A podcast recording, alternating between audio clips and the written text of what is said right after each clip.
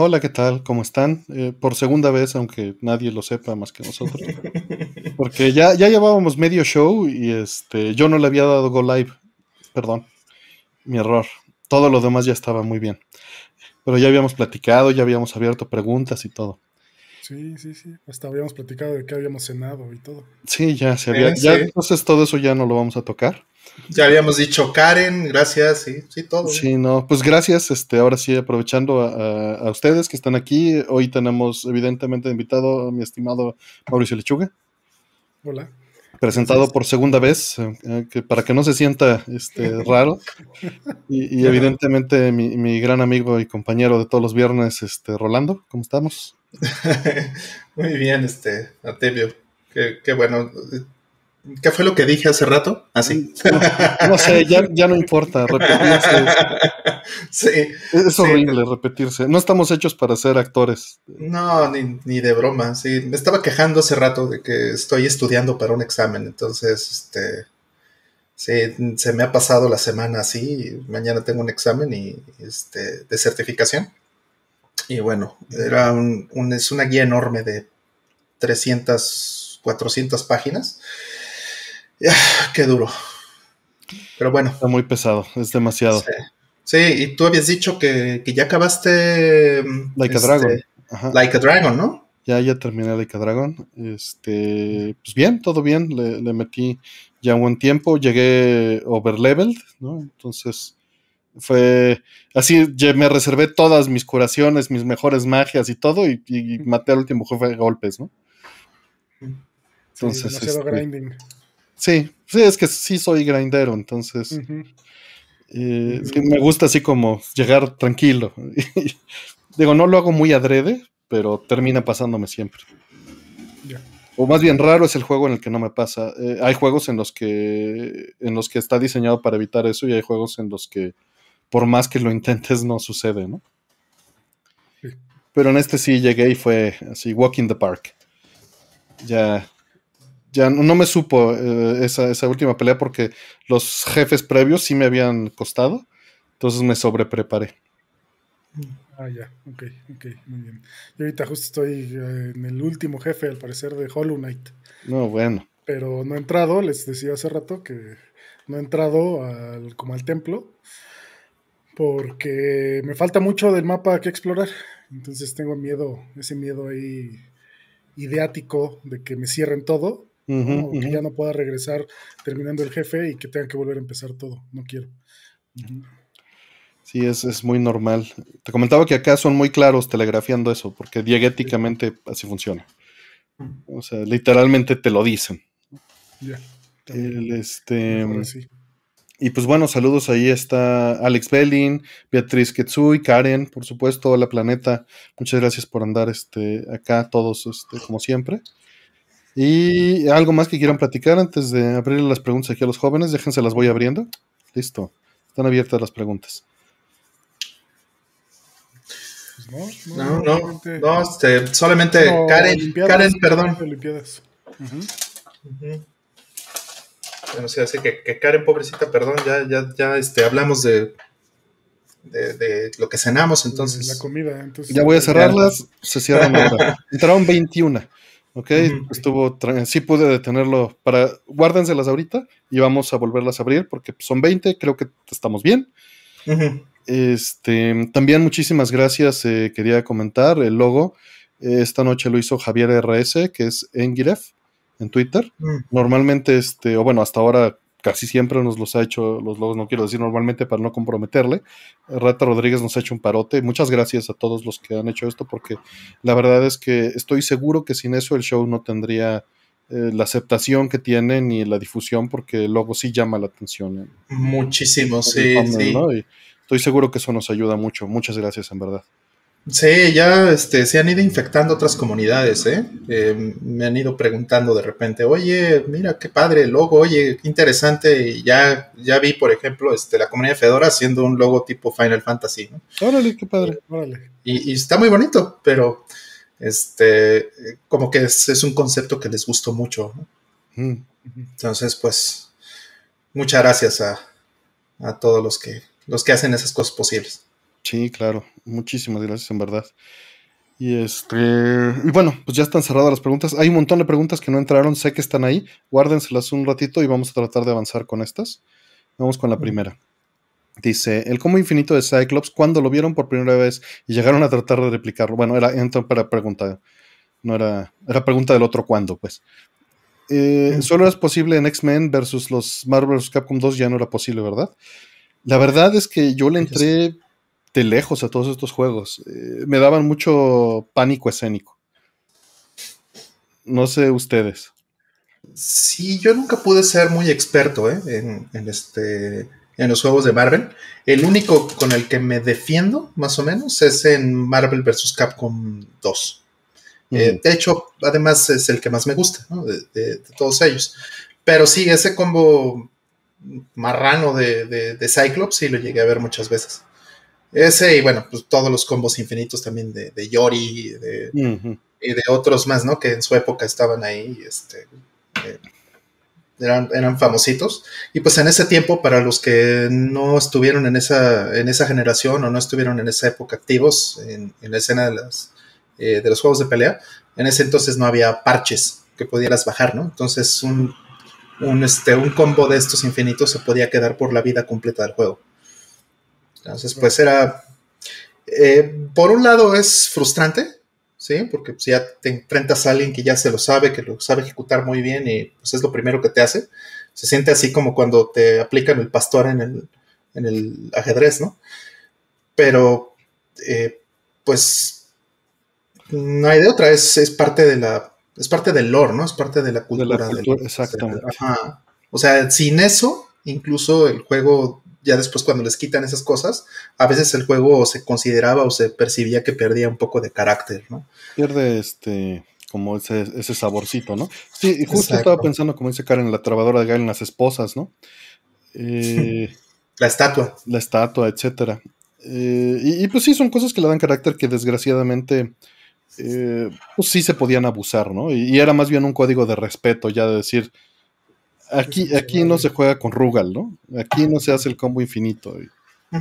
Sí, sí, me tocó estar en torneos de Street Fighter donde eh, estaba baneado eh, Sagat, por ejemplo, ¿no? En, este de Super Street Fighter 2 Turbo o en, la Hyper que estuviera baneado Old Sagat, ¿no? por ejemplo por, ese tipo de cosas. Sí, aquí no se juega con Rugal, este, etcétera. Llegaron, llegué a ver baneado también el, al Sentinel en, en este Capcom, o sea, cosas así. Sí. Uy, no, yo no. Yo cero de peleas, cero de peleas. Y a la fecha no me sale así nada. Soy muy malo. Cuando se han hecho a las retas ahí en los cuarteles de Artemio, siempre me turbopisan. hay que enseñarte. Retas de Street 3, pero falta que haya interés también, porque si, si no te interesa... No, sí, o sea, tampoco para ser este campeón de Evo, pero pues para, sí, para aprender la mecánica, porque, o sea, no me salen las medias lunas, nunca, o sea, el, control básico, ¿sabes? Mm. Es cuestión de, práctica si es que te interesa, ¿no? Si es que te interesa, porque de que tienes este de que hay disposición para enseñarte, yo creo que eso no sería. También hay, ambientes, ¿no? O sea, por ejemplo, a mí lo que me funcionó fue ya jugar en casa en privacidad y, si es porque vivía en el ambiente que ya era competitivo y era, no, pues tengo que aprender a sacar todo esto en la casa y los reflejos y los combos y todo, ¿no? Pero ya también después, pues con amigos, ¿no? Como con Yosele, que a veces entra por aquí, pues ya era estar seis horas en la tarde jugando, ¿no? Street Fighter 2 de corrido y mientras platicas y, pues las cosas fluyen mejor, ¿no? Vas aprendiendo, vas midiendo. Por supuesto, pues te quedas como el pez en el estanque, ¿no? Porque pues, estás limitado a, tu conjunto, ¿no? Exacto. Pero tiene lo suyo. Algún día, eh, cuando nos veamos en unos 5 o 6 años. en unos 5 o 6 años, ándale. Este, por ahí preguntaban que de qué son los temas. Los temas los pone la audiencia. Eh, nunca explicamos cómo funciona el show porque ya asumimos y sería muy aburrido, pero pues la gente pregunta y nosotros contestamos. Y es, un show no de, eh, no de enseñanza ni de... es de entretenimiento. Exacto. Opiniones personales. Exacto. Vamos con la que sigue. Entonces, te fallamos ahí, no somos hardcore en, esa escena de, los versus, ¿no? Sí, de, ajá, de, Marvel. Sí, sí, bueno, la serie versus, ¿no? no, no, no de los versus de peleas, sino de la serie versus de Capcom. De los crossovers, sí. Ajá, gracias. Nocturno, dice la planeta, perdón. ¿Qué, ¿qué dice? Es Ventaneando Nocturno. Ya. programa. Ventaneando el programa de chismes, Artemio. Ya. Ya, ya, ya. Pues digo, cada quien lo que quiera ver. Este, vamos por la, la, la siguiente. Y bueno, Sega Vegail nos dice, muchas gracias, Sega. Dice, cuando los juegos venían completos en sus cajas, sí, de esa época de los juegos. Saludos. Exacto. De, esa mera época. Exacto. Sí, sin, sin, este, sin más, algunas generaciones, bueno, las siguientes generaciones van a empezar a preguntar, ¿no? Ay, ¿cómo, cómo que trajeron el manual? Mira, ¿qué es eso? ¿Cómo? ¿Encaja? ¿Por, árbol ¿Para qué? Ajá. ¿Por qué tenías que matar un árbol para esto? Sí. Sí. Ilustraciones, ¿por qué hacían ilustraciones para los juegos? Exacto, discos, ¿qué, es eso? Portadas, contraportadas. Ajá. Siguiente. Acá saludos ahí Aldo que anda por ahí también ya y el Honcho. Raúl Flores, bastantes personas más. Vamos por la que sigue. Dice, ¿les gusta la serie Lupin the Third? ¿Qué opinan de su soundtrack o ST? ¿A qué creen que se deba que sea tan popular? No sé, no sé por qué sería tan popular. Digo, a mí me gusta muchísimo, muchísimo desde, desde niño. Eh, vi una de las, de las series, o una de las primeras series que vi de, de Lupin, fue porque eh, la rentaban, ya lo había platicado aquí en, varias ocasiones, este lugar que se llama eh, Mi Casa, que es un, un súper de importaciones eh, japonés, que está en la Ciudad de México, en la colonia Roma. Antes era una bodega, básicamente, era más un business to business. Eh, le vendía directo a restaurantes, le vendía directo a, este, a ese tipo de negocios y no estaba abierto al, público general. Y la gente allá adentro no hablaba eh, español muchas veces ni inglés, hablaba puro japonés. Y tenían un videoclub para atender a la comunidad local y ese videoclub, eh, o sea, se importaban cassettes grabados de, la tele en Japón, ¿no? videocassettes en VHS, dramas, anime, eh, películas, cuánta cosa. Y entonces en ese, este, de hecho me quedé con uno, ahorita que lo estoy pensando, tengo un VHS de, de Lupin precisamente, que me quedé en algún, en algún momento cuando cerraron ese videoclub. Y ahí vi un montón de cosas, vi un montón de series, muchos años antes de que las trajeran, ¿no? Este Dragon Ball, Sailor Moon, eh, todo eso, Lupin, por supuesto. Y me encantaba. Era, era muy, muy bueno, ¿no? La película eh, eh, de Miyazaki, la de la primera película eh, animada de Lupin the Third, que es Castle of Cagliostro, es, es, una de mis películas favoritas, es bellísima. Es divertidísima, me hace reír mucho. La, de hecho, justo la, quiero volver a ver pronto, ¿no? Porque vi una serie este, que está en Netflix que se llama Lupin y que es sobre el, sobre el original, sobre el personaje original, el de, el de Maurice Leblanc, que es el, autor este eh, francés, ¿no? Que hizo las novelas y del cual salió el de Monkey Punch. por eso se llama Lupin III, porque se asume que es el nieto, pues, de, de, de Arsène Lupin. Ah, entonces sí están conectadas. De... bueno, de cierta forma. Había escuchado algo de la de Netflix, pero nunca he visto nada, no, ni la animada, nada. Sí, la de Netflix es como un homenaje y está bonita. Es una serie muy, muy linda, eh, cortita, de este, pues eh, Francia eh, actual. Y sí es como muy, hace muchísimas referencias. Está, está muy linda hacia las novelas originales, ¿no? De, las francesas, es el personaje original. Y, pues hay ciertos puntos, ciertas cosas dentro del personaje de Lupin III eh, que también está haciendo constantemente eh, referencia hacia el abuelo.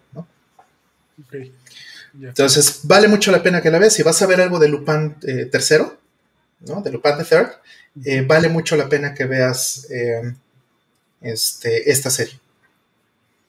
Ya, ok, ok, Muy bien. Yo nomás he visto la, película, como, no he visto nada más. Mm, ¿La película, la de Cagliostro? Ajá, ajá. Ah, bellísima, sí. Sí, muy padre. Muy bonita. La última peli que salió, que antes de que lamentablemente falleciera este, el autor, eh, que fue hace un par de años, un año o dos, creo que fue antes de la pandemia, si no me equivoco. Eh, este, muy buena, ¿eh? Está bien padre. Órale, pues buscaré. No, no la vi tampoco. Sí, hay, hay, muchísimo contenido. Lo bueno de también Lupin es que no, no tienes que verlo serializado, ni mm. mucho menos. Eso ayuda mucho. También eso está muy padre. Sí, sí, sí, sí. Y vamos por la siguiente, entonces. Eh, ¿Les gustó Pilot Win 64? ¿Cómo fue su experiencia al jugarlo por primera vez? Me encanta su soundtrack, su OST. Sí, es muy bonito ese soundtrack. Pues em, no me acuerdo eh, cuánto tiempo pasó de que salió el Nintendo 64 a que, a que salió Pilot Wings, pero yo lo esperaba muchísimo. Eh, porque me gusta mucho la versión de Super Nintendo. Es un juego muy bueno. Lo jugué horas y horas y horas y horas. Y digo, Pilot Wings 64 está muy padre, pero quizá a lo mejor eh, eh, por la edad, por el trabajo, lo que sea, ya no, ya no le hice tanto caso como al de Super mm. Nintendo. Ya no lo jugué tantas horas. Pero sí está muy bonito. Hoy les vamos a estar fallando durísimo. Yo nunca he tocado ese juego. ¿Pilot Wings 64? Sí, no, nunca. Yo tampoco lo jugué. Mm. Pero el de Super sí lo jugaste, me imagino, Artem. El de Super sí, pero no en su momento. O sea, lo jugué ya nada más después, como una mm. curiosidad. Mm. Eh, o sea, literalmente nunca los he jugado muy en serio. Son juegos muy bonitos. El de, el de 64 nunca lo he tocado ni lo he visto siquiera. El de Super, pues sí, sí lo vi, pero no lo tengo. Ya. Yo cuando jugué, no, el de Super no, el de 64 tampoco. ¿Hay en 10 o algo así? ¿En 3DS? Híjole, no sé. ¿Algún remake? no sé, no sé. Jugué uno, pero muy poquito. Pero estoy casi seguro que de Super no. No sé. Sí, es, es en 3DS el, el que salió. Ah, que bueno, pues ya, obvio, ya está en, en, este. En estereoscópico, ¿no? Mm. Sí, y estoy viendo, estoy buscando aquí, estoy viendo si salió, este, tendría que haber salido, ¿no? En, consola virtual. No, pues dice Karen que salió de lanzamiento en 3 días. Ah, Gracias, Karen. Estoy buscando si salió en, en, días de lanzamiento, pero alguien, seguro Pablo, me lo prestó, no sé. Mm. ¿Eh? Sí, ahí sí les fallo. Sí, estaba revisando y sí, efectivamente, no les estoy mintiendo, no tengo Pilot Wings. Sí. es un juego que posiblemente sí sería recomendable que del que te hagas antes de que se haga mucho más caro. Creo que ahorita todavía no es caro. Sí, no esperaría, pero, o sea, por. Ah, porque no es un juego, o sea, es un juego muy lindo, pero sí, no, no es para todos, pues. Sin duda. Sí. Ajá. Sí, no, no está tan caro. Por lo que puedo ver. Pues vamos a ver, siguiente. Dice eh, Alan Esquivel, dice saludos, solo quería aclarar, la info de las intenciones de traer parodios fue publicada varias veces en Club Nintendo, les envió tweets con capturas. Ah, pues muchas ah, gracias. De la pregunta del, ah. año, del año pasado, de la semana pasada. Ah, mira, qué interesante, no sabía eso. Pues bueno, ahí está. Muchas gracias, este, Alan, por, por este, la aclaración y ahí queda el colofón entonces. Qué interesante, no sabía, no sabía de eso. Qué, bueno, qué bueno que eso lo hayan publicado. Por ese lado. Me da, me da mucho alivio. Muchas gracias. Sí. Eh, siguiente. Dice, ¿ustedes suelen cambiar las cajas de sus juegos si estas se maltratan? ¿O les da pena porque es la que vino de fábrica? Las dos cosas. He cambiado poquitas cajas. Digo, ahorita es mucho más difícil porque las cajas ya son muy caras. pero, o sea, de, de, ciertos juegos, ¿no? Este, en particular ya son muy caras y pues a ver, cámbiate una caja de, de, un, gimmick o cámbiate una caja de... no lo consigues. cámbiate una caja de, este, incluso, ¿no? De un eh, Castlevania eh, de Drácula X, ¿no? De, de mm. Super Famicom ya es bastante complicado. Una caja de Castlevania 4 una caja de Axelay, ¿no? Ya, ya duele. Digo, estamos hablando muy en general, ¿no? Ajá. Eh, hay distintos niveles. Ahorita Roll se va a las cosas que son irreemplazables, ¿no? Hay veces en las que he juntado un set, por ejemplo, mi Chrono Trigger americano, todos son piezas. Ninguno, eh, ninguna de las piezas que está, o sea, lo único que es original mío es el manual. Mm. Todo lo demás fue pedacería de, varios lugares, ¿no? Eh, de Airbound, como dice Karen, también lo tengo eh, mezclado. Tengo el Airbound suelto, pero uso una caja de la versión que se usaba de display original. de las grandes. No, de las chiquitas. La que estaba para comprarlo en GameStop. O sea, una caja de tamaño normal. La usaban en retail en GameStop para que tú lo llevaras a la caja y lo compraras. Ah, Compré una de esas hace muchos años y esa es la que uso. Ya. Entonces es como una mezcla también extraña, ¿no? Em, hay, eh, ahorita que dice Karen, justo también la, de las, cajas de Saturno, ella menciona Rayer de Saturno. Eh, y pues esas cajas, eh, lo que sí llegué a hacer era que conseguía juegos de Saturno y las cambiaba a los juegos. Por ejemplo, si conseguía un, un este, Madden, de Saturno, bueno, no sé si había, no me acuerdo, pero algo de ese nivel, pues lo, lo trasplantaba, ¿no? La, ah. caja completa se la ponía a mi Lunar, por decir algo, que eso nunca les pasó nada, pero por decir algo, ¿no? Mm. Y qué otras cosas. Eh, las cajas de CD, rara vez. Pues, tienen que estar en muy mal estado para haberlas eh, cambiado, ¿no? Sí, si se le rompen los dientitos y el disco ya no lo puede sostener, ahí sí, ¿no? Eso, eso, exactamente. Y pues de Play 2 y todo esto era, pues, era muy difícil.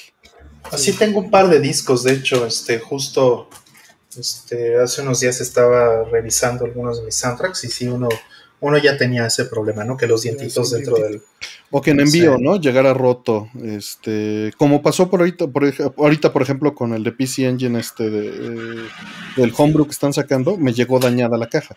A eso le cambié la caja sin remordimiento porque es una caja actual de CD, ¿no? Sí, sí, pero por ejemplo tengo este roto una caja. Y bueno, eso fue lamentable porque fue en el avión.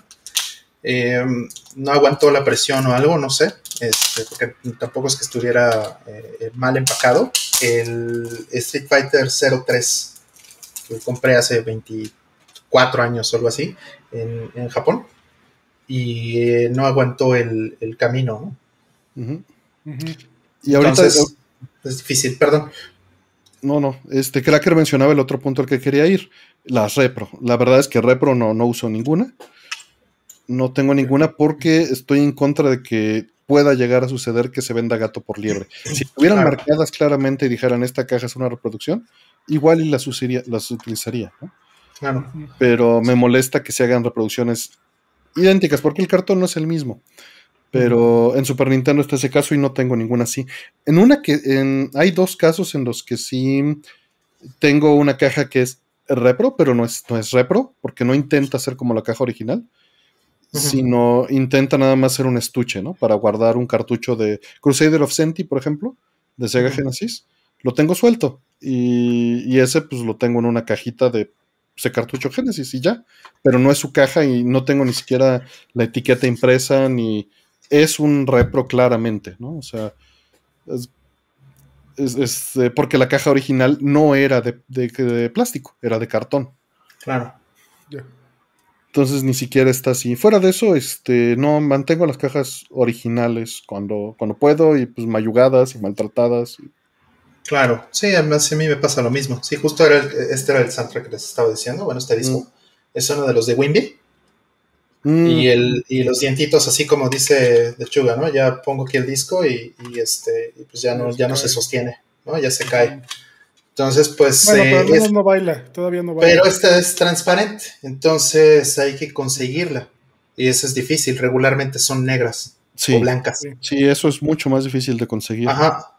También sabes, ¿sabes cuáles llegué a cambiar? Las de PlayStation 1 dobles. Algunas que llegué a conseguir rotas. tengo Background Story. Mm. La caja, la tapa, la tapa está rota. Pero esa está fácil. Y según yo, los dientitos de la primera. Sí, del primer disco están. Del primer disco. Sí.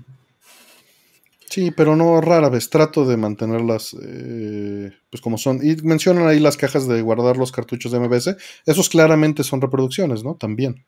no me molesta cuando son estuches que claramente son reproducciones. Sí, que pasen por original, eso sí es muy molesto. Eso es lo que sí no, no me gusta. Que pretendan. No, lo hago. Exacto.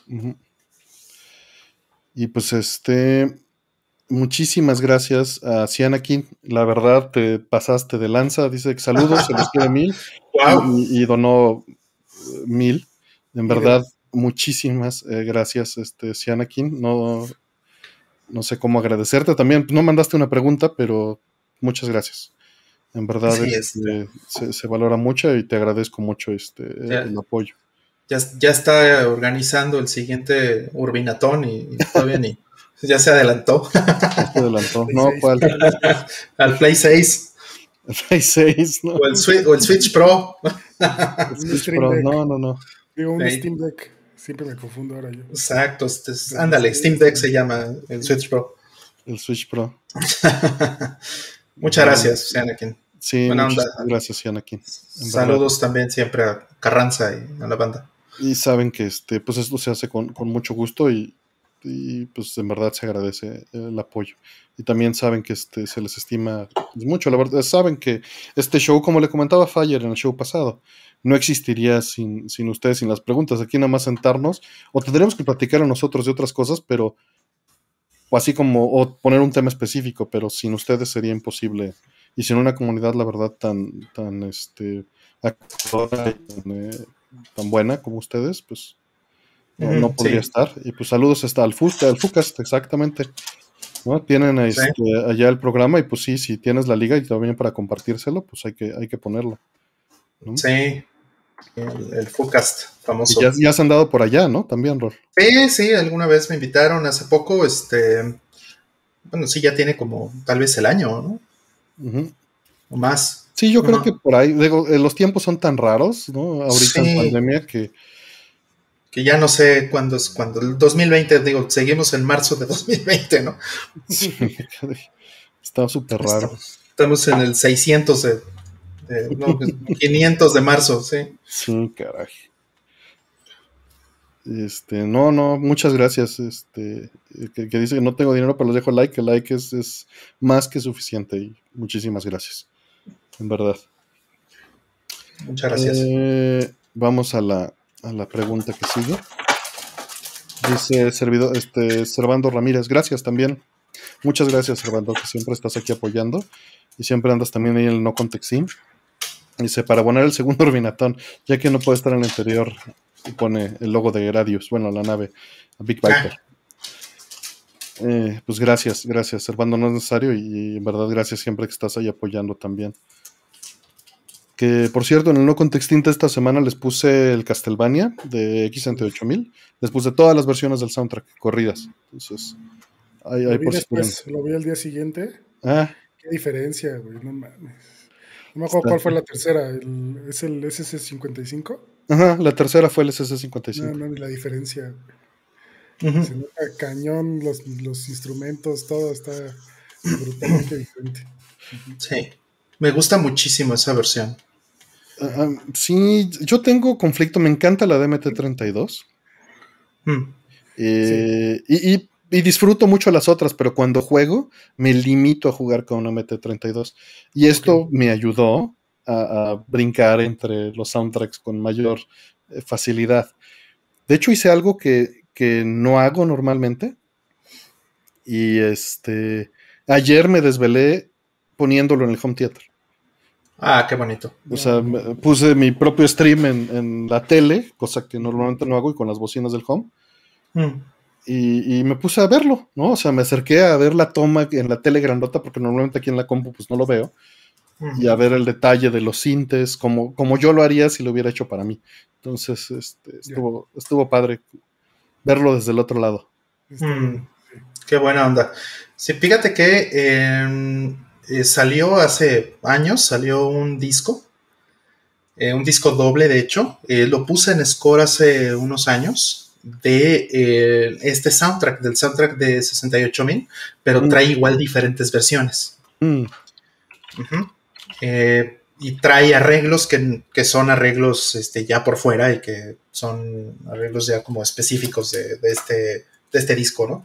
De, que, bueno, ya trae ondas así más como techno y trae así más locas, pero trae las versiones de, de este, originales, la de, la de Yamaha y, la del SC55 también, si no me equivoco.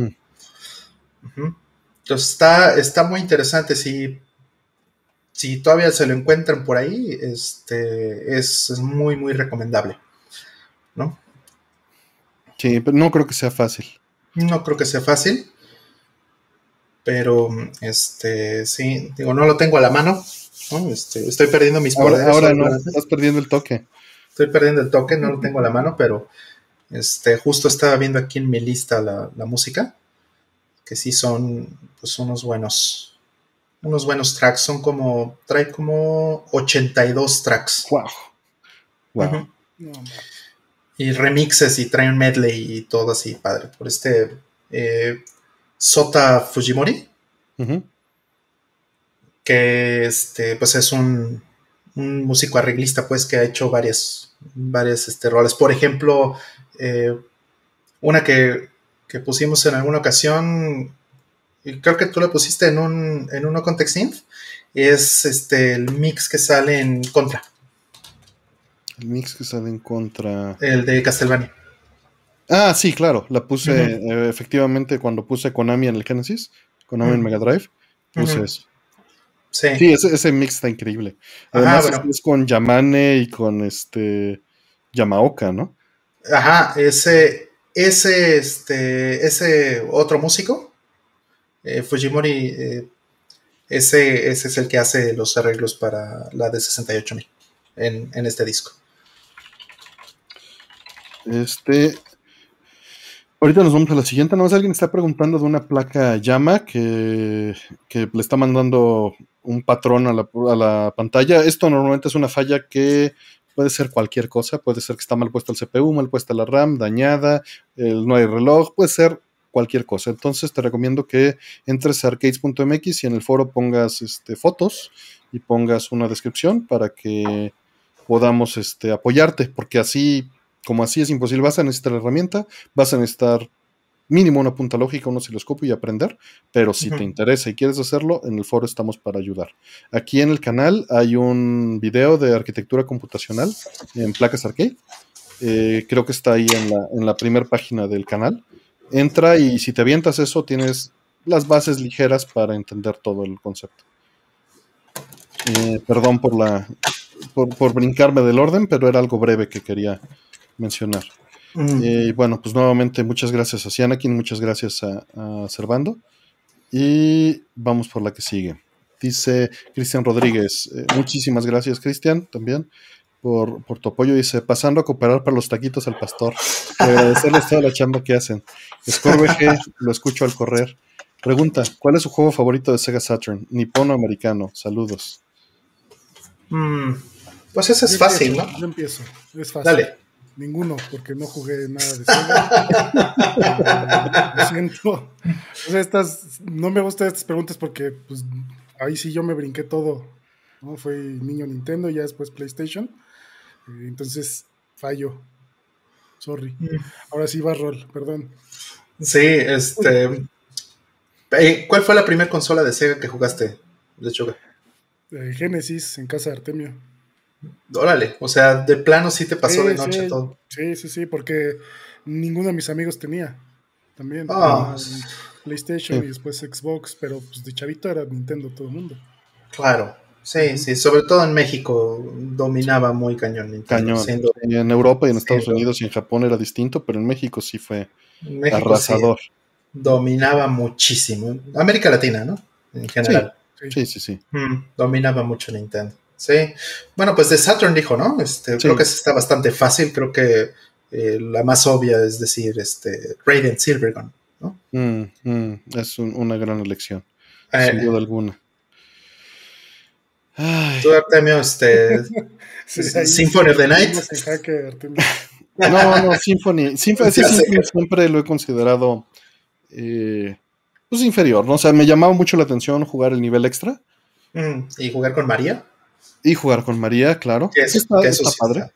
eso sí está muy bonito. Sí, pero eh, aquí pues voy a tener que responderte por nostalgia y no. Voy a responder por varias cosas. Por nostalgia te voy a decir Panzer Dragon. Porque fue lo primero que vi en Saturn. lo, lo, compró Oscar. Fuimos a su casa a verlo. Ya habíamos visto videos en internet. Y fotos. Digo, videos eh, en pésima, terrible calidad, evidentemente, que bajábamos de, de Usenet. Y, pues Panzer Dragon fue la primera cosa que vimos corriendo así con polígonos fuera de ver Virtua Fighter en una casa. Bueno, o sea, Virtua Fighter en los arcades y luego ya eh, Panzer Dragon, ¿no? Mm. La música pues nos voló la cabeza y cómo estaba sincronizada con la acción y cómo el juego era muy cinemático en su presentación interna, diegética. Eh, pues sí fue este pues fue impactante, ¿no? Mm. Eh, Tomb Raider, también podría decirlo. Porque es, juego original de Sega Saturn, a pesar de. O sea, salió primero en ah, Saturn que en todos los demás lugares.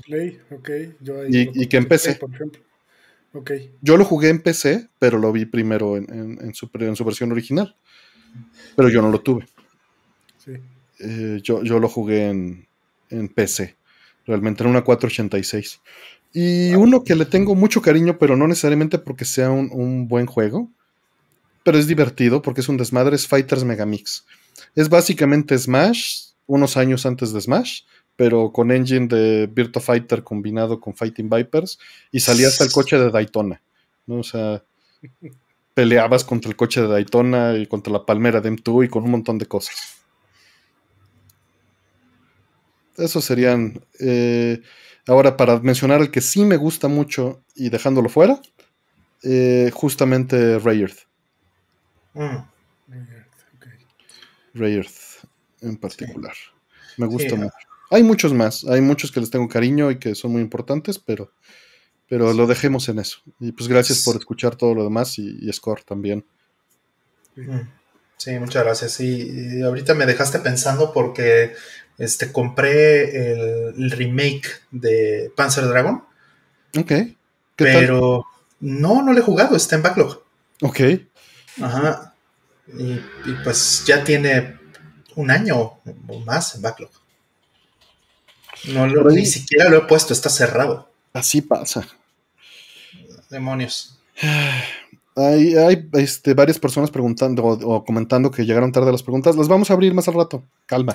Nada más entraron 20 y vamos, digo sí, vamos lento porque les damos su tiempo, pero esperamos este, abrirlas pronto. Por ahí mencionan también Guardian Heroes, Thunder Force 5. Hay muchísimos que valen mucho la pena. Eh, justo eh, para el video que, que Brother eh, estuvimos grabando con, con Asher y con Tierra, de Brother del RetroTink yo puse en particular para probar 480i y los métodos de desentrelazado, puse Virtua Fighter 2.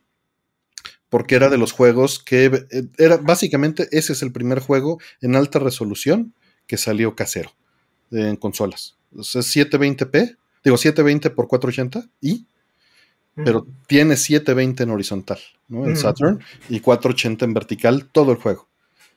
Entonces se ve impresionante en 480i.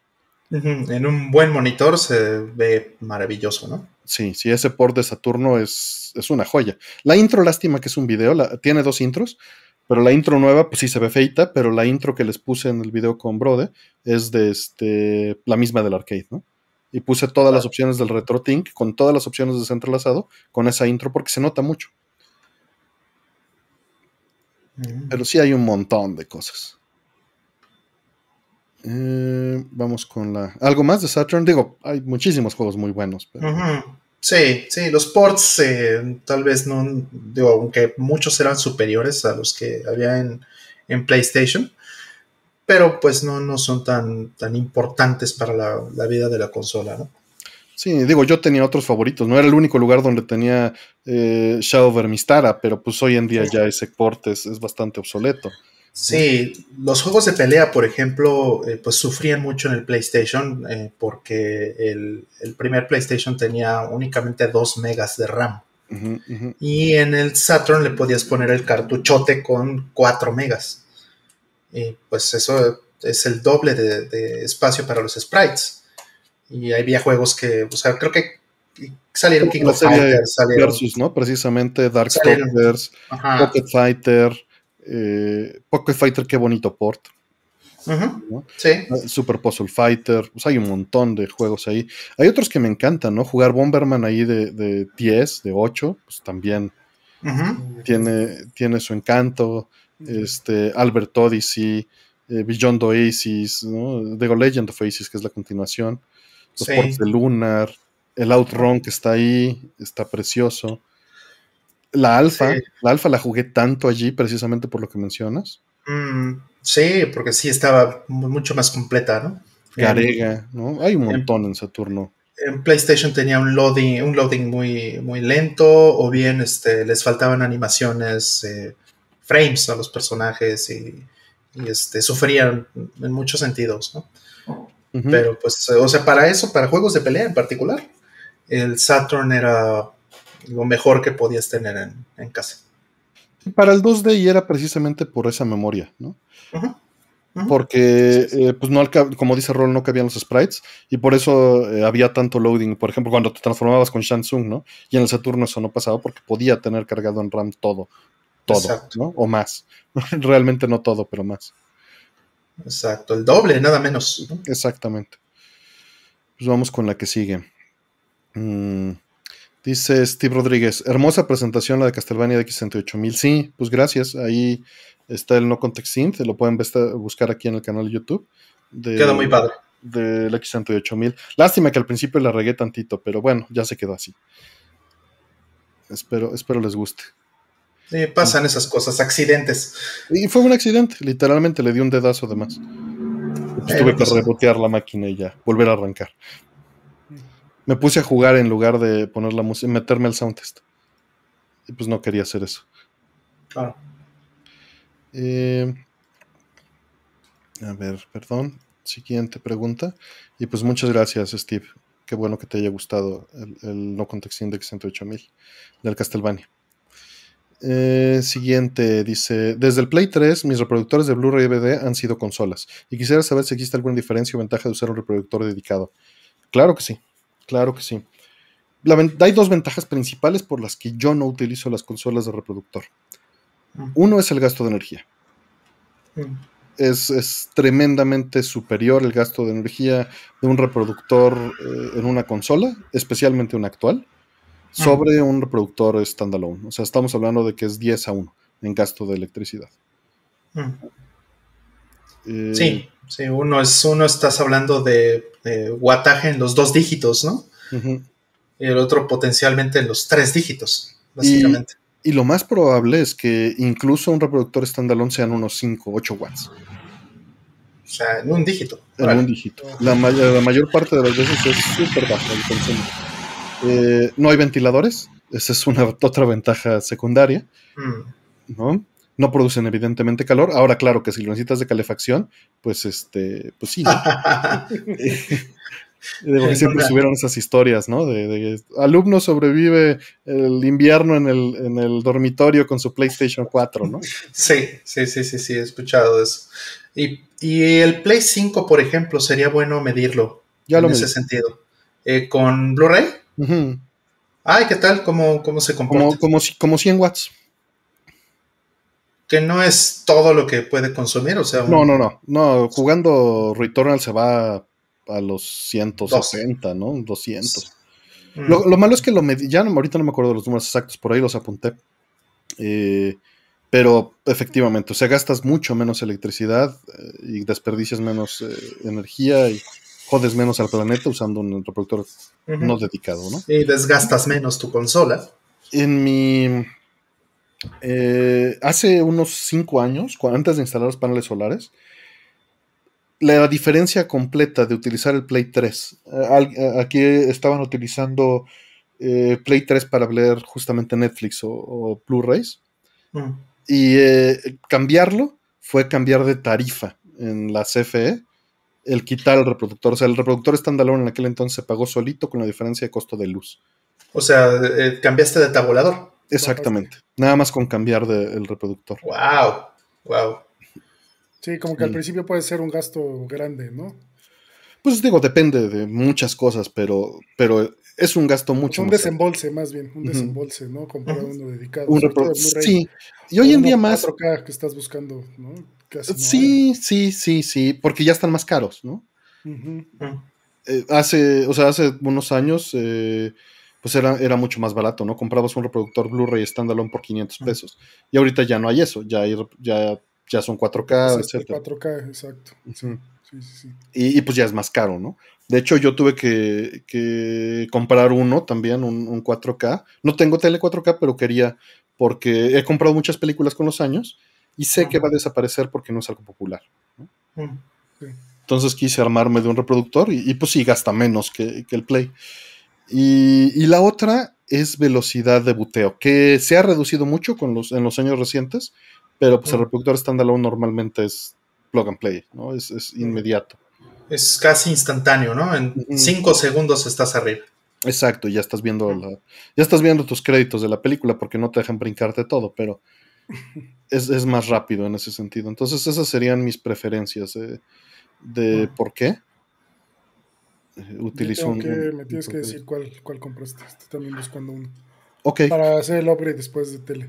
Claro, claro. Este, sí, te, mando el que, el que encontré, pero básicamente no hay muchas opciones. Hay como tres opciones en el mercado y lo que se tienen que fijar es, eh, normalmente tienen el láser para CD, para DVD, para Blu-ray y para 4K.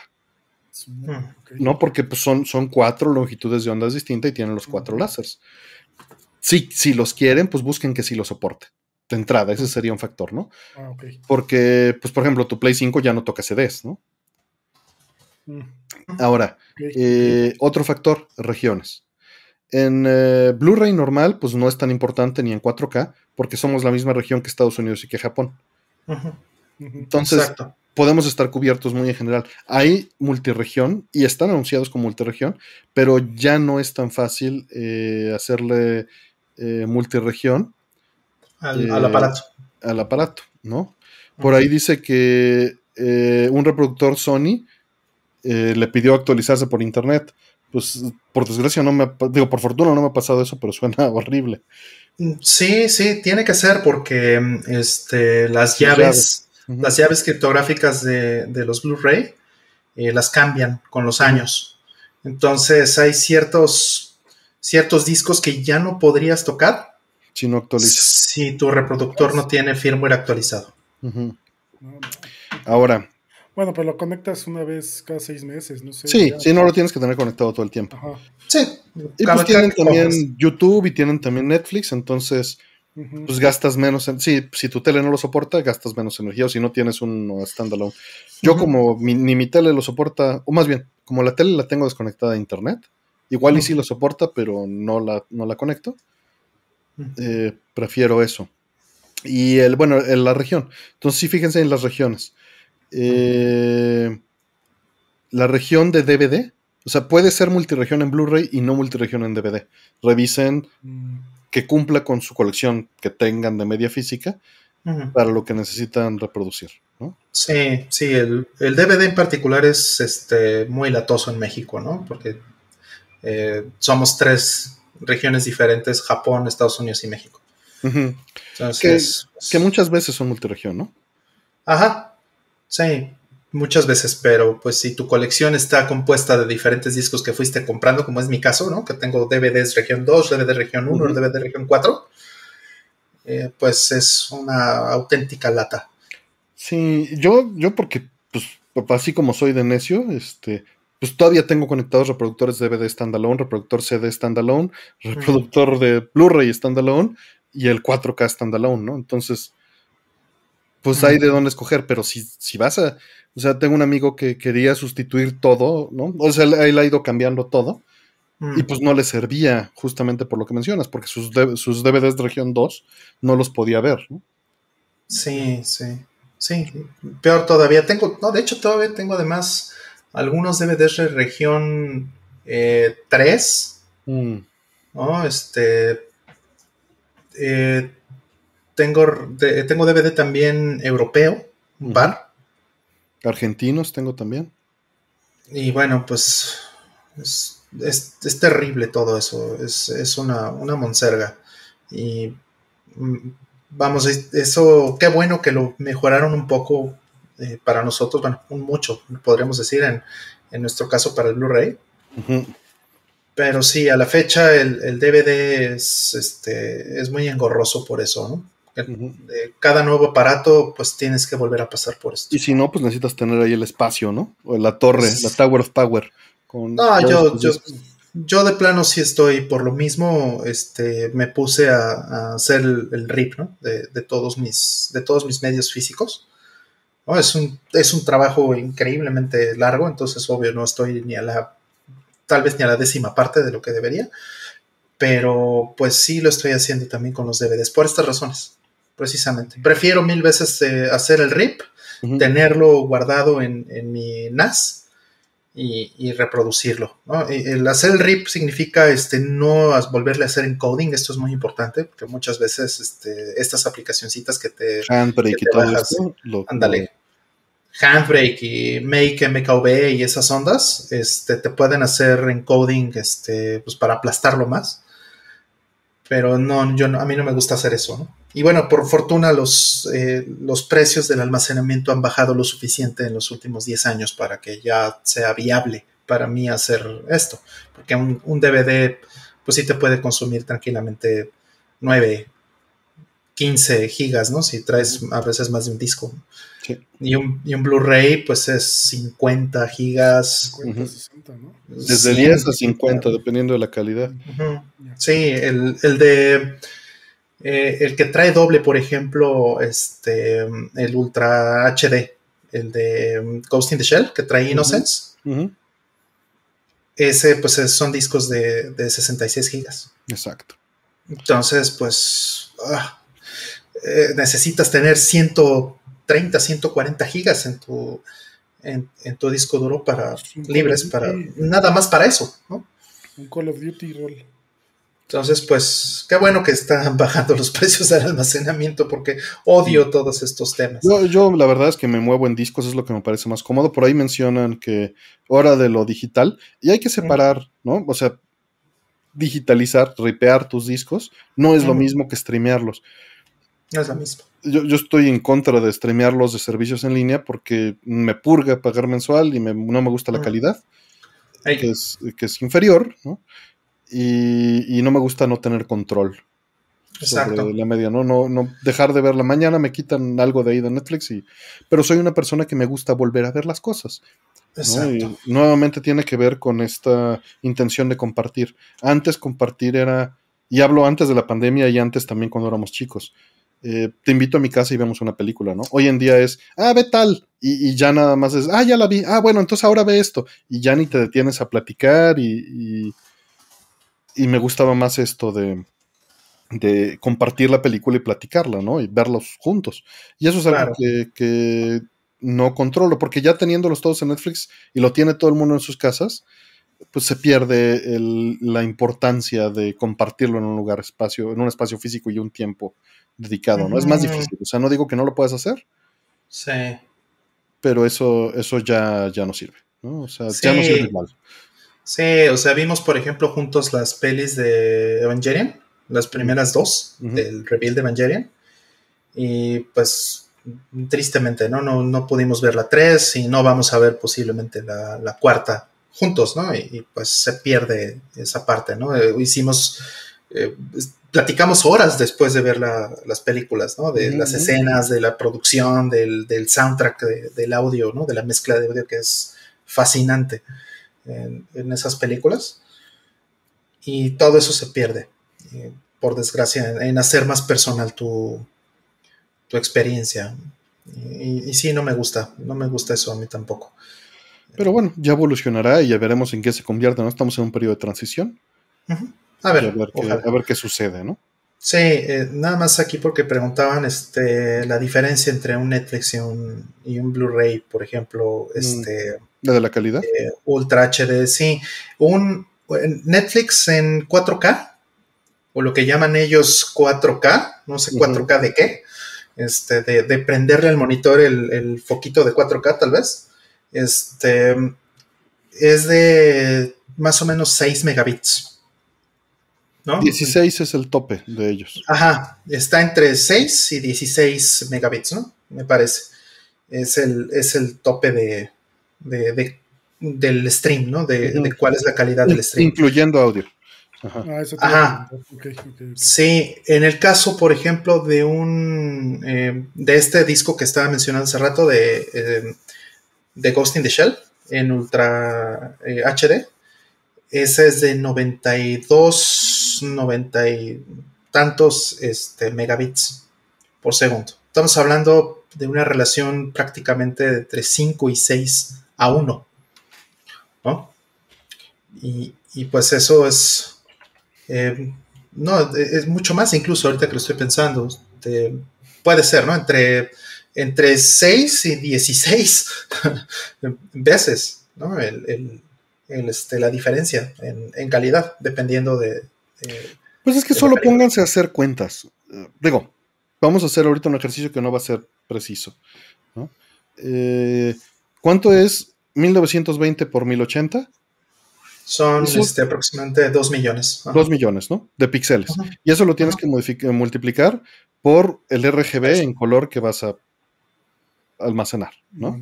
Por lo menos por tres, o sea, por, RGB, por lo menos por tres, o sea, son por cuadro, son 6 megabytes.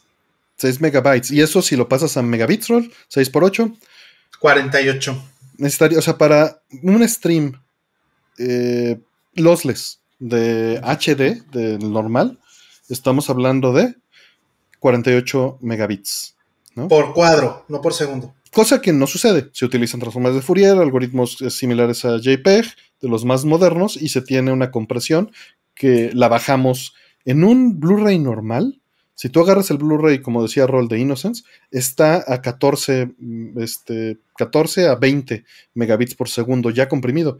El puro stream del Blu-ray de audio de Akira en Blu-ray eh, mide 9 megabits. ¿no? Eh, pero comprimido, original sería mucho más grande. Ahora 4K no es cierto, pero lo multiplicas por 4 mínimo. Es mucho más, es mucho más. Eh, estamos haciendo nada más nuevamente un, número para que te des una, idea mental. Y se está reduciendo a solo 16 en Netflix. ¿Es, ¿Es, suficiente para ser mejor porque tenemos códex más eficientes que el 1080 que tenían? Sí, pero la caída de calidad es eh, tremenda. Es, ¿Qué pasó? ¿Por qué tienes un discurso sorpresa? Ah, un, un, errorcito aquí en el OBS. Ah, ya. Este, y tenía yo guardado el logo de Score, entonces se alcanzó a ver. eso, eso es para que, a ver si lo cacharon en el stream con la compresión. Exacto, es este, es eh, easter egg. Entonces, bueno, en resumidas cuentas, desgraciadamente el 4K que se transmite en stream es muy inferior que el que viene en un disco y de por sí el que viene en un disco no es perfecto, ¿no? O sea, viene comprimido y viene en un formato que se llama 422, que básicamente eh, eso significa que el verde está en 4K y el rojo y el azul están en 1080, ¿no? Porque nuestro ojo ve mejor el verde y con eso pues, es suficiente para que notemos el cambio de resolución pero la, resolución del rojo y, y, del azul vienen a la mitad. Bueno, no a la mitad, la cuarta parte. sí. Y este, bueno, pues así funciona el video. No, pedir video 444 en cine es, absurdo. Pero en juegos, el stream que se transmite entre tu consola y la tele está sin, pérdida, ¿no? En el stream 4K. Así es. Sí, pero bueno, así funciona. Ya nos, ya nos quedamos este, mucho tiempo en esto y salieron ahí muchos temas. No sé si algo queramos eh, redondear y ya seguirnos. No, luego me pasas el dato y ya. ¿De? Perdón. Del Blu-ray, del reproductor. Ah, sí, sí, sí, del, que compré. Va. Que te digo, no, hay, no, no es como que haya muchas opciones. ¿eh? Eh, siguiente pregunta, entonces. Dice, ¿algún juego que con el paso del tiempo o a rejugarlo le fueron agarrando más cariño y gusto? Hmm. Hmm. Eh, pues varios juegos de pelea me pasó eso, ¿eh? O sea, por ejemplo, Smash. Hmm. Eh, digo, yo siempre lo vi desde la primera versión de 64 siempre lo vi como un juego de, fiesta, ¿no? Como un party game. Y siempre se me hizo pues una curiosidad y muy chistoso y, jugar con los amigos y reír, ¿no? y, todo, pero nunca lo consideré un juego serio. Este, y bueno, Asher, por ejemplo, de repente salía con que no, sí, mira, que las peleas sin ítems y cuánta cosa, y yo así me burlaban, decía, ay, sí, tu Tekken, de, este, de, Smash, ¿no? Pero pues con los años, este, la historia le dio la razón a Asher, y, básicamente pues fueron eh, haciendo más serio Smash, ¿no? Y por lo mismo eh, tuve que adaptarme y, entender que, que, sí es un juego mucho más profundo de lo que yo pensaba, ¿no? Incluso después de jugarlo por años. Entonces, ese le fui agarrando mucho sabor y, bueno, ahora lo respeto mucho. No sé que evidentemente no es lo mismo que en Tekken, obviamente, ¿no? Sigue siendo falsa esa equivalencia, pero, pero es un juego bastante más profundo y bastante más interesante de lo que yo me imaginaba en, en 15 años de mi vida, tal vez, ¿no? O más.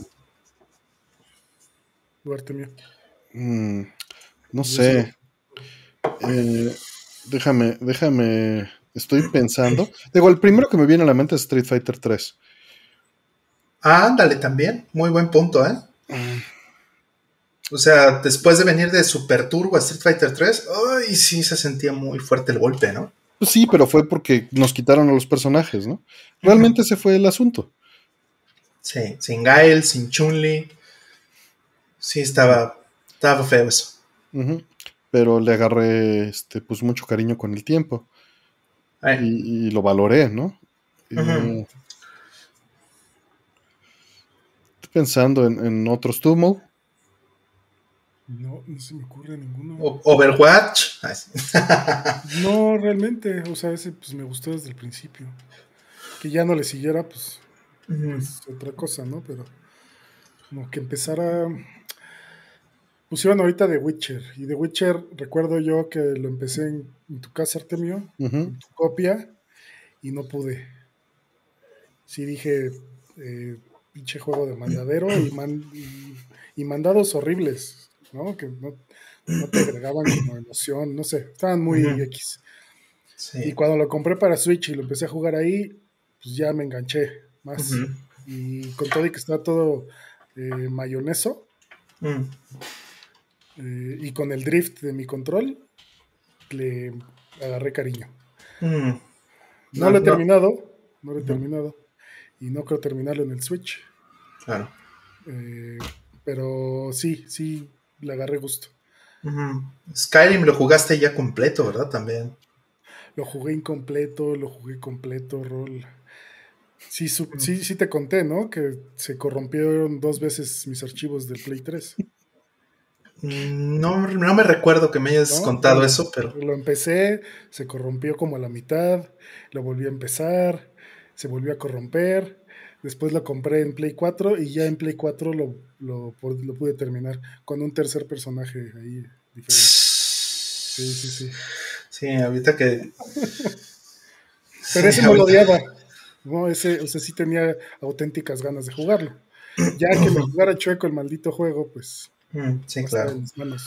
Sí, sí. Ahorita que dijiste lo de mandadero, me resonó así. Me sonó el, policía del retro. Sí, de cuando tomé eh, por primera vez el mando de la Mega Drive. podías, podías hacer eso y ser el tío más feliz. Sí. Sí. Sí, creo que de Witcher, porque de otro, otro no, no, no me viene a la, a la mente. Normalmente si no me gustan, los dejo. Mm. Witcher, pues fue la novedad de que salió en, en, Switch. en Switch. Justo eso. Y ya le volví a dar chance. Siguiente, entonces. Eh, ¿Cuál es su juego favorito de Atlus? Todo Pachi. Hice trampa. tramposísimo. Yo pensé que ibas a decir Dragon's Crown. eso es una gran respuesta también. A ver. Atlus. Como developer o ah, como publisher. Como, como publisher, sí te, sí te podría decir eso. No es cierto, pero es una respuesta rápida. Como developer, eh, pues hay, muchas cosas muy interesantes. Podemos irnos al oscuro y, decir que Purikura Daisakusen de Saturno. O Princess Crown de Saturno, pero. A ver, déjame, déjame, te doy una respuesta Dodonpachi. ¿Qué? Tú vas a decir Catherine. Ah, qué bonito. Catherine, ¿cómo no? Para no decir persona, para no quitarte, puedo decir Catherine. Ah, no, yo no he jugado ningún persona. Ok. Ni Catherine. De hecho, estoy viendo y no he jugado nada de Atlas, al parecer. ¿No has jugado Catherine? Eh, bueno, pues es que, digo, para mí Atlus, eh, lo primero con lo que asocio Atlus, sin duda, es es Vanillaware. Ah, ok, ok. Yo creí que te iba a decir más viejo. No, no. Este... porque también publicaron, por ejemplo, Crusader of Sentinel, que estaba mencionando hace rato, ¿no? Ajá. O sea, sí hay juegos de, de, Super Famicom, pues, y todo. Ajá. Como publisher, ¿no? Pero... Ajá. Pero son poquitos los que tienen en, en, Super Nintendo que. No, también tienes Demon's Souls, ¿no? Como publisher. Claro, que, que yo tenga, por ejemplo, en no, pues tienes Valis 4. Sí, sí, tengo Valis 4, así es. Mesopotamia de PC Engine también. Sí, pero no tengo, por ejemplo, ningún eh, Shin Megami Tensei, ¿no? En, Disgaea. Disgaea. Steamboy. Steamboy Chronicles. Uh, y pues sí, Odin Sphere, ¿no? Todo lo que dices, como dices, Vanillaware. Aquí hay harto Vanillaware que tengo aventado. Uh, Harto, harto Vanillaware. Para mí eso es lo, lo más, lo, más representativo tal vez o con lo que más asocio a la marca, mm. lo que más me gusta de, Atlus. Sí, Trauma Center justo también estaba en eso. ¿Mm? Yo revisando todo y no, nada. Mm. Ubico muchos, pero no los he jugado. Ya. Radiata historia, sí, claro. Ay. A ver. Ah, mira, Demon Souls. Demon Souls lo empecé. Sí, lo mencioné hace rato, ajá. Sí. Sí, Radiant Historia. Sí, ese es muy bueno. Radiant Historia. Siempre, siempre pienso en, en Radiata Stories también cuando dicen Radiant Historia. Exacto. Sí, se parecen mucho esos, esos títulos. Ajá. Eh, bueno, vamos por la siguiente. Dice David Abril, muchas gracias David. Dice, ¿qué final de un juego les ha sacado una lagrimita? Son demasiados. No. Rico. ¿Mm? Rico. Pero vamos, vamos a cambiar su pregunta un poquito. El juego más viejo que te haya causado una lagrimita. Ah, Está difícil. Eh, Final Fantasy IV. Fantasy Star 2. Final Fantasy IV sin duda, ¿eh? El, este, hay una parte en, el final, cuando, digamos, sales, para que lo ubique la gente, cuando sales del último eh, dungeon, híjole, ¿no? Este, y ciertos personajes que se vuelven muy entrañables, ¿no? Este, hay un personaje muy padre que se llama Fusoya en, este, en, en Final Fantasy IV o sea, toda esa última interacción con Fusoya y, este, y todo lo que pasa en, esa parte del final de, este, del 4, uff. Eh, yo no había tenido antes de, ese juego, no había tenido un, este, o nunca había jugado un juego con ese nivel tan, tan profundo tal vez de, guion y de, y de drama. Sí me sacó una lagrimita. Fantasy Star 1, Fantasy Star 2. Oh, pues lagrimita, lagrimita tal cual no, estaba muy morro. Pero sí sentí gacho con Final 7, con el, mm. con ese momento. Ajá. O sea, tampoco fue, ay, no, pero sí fue, órale. O sea, nunca había visto algo así. Este, eh, Paul Jury nos menciona que, gracias, saludos, que el LG VKM9 eh, es multiregión en todo. Que le salió bueno. Pues habrá que. Eso está muy bien. Habría que anotarlo ahí para que lo tengan pendiente. Sí, no es por presionarlos, pero mm, varios fabricantes ya se están saliendo del mercado de los Blu-rays. Sí, entonces si le van a entrar, pues, pues no, va, a haber muchas opciones. Ajá, sí. Van a entrar esa ahorita. Sí, siguiente.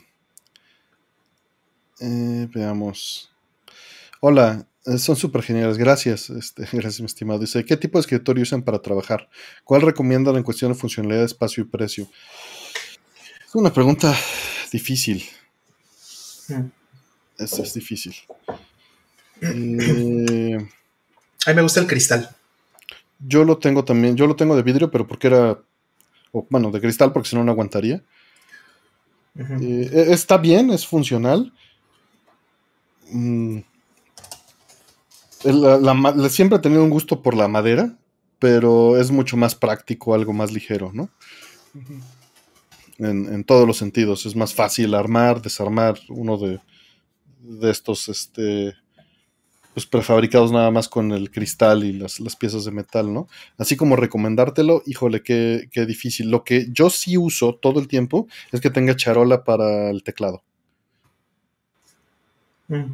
Pues, estoy muy acostumbrado a tener charola para el teclado, tener una altura distinta y la altura del monitor a otro, a otra altura, ¿no? Y el mouse que tengas el espacio, revisa eso. A mí también me gusta eso, fíjate. Me gusta. Y el monitor que lo tenga elevado, me gustan estos que puedes mover el, este, la base de donde pones el, monitor. También la otra, yo hace poco le comentaba a Mo, bueno, no hace poco, ya hace varios, varios meses, compré uno de estos brazos para, para poder rotar, mover el monitor y quitarlo, Y es una maravilla. Mm es una maravilla porque en cualquier momento pues subo el monitor hasta acá y tengo el escritorio libre para trabajar. O lo, lo, podría poner vertical. No lo he hecho, pero lo podría poner vertical. O lo pongo a un lado para trabajar o para el stream, ¿no? Ahorita para el stream pues lo bajo y lo tengo este, más abajo de lo normal para que la cámara quede a la altura de los ojos. Todo eso pues ayuda. Entonces, pero una cosa que sí te diría yo del escritorio y que me falta a mí muchísimo en este escritorio que tengo desde hace muchos años, que me ayudaron a armar Moe y Yoshi, eh, es que no tiene cajonera. Le tuve que poner cajoneras aparte. Y las cajoneras sí son un requisito esencial, ¿no? Para, pues deja tú, no, no que sea yo muy ordenado, pero para tener algo de orden. sí, sí, justo. Yo ahora que llegó IKEA a México, me compré pues dos tablones, uno largo de dos metros y cachito y otro de la mitad. Y hice, e hice una, una escuadra. Mm. Y entonces pues trabajo en la parte larga y, y nada más, ¿no? O sea, no tengo cajones, ese es el siguiente paso. Intento mantener todo el orden pues, en todo el real estate, ¿no? En todo el espacio que tengo. Y aquí mismo tengo el Play 4 y la tele aquí a un, costado. Eh, y nada más. Ah, bueno, el Switch. Switch. Sí, yo lo uso así en L, ¿no? O sea, en esta parte es donde trabajo en la compu y acá no es que juegue en este monitor, lo uso para probar lo que estoy programando, ¿no? Porque pues conecto muchas consolas clásicas y me sirve tener ese espacio. Y acá en este mueble que tengo encima del escritorio, pues tengo varias consolas en las que trabajo. Y en la esquina muerta al fondo, ahí tengo impresora, eh, lectores de floppies, escáner en el segundo piso y tiras de contactos, ¿no? Porque si no, está imposible. Claro. Y mucho depende de, del espacio. Farid, que ya los vendían en Home Depot. Nunca los vi. Nunca los vi en Home Depot, este, Farid. Y pues ya, ahora que fui, bueno, no, ya tiene casi un año los compré mm. en Ikea. Mm. Sí, que Ikea ya, yo no les he comprado nada. Tampoco. Pero sí, sí supe que abrieron en México. Por ahí Luis Luis dice que es su cumpleaños. Saludos. Saludos. Este, saludos a Farid, que anda por ahí. Y preguntan de Don Pache Resurrection de Play 4. No tengo idea si vale la pena. No la tengo. Te, mentiría. Eh, bueno, ahora sí vamos con la siguiente. Eh, dice, ¿qué opinarían de un medio externo, tipo cartucho o USB similar, donde el juego pudiera actualizarse directamente en su memoria para temas de preservación? ¿Es un nicho que podría existir? Ah, mira, si, si, si es reescribible, ya estás frito, en mi opinión, porque eso también es revocable en la licencia, como los de Switch. Entonces, este, preferiría que no, que tiene el fusible, ¿no? Eh, pero, Frank, supongo que estás yendo por el lado que Frank Cifaldi mencionó en Twitter que tuvieras básicamente un disco duro externo, que el juego viniera en un, en un disco duro SSD, que metieras en la consola y ya viniera preinstalado, ¿no? Como arcade de estos de Taito, ¿no? Ajá. O como. Pues, o, incluso como Killer Instinct, ¿no? Básicamente. Sí, sí, Killer Instinct lo hacía en los noventas. Este Taito eh, X2 bueno, la serie esta de, arcade de Title lo, hacía en los 2000, ¿no? Así estaba, por ejemplo, Street Fighter 4. Y comprabas la, cosa esta, la placa de arcade, que pues más bien era una PC, y el cartucho donde venía el juego, pues es un disco duro, literal. Sí. Este, pues no sé, digo, que si fuera un, un medio flash, pues la verdad es que no duran mucho. Eh, no sabemos, sí, no sabemos cuánto duraría un, medio flash actual en almacenamiento sin hacer nada. Pero en uso constante sabemos que duran muy poco. Sí, o sea, por ejemplo, todos los cartuchos de Game Boy Advance son flash, todos. Ajá. Y tienen 20 años, ¿no? Acaban de cumplir este año, están cumpliendo 20. Son de baja densidad, ¿no? Ajá, de muy baja densidad y bueno, pues ese eh, a lo mejor es un buen benchmark, ¿no? Eh, sí, para empezar, porque pues es como la primer consola eh, masiva que, empezó a traer los juegos en, flash. Que ya empezó a tener problemas, pero no la memoria flash como se creía, sino el soldado, ¿no? El soldado ya se empezó a desprender y hay que resoldar eso. Sí, o sea, ese, por ejemplo, a lo mejor empiezan a fallar en algunos años, puede ser, no sabemos todavía. Eh, de nuevo, como dice Artemio, son, son de baja densidad. Entre más densidad tenga el, flash, entre mayor capacidad tenga, mayor va a ser la probabilidad de que se, de que se corrompan con el tiempo, obviamente. Eh, entonces, este, a lo mejor es un, primer paso, ¿no? Vamos a ver después los de 10 y luego 3DS y PSP, eh, este, Vita y todas esas cosas, ¿no? Y el Switch. El Switch, por supuesto. Eh, este, lo vamos a ver conforme pasen los años. Sí. Pero hasta ahora, pues se han mantenido. Ahora, la evidencia que tenemos de tecnología actual, por ejemplo, es que un SSD actual en uso continuo, o sea, no, no 24 por 7, pero sí eh, un uso casual, eh, pues varias veces a la semana, no dura 5 años. Eh, se, desgasta más rápido que eso, porque es de reescritura. ¿no? Si fuera de solo lectura podría cambiar cómo son estos cartuchos, ¿no? Exactamente. también habría que ver cada cuánto tendría que renovarse, porque eh, como funcionan estas cosas es, eh, es manteniendo una carga, ¿no? Manteniendo una carga en, eh, no literalmente un capacitor, pero como si fuera un capacitor, ¿no? túnel cuántico y se mantiene la información en cada uno de estos bits de esa manera. Exacto. Y es, es, perduradera porque básicamente es como son como transistores MOSFET en donde cuando lo prendes y lo apagas mantiene su estado anterior porque es por una, una capacitancia interna que se cierra el transistor. Y así funciona, todo. O sea, literalmente, insisto, no son capacitores como los conocen, pero es porque hay una carga atrapada ahí. Mm, claro. Sí, y bueno, también. Así funcionan las EPROMs, ¿no? Perdón. Claro, pero hay que mencionar también que eh, el flash en particular usa dos, eh, regularmente, ¿no? Usa dos niveles de voltaje. Uno es el voltaje que utilizas para la lectura y otro es el voltaje que utilizas para la escritura. Básicamente la escritura va dañando la celda cada vez que tú escribes en un flash, lo dañas un poquito. Y es normal, es parte del funcionamiento, es parte del diseño. Entonces, conforme estás utilizando el flash, conforme le estás pasando esta carga y, más eh, cuando, cuando escribes, eh, es natural que le vayas haciendo un poco de daño. Y, pues eso eventualmente termina en, romper esa celda y corromper la información. Y así es todo el flash, ¿eh? Y, hay memorias flash, ahorita que Roll mencionó los dos voltajes, creí que iba por ese lado. Hay memorias flash que tienen varios niveles de densidad para almacenar distintos estados. En lugar de almacenar un bit por celda, pueden almacenar cuatro, porque tienen distintos niveles de voltaje y representan distintas combinaciones. Y eso lo hace más complicado, pero más denso en el mismo espacio, ¿no? Efectivamente, y va complicando la situación al mismo tiempo, ¿no? Estás hablando de los, de los flash más modernos. Exacto. Que son los, eh, los TLCs y los QLCs y, todas estas cosas, ¿no? Que además ya son el estándar, porque como es más denso, eh, pues es la forma en la que te pueden vender un disco de un tera o de cuatro teras o de ocho teras. Eh, en solid state más, este, más denso en un paquetito de, disco duro de laptop, ¿no? O en un disco duro externo. Esa es la manera en la que lo pueden hacer. Y bueno, ojo, no estamos diciendo que Flash sea la muerte, porque ahí dicen, están como defendiéndolo, que los medios ópticos también tienen problemas. Por supuesto, todos los medios, todos los medios van a fallar. todos. Todos, todos. Eh, nada más es que, y por eso acentuamos la densidad, ¿no? Porque entre más denso, más posibilidades hay de falla. Simplemente tienes 10.000 unidades que estás salvando o 5, es más probable que falle una en 10.000 que una en 5. Exactamente, sí.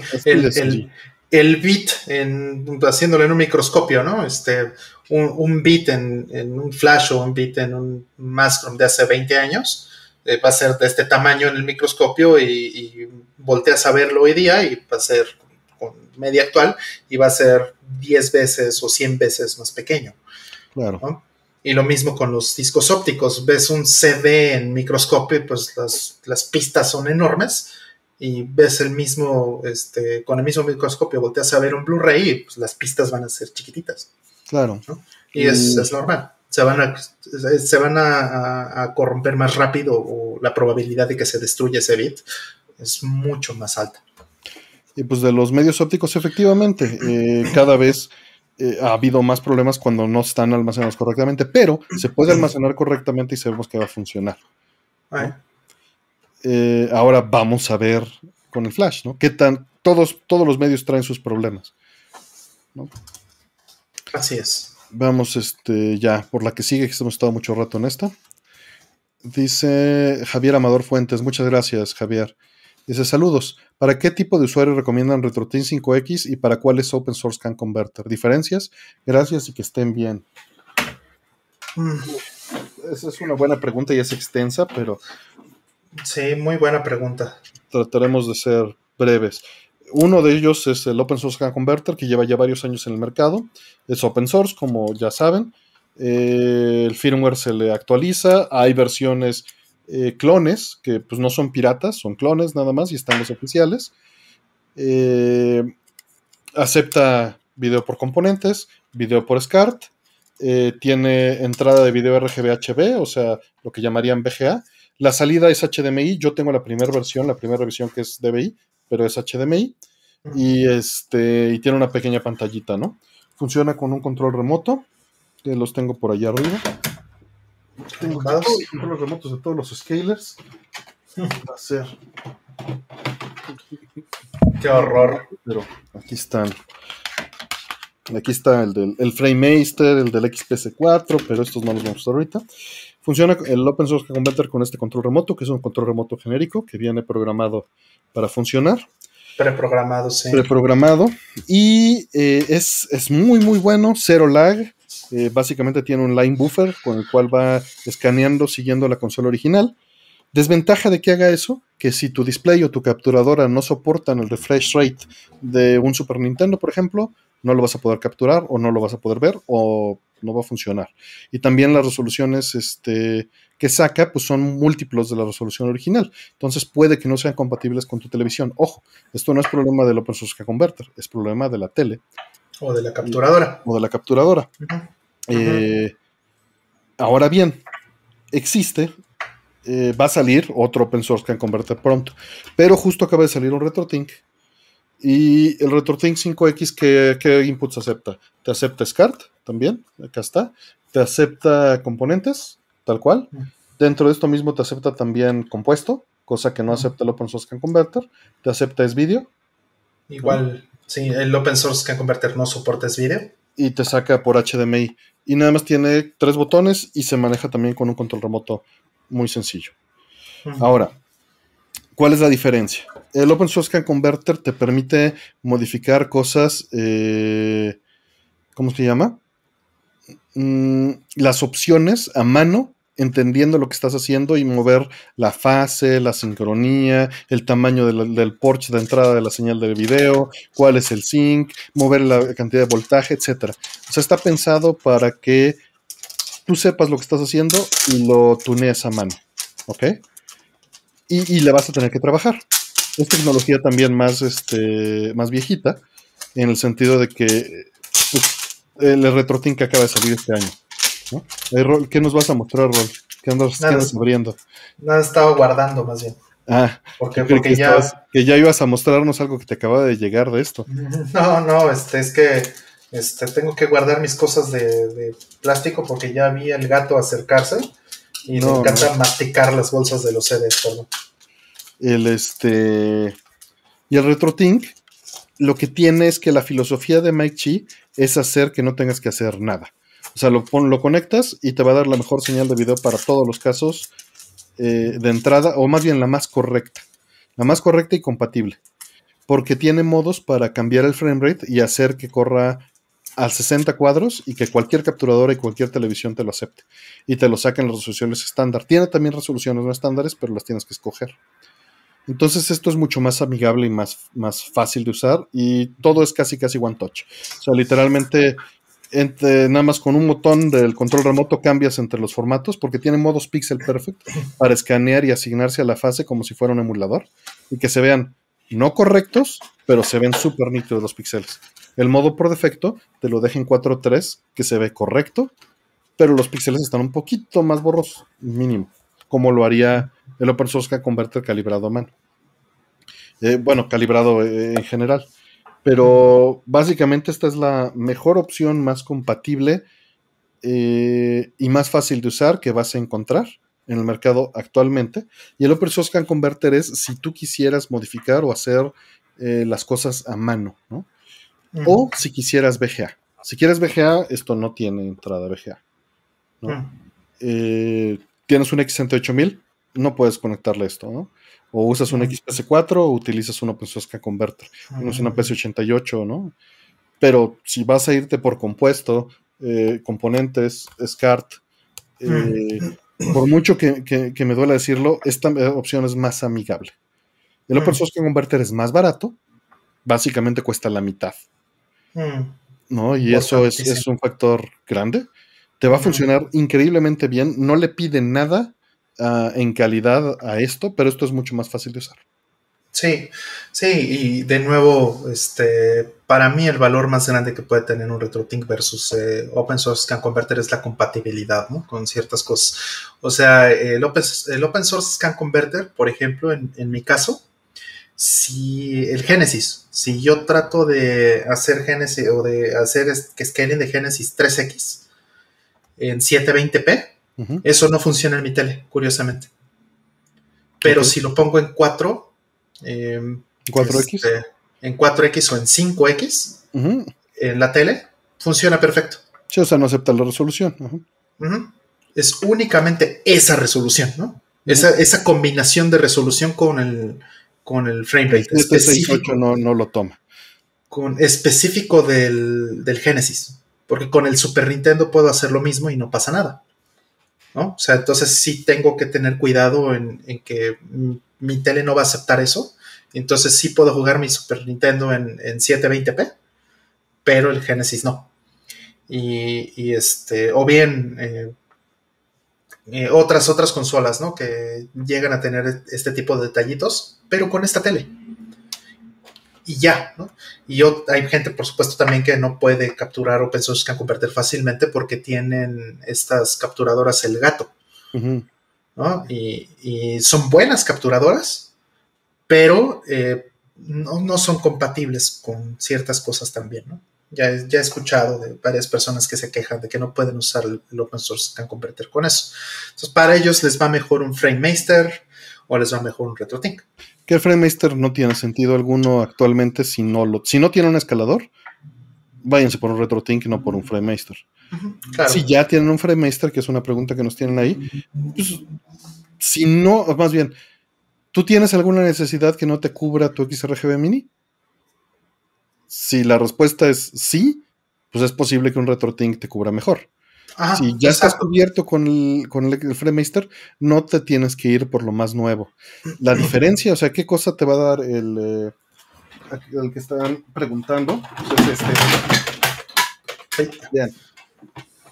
No hagan eso en vivo, señor. No lo mates, no lo mates. No, lo, alcancé a detener con el brazo. Ven, lo tengo ahorita colgado, ahorita lo ven. Lo que me están preguntando es el XRG Mini, este, el Frame Master. Este, y el que salvé con el hombro fue el ¿La bestia? Ah, el 2. No, la bestia está conectada allá atrás en el. con este. Con, ¿Cómo se llama? Con la X68000 para el stream de, de Castlevania. Ay, bueno, y esta otra bestia ya llegó justo a tiempo para ver si podía masticar la envoltura de mi, de mi CD. Y lo que, se, lo que oyeron que se rompió es el este que hackeé, porque ya se le había roto la fuente de poder al XRGB2 y le puse otra fuente de poder este, distinta, ya americana. Y pues es zafa, porque no, cuando abres estos, estos este, eliminadores, pues ya no sellan bien y no lo quise pegar. Ah, ya, ya, ya. Eso es lo que se, escuchó roto. Se zafó el, conector y pues eso fue lo que se cayó. Entonces, eh, el XRGB Mini tiene más lag, es poquitito, no tienes que preocuparte, nada más. O sea, lo que ganas con un Open Source Can Converter, un RetroTink, es lag nulo, ¿no? Eh, en el caso que utilices el triple buffer del RetroTink, pierdes 2 milisegundos, 5 milisegundos, o sea, menos de un cuadro. Entonces, es, es lag básicamente nulo y opciones de, de poder tener más precisión en ajustar la resolución. Eh, Scanlines, ¿no? El, el RetroTink te ofrece, puse por ahí en Twitter cómo se ve el Game Boy con Scanlines simulando LCD. Y cuando lo, lo pones en modo Pixel Perfect, cada pixel queda exactamente en una retícula que puede ponerse, poner simulando una pantalla de Game Boy. Y eso pues, se ve hermoso y solo lo pueden hacer eh, pues, con RetroTink. Open Source Can Converter, en cambio, si haces todas las cosas em, a mano, vas a poder sincronizar casi cualquier señal de video de cualquier aparato exótico que tengas por ahí. Y, no y justamente esto no fue por tenerlo desordenado, Karen, fue por tenerlo ordenado. Los tenía en pirámide en, orden de tamaño y, por sacar el más este, cortito fue que se me vino todo encima. Mm, sí, yo le digo a, Karen siempre que un escritorio limpio es una mente sucia. Eh, pero esto ni siquiera está en mi escritorio, está aquí en el mueble de junto. Sí, ya vino Lupana. Ya ah, escuchó el plástico y escuchó y dijo, ya se fue. Ya no, encontró nada. No, se la perdió. no, se ve, se ve precioso. Cuando veas eso, Mikazuki, cómo se ve. Puse las, puse las imágenes. Se ve precioso. Las puse ahí en Twitter. Mm. Sí, ordenar en pirámide es mala idea. Sí, pero ¿cómo ordenas escaladores? Los, eh, de hecho, ordenarlos en pirámide cumple doble función. E, están ordenados por release cronológico y además este, es muy estable para que no se caigan. Sí, a lo mejor es, he, considerado comprar un raxito o algo, a lo mejor armarlo o incluso eh, mandarlo a imprimir en 3D. E, esto es un rack roll, pero el problema es que tengo el Intellivision, el PC Engine, dos monitores, un Sega CD, y los cinco escaladores y un ColecoVision. Eh, pero el rack tiene así como las ranuras exactas como para eso. No, está Justo. Justo así hacerlo como para que tenga un, algo para poderlo poner como eh, dentro del mueble y que estén acomodados y que no, aun cuando están en pirámide o como sea, pues estén sólidos. Eso es lo que estoy pensando. Ya, no, pero el problema es que como todos lo muevo todo el tiempo, Claro. Pues, literalmente más bien es regresar las cosas a su lugar y eso es eh, la manera correcta de haber sacado los, este, los escaladores en ese momento hubiera sido pararme. Pero pues si me paro les voy a poner la barriga aquí enfrente de la cámara, ¿no? Dice Joss, este, como edificio condo de, de Miami. Se te cae así, se te dejó ir todo el, Ah, se me cayó todo encima. Toda, la estructura, exactamente. Pues no, de hecho, lo único que se me cayó encima fue el conector del XRGB2. Pobrecito. Este le tengo mucho cariño al XRGB2 en particular. Fue el primero que tuve. Y durante años con este jugamos Street Fighter 2 en el, en el HP, este, en un monitor CRT HP Diamond Tron. La combinación es maravillosa. La combinación es fantástica. Estos, estos aceptan este RGB21, no es CART, ojo compuesto, es vídeo y este y RGB de PCs japoneses, ¿no? En, el DB15 y DB25. Están muy bonitos. Y estos pues son line doblers, son muy similares a como funciona el Open Source Can Converter, pero en VGA. Pues ya vámonos por la siguiente. Eh, dice, mm, ¿existe correlación entre que si la vacuna te pega fuerte es porque quiere decir que el COVID te hubiera pegado peor? ¿Ya se vacunaron? No existe ninguna evidencia de esto que estás este, mencionando. Todos, obviamente, es lo primero que te viene a la mente. Eh, te viene a la mente eso, te viene a la mente que, que si, si, estás reaccionando, no hay correlación. No hay correlación demostrada de ninguna de estas cosas. Son, este, es como decir, eh, clavé el cuchillo en el pasto y por eso no llovió. En este momento, ¿no? Mm. Entonces, este, no, no existe ahora correlación demostrada que haya yo leído en ninguna fuente de las que me llegan, ¿no? Mm. Sí, sí, yo tampoco, pero, o sea, sí he escuchado en varias ocasiones, me lo ha dicho un doctor también, así que, que es normal, que, por ejemplo, en, el caso de la vacuna, si te pega fuerte, significa que tu cuerpo, tu sistema inmune está respondiendo. Efectivamente. Este, pero la intensidad con la que responde obedece más, eh, por lo que entiendo, por lo que me han dicho, entiende más a factores eh, genéticos, este, factores específicos de tu, de, tu cuerpo, factores ambientales también, ¿no? Tu, dieta, tu, tu momento, ¿no? En la vida, si, si estás débil o no, etcétera. Eh, mucho más a que este, tengas alguna, como dice Artemio, una correlación así, el, bicho te hubiera pegado más. Y, y, vamos, es, todo suena muy bonito, ¿no? Porque evidentemente cuando tienes fiebre es que tu sistema inmune está trabajando. Eso es evidente. Pero también te llevaría a pensar, ¿y si no tuve reacción a la vacuna, entonces no estoy protegida? Y las dos cosas son absurdas, porque muchas veces tu sistema inmune te ha defendido y no te has dado cuenta, ¿no? Exacto. Es, completamente circunstancial. Eh, o más bien, es demasiado complejo para simplificarlo algo así. Y no vamos a, decir algo sin sustento, ¿no? Aunque sea un programa de entretenimiento, pues no vamos a, este, darle sustento a, algo que no lo tiene, ¿no? Claro, nada más lo que hemos escuchado tal vez de gente que podría saber más que uno, pero hasta ahí. Claro, porque nuevamente, y si, y si no tuviste reacción, no estás protegido, pues no, no hay, no hay nada, ¿no? Sí, pero bueno, este, ¿ya se vacunaron? Sí, ya la primera dosis. Así es. Sí, y no, ojo, no estamos diciendo que vacunarse sea malo. No, no, no. Vacunarse es 100% se lo recomendamos. Y, sí, vacúnense, vacúnense. Así es. Sí, si les pasa, o sea, si tienen efectos, van a ser horas, ¿no? O sea, y muchas veces no pasa de la fiebre, ¿no? Son, son muy pocos los casos en los que va a algo peor. Entonces, sí, mejor, mejor una fiebre de unas horas a, a que escale.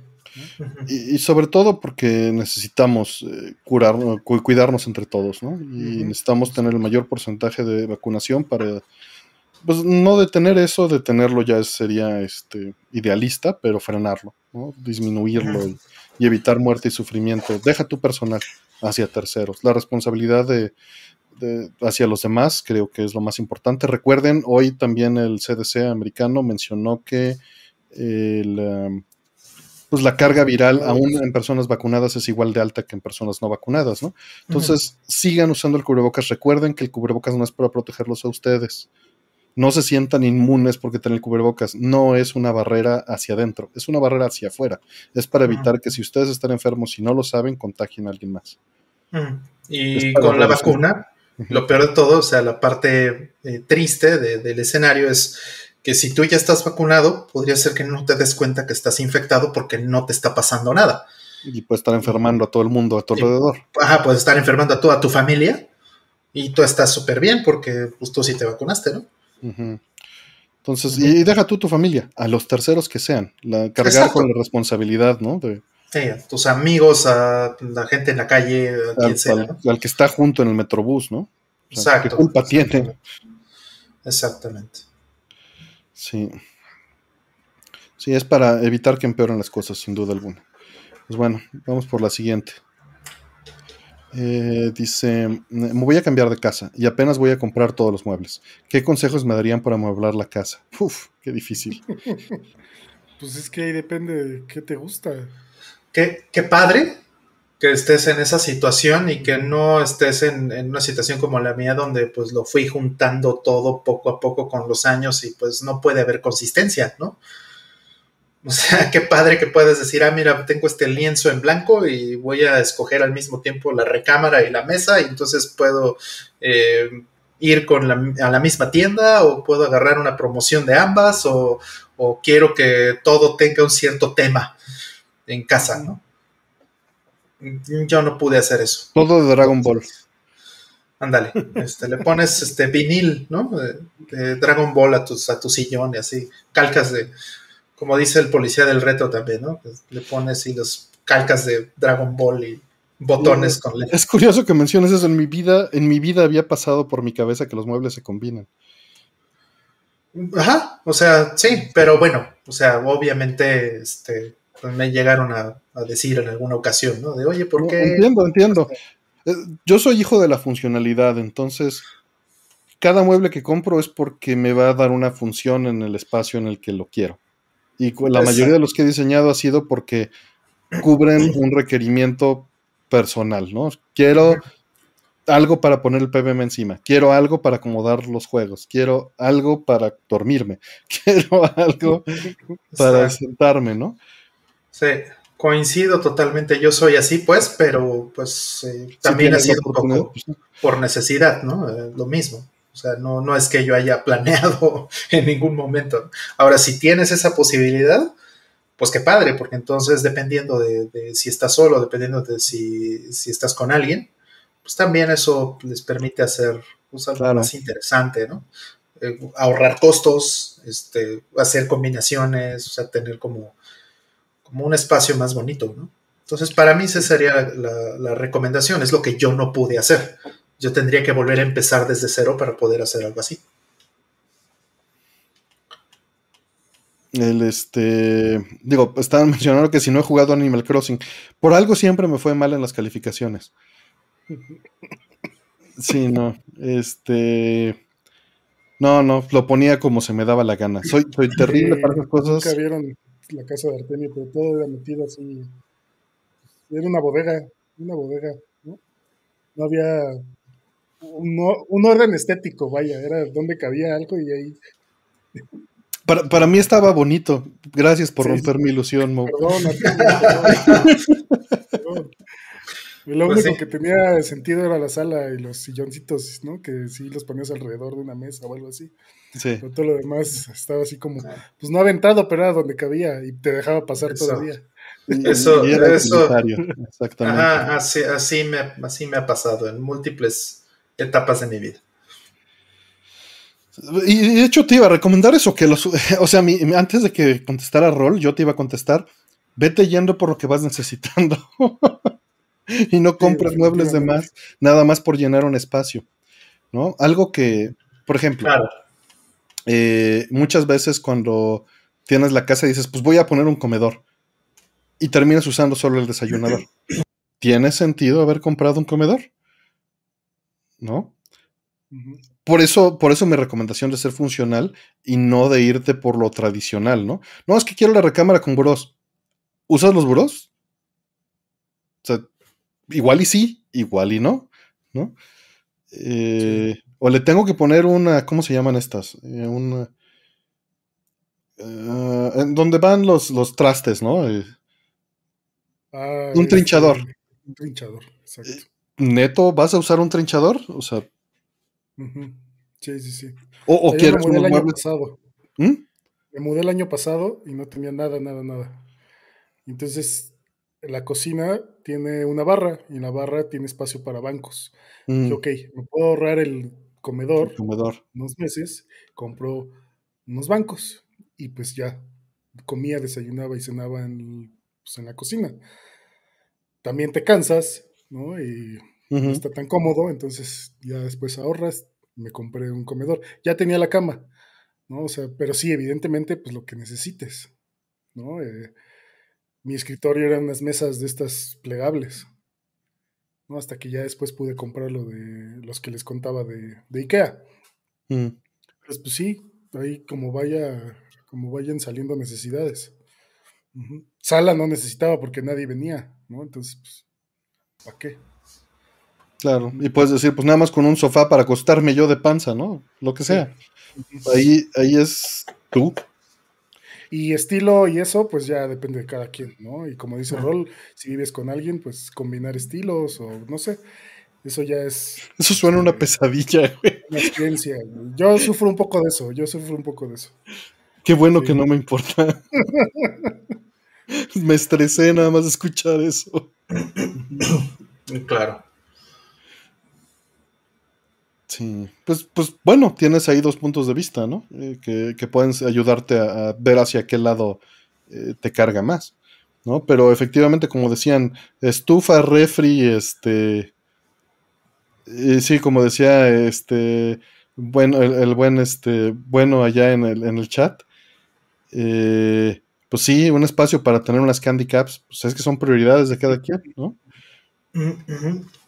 Sí, sí, me, recuerdo este, que vi un artículo en, en, este, en un medio inglés donde estaban haciendo un debate tremendo porque eh, era un, un tipo, un arquitecto muy famoso, muy importante, muy relevante en, este, en Gran Bretaña, diciendo algo como, ah, es que las nuevas casas modernas eh, las vamos a hacer todas sin sala, ¿no? O deberían de no tener sala, porque Mm. pues las millennials ni usan eso, ¿no? O sea, ¿para qué, para qué un millennial quiere eso si, si está todo el día metido en Facebook? Entonces, pues, ¿para qué quiere una sala? no? Ujú. Y, y me lo recordé ahorita porque este, decía Karen que, ay, que, que Sega Abigail tiene en su casa el sillón y su compu, ¿no? Y pues creo que eso está bien, o sea, si eso te funciona, Claro, claro. pues sí. Digo, se me hace terrible ese extremo de decir vamos a hacer las casas sin sala, pues, porque el millennial ya no las usa, pero pues también si es si tu, si, es- si tu realidad es que no te importa tener Claro. más que un sillón y una compu, y eso es lo que, y así estás a gusto, pues sírvete, ¿no? Y, y muchas veces no lo cuestionas, ¿no? O sea, yo puse el comedor y, y la verdad es que casi nunca uso el comedor, ¿no? Ujú. Hay Me veces que sí, ¿no? Con las visitas y lo que quieras, pero digo, el espacio está ahí y no se usa para otra cosa, pero bien puedes poner el arcade ahí, ¿no? Y Claro, esta Sí. es tu casa, ¿no? A final de cuentas. O puede Sí. ser ahí el espacio del home theater o, o- o otra recámara. ¿Qué? ¿No? correcto. Ajá. Otro cuarto de juegos. Claro, claro, claro. O sea, ahí sí, búscale tú lo que vas, este, o si eres más tradicional, pues bueno, entonces, pues sí, ve, ve armando. Pero pues también el detalle es presupuesto, ¿no? Por supuesto, eso nunca, no, eso nunca es infinito. Sí, porque si dices, voy a amueblar toda la casa a mi gusto de trancazo, Sí, Ah, bueno. sí, ahí aguas. sí, sí, vete midiendo. exacto. Sí, pues les iba a preguntar, digo, le pregunté ya a Karen en el chat, pero si quería preguntar, ahí en el chat pongan, déjenos si son más funcionales o, o estéticos. En, en este tema y en general. Una mezcla, una mezcla. Yo sí me imagino como que. Yo digo que Karen ha de ser como este control freak de estas, de freak del orden. Se me figura. ¿No? Que si ve así, este, tantito fuera de su lugar algo, este, inmediatamente se estresa o, le da ansiedad. Se me, me imagina que ella es así por los comentarios que ha hecho, ¿no? O sea, alguna vez le mandé una foto de, este, de algo que estaba probando en algún momento y lo primero que hizo fue hacer este, un, comentario de unas cajas que tenía al fondo, ¿no? Y así de Karen, me acabo de mudar, ¿no? Pero bueno. Eh, yo, yo por expresarla, le mando las fotos de la tira de contactos durante el no context mm.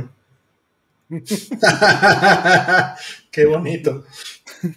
pues es que obviamente ahí es, es como como display de tienda, ¿no? Por atrás está horrible, pero la parte que está a cuadro, pues es la que está bonita, porque es algo que levantas en media hora y estás ahí, o en una hora y estás trabajando con 40 mil cables, ¿no? Ocho cintes conectados, la compu, dos transformadores de corriente, monitores, tarjetas de video, tarjetas capturadoras de audio, pues es un desmadre. Y además es una, exposición temporal, ¿no?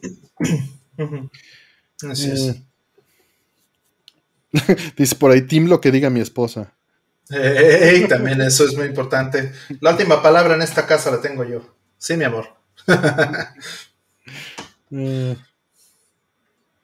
Pero bueno, ya vamos por la, por la siguiente. Por ahí saludos a Yoselea Calitatl que anda por ahí, Servando Ramírez, Hola Planeta, por supuesto. Y bueno, ya los había dicho Mike Ortiz, que también está por ahí. Beatriz ya regresó. Lex, un gustazo que andes por acá, carnal.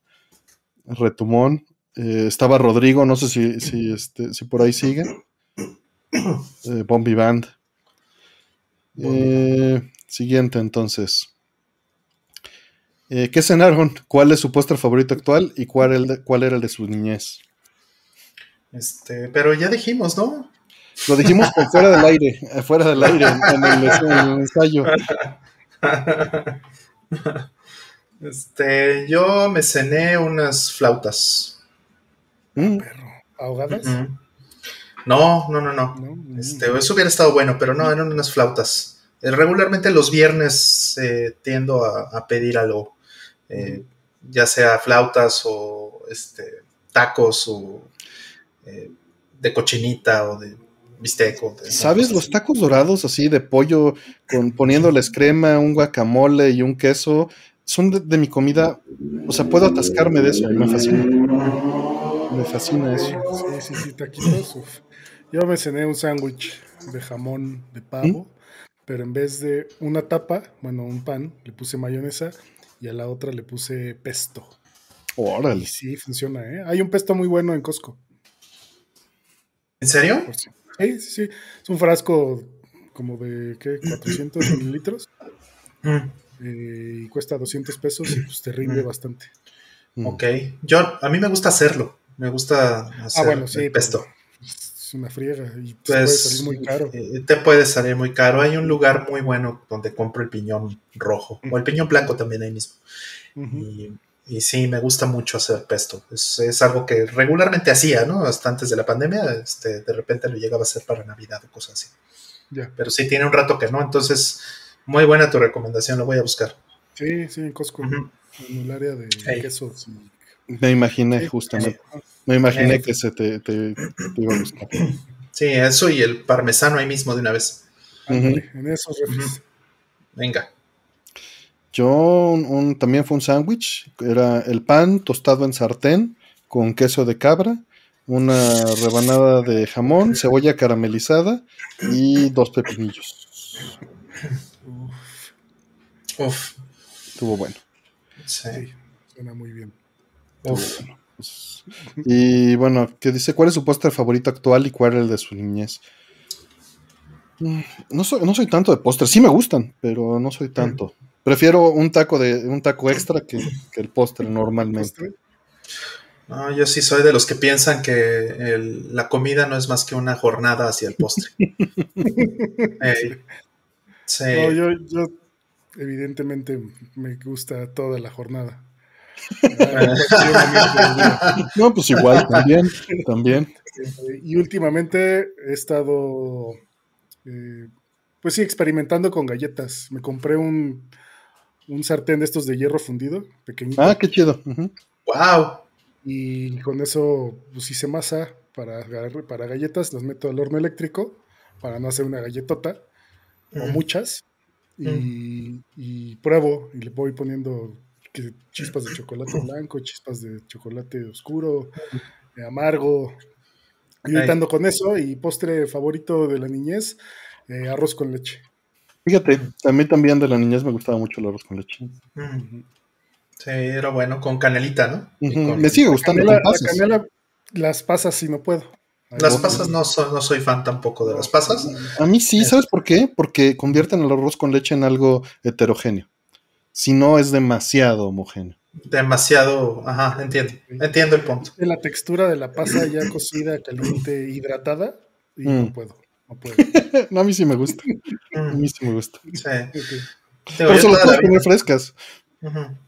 Ah, no, tengo problema, nunca lo he probado, ¿eh? pero habría que. bien. Ándale. Yo para compensar, ¿no? Cuando compras uno de la calle y no trae pasas, yo sí agarro pasitas y se las pongo.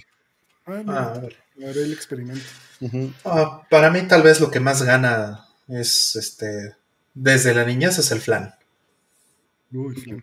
sí, los, un flanecito como el último que comimos alguna vez. Ese mero, exacto, ese flancito que comimos.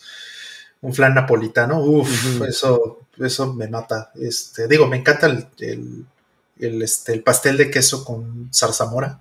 Ah, es muy rico, ¿cómo no? Sí, y también es el favorito de Lupán. Hijo de su madre. Sí, sí estoy resignado a que en esta casa no se puede comer un, pastel, ni se puede comer un yogurt eh, este, a gusto. Tengo el gato encima en el momento en que, en que se da cuenta que estoy comiendo algo de eso, ¿no? Pero, mm. y, es muy fan de la cajeta y muy fan de las mermeladas, pero este, en particular el, de queso con salsamura me encanta. ¿Un banana split? Mm, sí, iba a decir también helado, un helado, sí, ahí tengo, de hecho, tengo helado en el, en el congelador ahorita. nunca un helado. de comprar helado. O sea, de comprar para llevar a casa y tener helado, mm. nunca.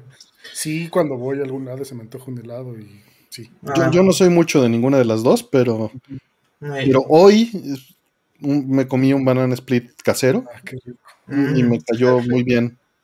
Porque le puse cajeta, le puse una, una tira de cajetas al plátano antes. Y el plátano con cajeta es, o sea, podía haberle quitado el helado, Sí, sí, sí. Y no había problema. Nunca había pensado en vez de chocolate cajeta, uff. Porque normalmente lleva chocolate, ¿no? Sí, te las arreglas con lo que hay. Sí, sí, sí. La Nutella también me encanta. No sé si te acuerdas, Artemio, que una vez traje una Nutella de Brasil. Que hacían con. Sí, sí, me acuerdo. Una Nutella muy rara, pero muy rica, que hacían con, con aceite de oliva. Karen acaba de darle al clavo durísimo a mi postre favorito y no lo había mencionado y lo he hecho en la pandemia varias veces. Mm. Gelatina con rompope. Ah, yo con rompope no lo he probado, pero con, lechera, con leche condensada. Hijo de tu madre. Mm. No, amo la gelatina con rompope. La amo. Me fascina. Me fascina. Ya, ya, ya. Siguiente. Ya, ya, ya. Recuerda la infancia, además. Ya, ya, next, next. En, el pueblo eran así, plátanos con lecheras son buenos. Son buenos. Ah, sí. Next, next, next, ya. Qué horror. Carrito, el carrito de camote. Siguiente. Eh, ¿Por qué se siguen encontrando juegos retro nuevos o sellados en Japón? ¿Acaso hubo sobreproducción o son resellados como en la Friki Plaza de México? Hay de las dos cosas. Hay de las dos, y hay gente también que este que pues así los guardó, que los tuvo en su backlog 20 años y nunca lo jugó y lo vendió. Preguntan que tutorial de la gelatina con rompope. ¿Agarras una gelatina de vasito? Normalmente en el puesto era con picayelos, pero pues con un tenedor o con un cuchillo le das por la vuelta, la, la pones en un plato hondo, la partes con la cuchara, agarras el rompope de preferencia de convento, le vacías un poco y ahí está tu sopa. Califica como sopa. Y estás hecho. Estás hecho. Y si se puede con una cuchara de peltre para que te sepa pueblo, mejor. La de mosaico es la ideal. A mí, para mí, la de mosaico es perfecta o, la, o de agua inclusive. La de mosaico me gusta mucho, sí. Es la, ideal. Mm. Pero, perdón, regresamos aquí. De, de, los juegos resellados. Pues hay de todo. Hay de todo. hay de todo, sin duda. Eh, ahora, cabe aclarar que, por ejemplo, Genesis, pues no venían sellados allá, ¿no? De fábrica, ajá. Ni tampoco Super Famicom. Ni tampoco Super Famicom venían sellados de fábrica. Entonces, ¿No venían con celofán? No. No, no Si los encuentras sellados, es, es, pues es falso. Sellados. Pero venían con algún sticker o algo cerrando la caja. No, no, no, no, no. No, en Japón no, por lo menos. Mm. Y lo mismo Game Boy Advance, este, lo mismo Nintendo 64.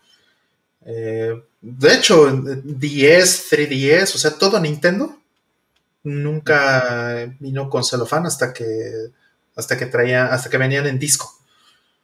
O sea, este GameCube, sí, porque tienen estas como este, fundas de cartón. sí, como los, los, de GameCube, ajá, tienen sus jackets de cartón. Este Wii y Wii U, eso sí tienen este mm. celofán, pero nada más. Por ahí este, eh, nos dicen que los de Neo Geo venían con sticker, pero no en envoltorio. Y también que en los de Mega Drive en Europa algunos venían en, blister. Ah, sí. Sí. Entonces, no, mira, bueno, de entrada, yo no recomiendo a nadie comprar juegos sellados, pero respeto y entiendo que hay un mercado de eso.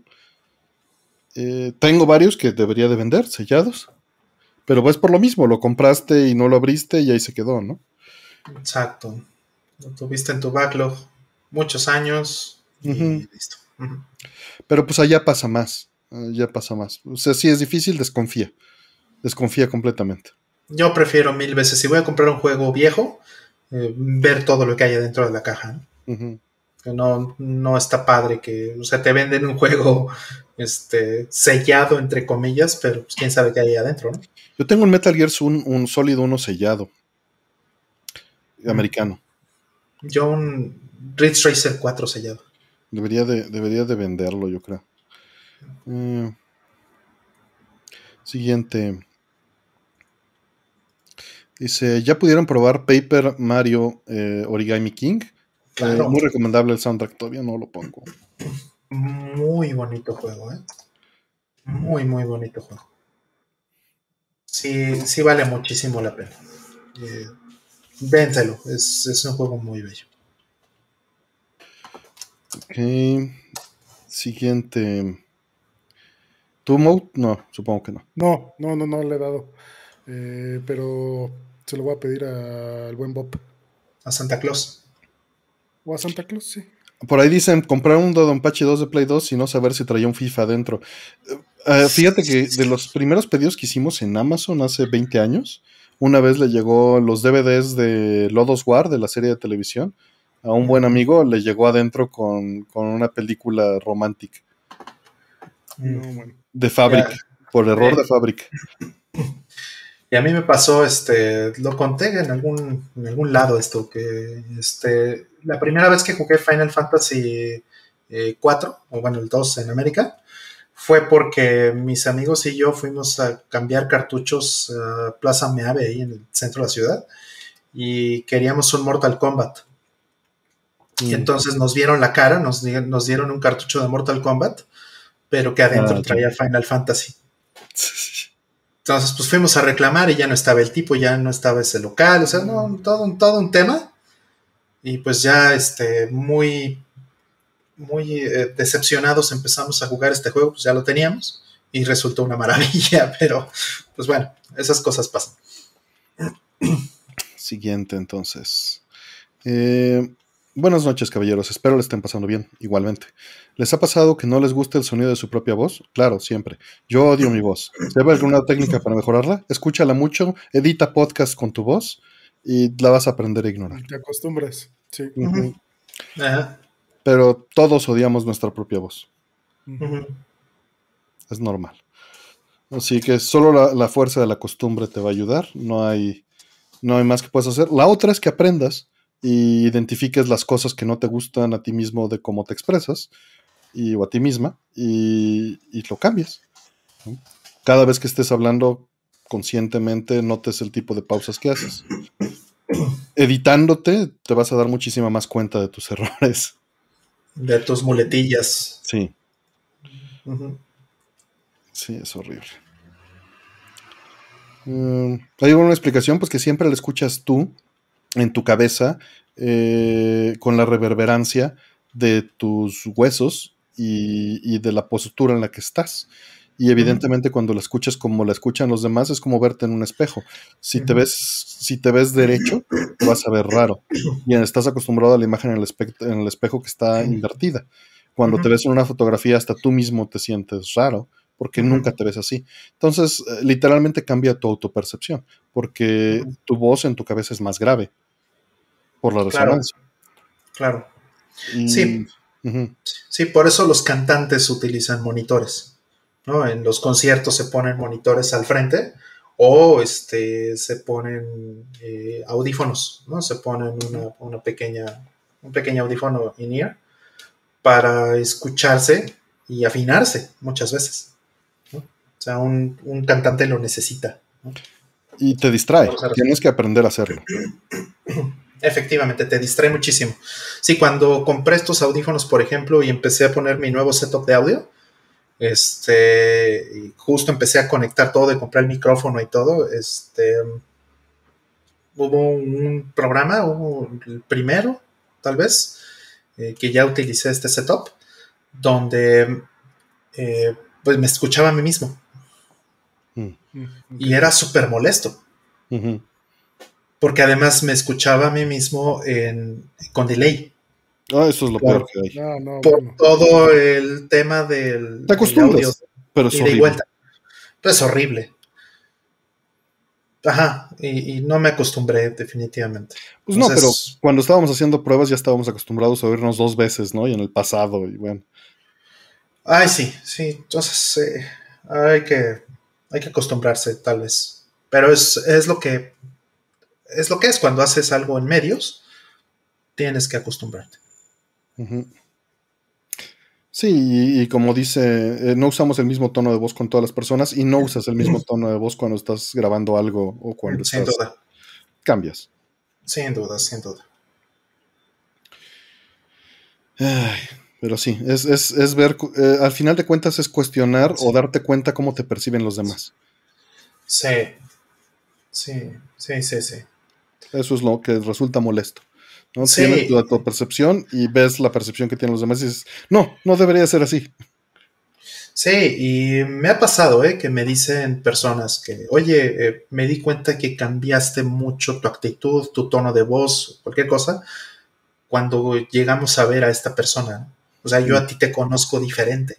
Y les llama la atención. Ah, caray. Y sí pasa a veces, ¿no? Que te encuentras a alguien que tiene muchos años que no ves y ¿qué onda? ¿Cómo estás? Y haces Tienes una regresión. Ajá. y, pasan esas cosas y a veces la gente se puede extrañar, ¿no? De, oye, cambiaste mucho. Pero es normal.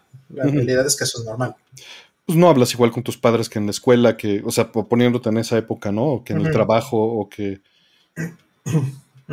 son espacios distintos, y creo que está bien. ¿no? Con tu pareja, etcétera, no, no hablas igual. Siguiente. Dice, ¿qué experiencia de RPGs o algún otro género que merezca una mención del 98 que nos cuenten? Years. ya, ya habían preguntado algo similar varias veces, pero del 98 RPGs. A ver. Ocarina of Time. Bueno, esa es más aventura, ¿verdad? Pero, eh, pero sí, Xenogears, sin duda. Para mí es el mejor RPG de, ese año. Por, por, mucho. A ver, Breath of Fire 3. Final Fantasy Tactics.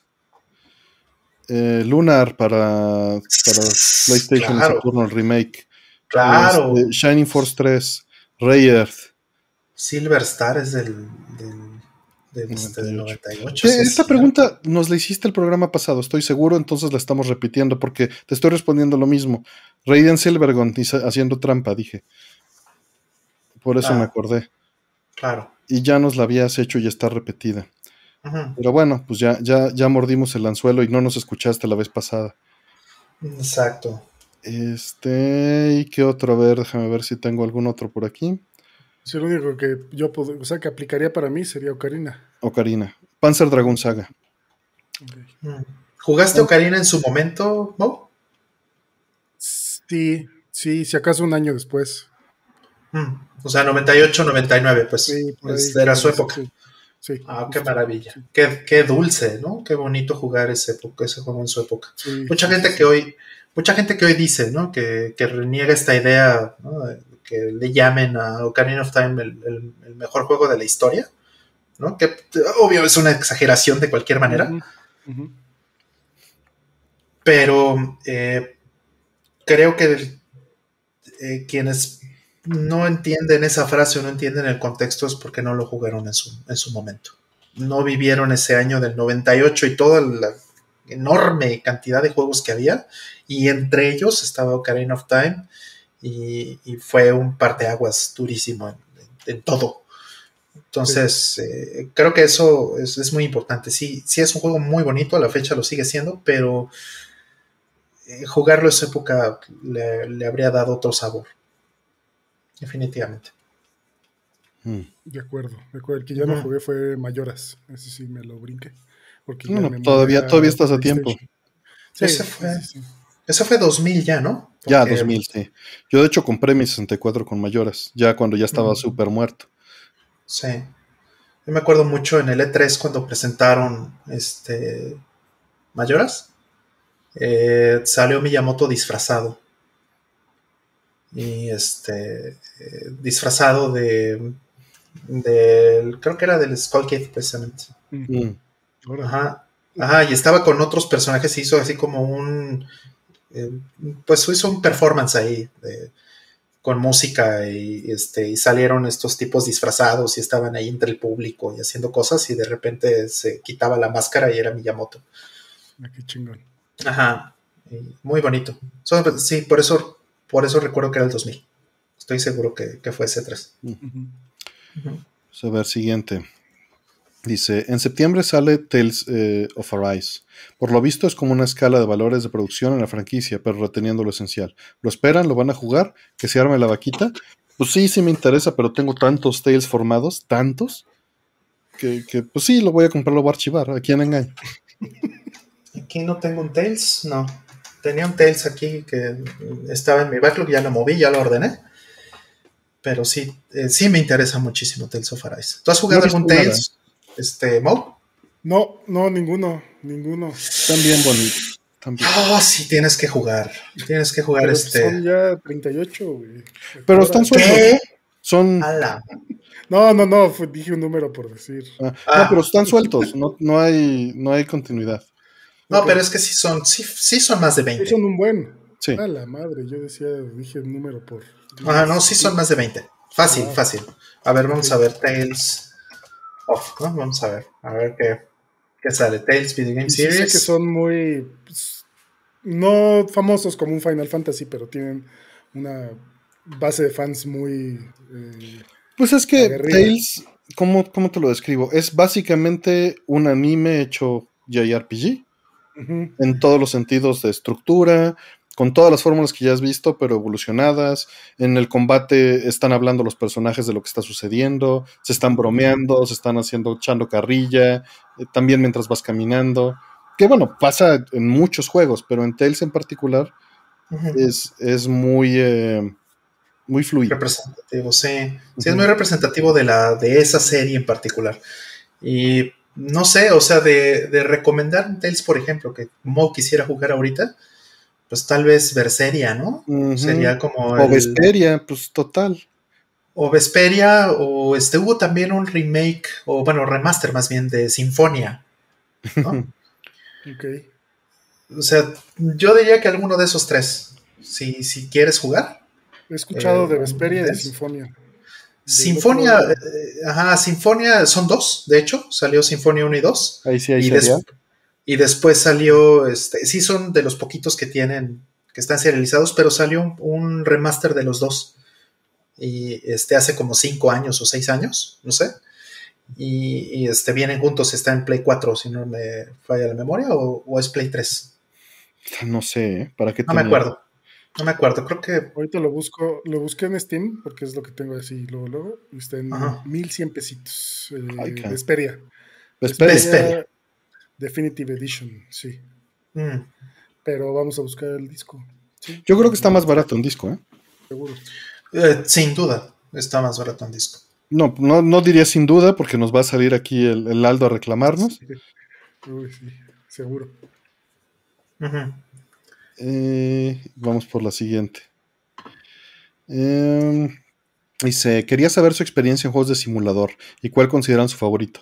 El mío es el City Builder City Skylines. Ok. Eh, tengo poca experiencia, para que te, te miento. Me, me, dan miedo esos juegos y no soy particularmente eh, bueno en ese tipo de simulador. Porque primero pensé en Flight Simulator o, pero pues no, te estás refiriendo a este otro tipo de simulador. Y pues no, SimCity, cosas así, o sea, la verdad es que no le he, entrado.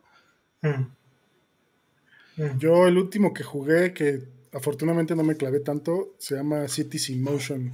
Mm. Pues, es igual a hacer tu ciudad, muy parecido a SimCity, nada más sin... Es más real, entre comillas, ¿no? Pues ahí dicen que Tails en Amazon está como en 500 y Jesús Bueno dice que Vesperia está en 100 pesos en Game Planet. Órale. Que no hace mucho. Dale, dale, dátelo. Sí.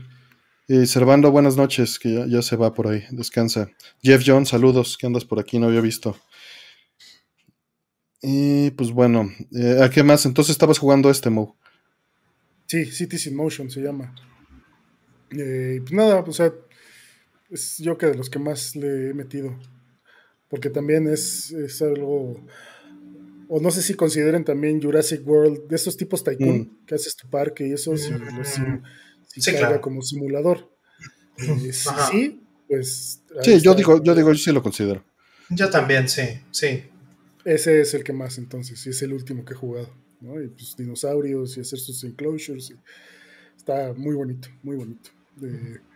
Pero pues sí puedes ahí pasarte horas y horas hasta que te queda como quieres. Y que viene la parte estética, ¿no? Justo, era lo que estaba pensando. Como a mí me agarra, a esos juegos me atrapan por la parte funcional. Normalmente cuando tienes que hacer que, con los puros números me puedan tener. La parte estética soy terrible, terrible. Sí, sí, sí, sí. Y bueno, desde años antes, pues Roller Coaster, Roller Coaster Tycoon mm. o Su Tycoon, ¿no? Su Tycoon mm. también. Ah. El roller coaster estaba perro porque tenías que diseñar tu propia, tu montaña rusa. Mm. Y tenía que ser funcional, ¿no? O sea, usar la gravedad para que eh, pues todo el carro... Para que sigas llevando velocidad, ¿no? Llegar al final, exacto. O tenías que comprar aceleradores y ponerlos en medio, etcétera, etcétera y, que fuera atractiva, que no fuera muy brutal porque la gente se podía enfermar o no le gustaba y no se volvía a subir, etc, etc. ¿no? Miles de opciones que puedes ir cambiando y pues es un pozo con un fondo muy, muy profundo. Exacto, sí, no, por eso sí les tengo pánico a esas cosas. Ahorita me siento liberado de haber terminado Yakuza y ya tengo que agarrar algo más.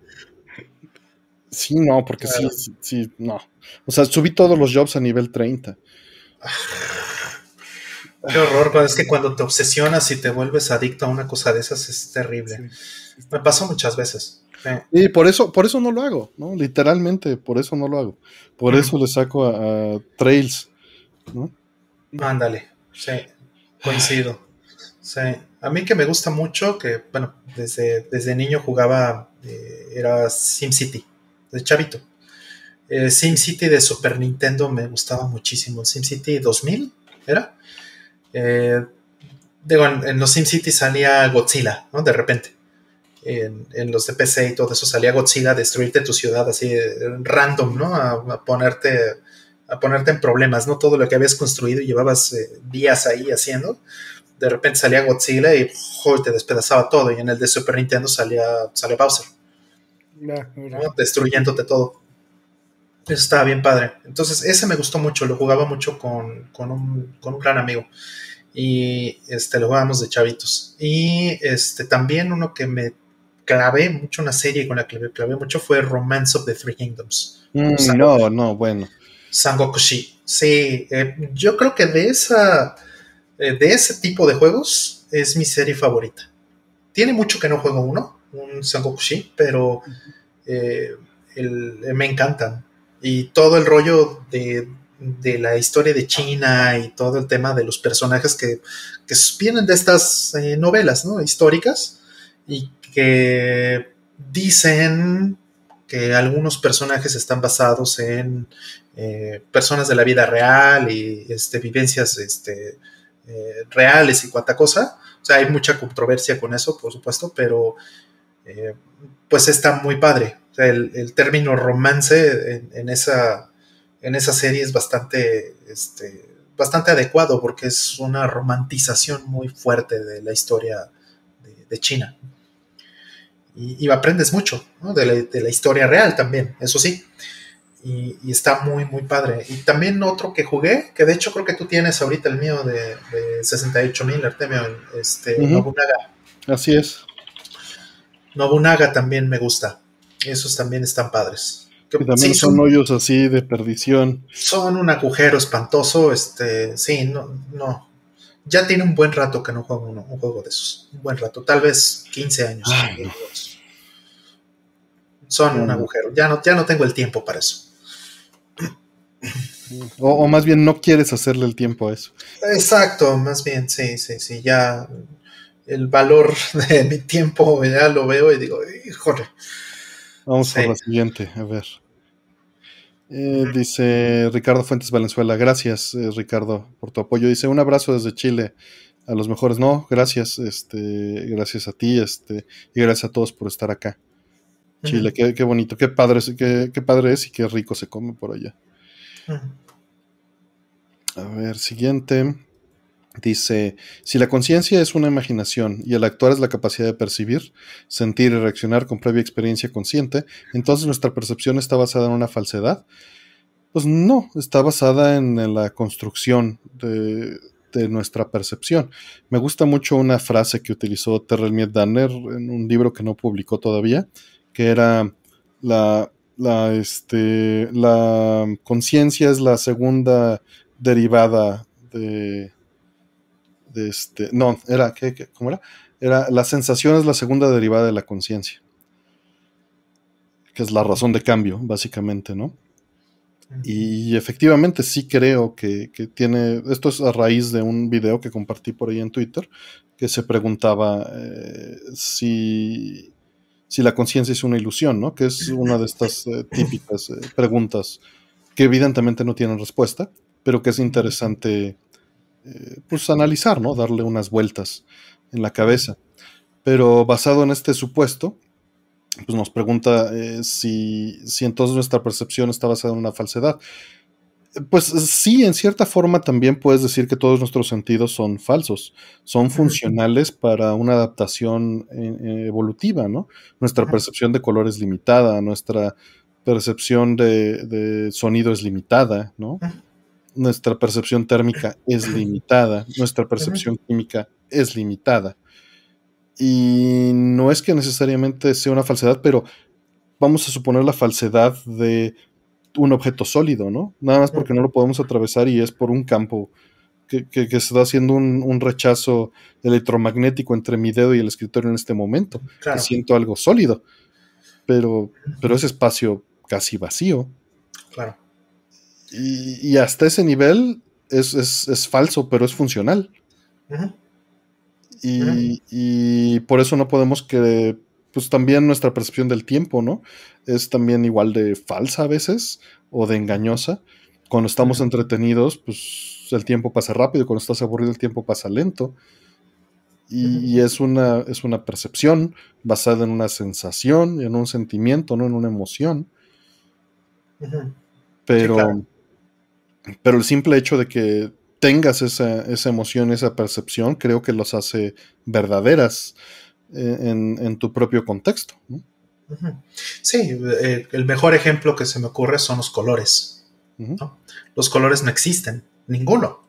No existe tal cosa como el, calor, como el color, ¿no? O sea, no, hay, no son más que etiquetas en nuestro cerebro.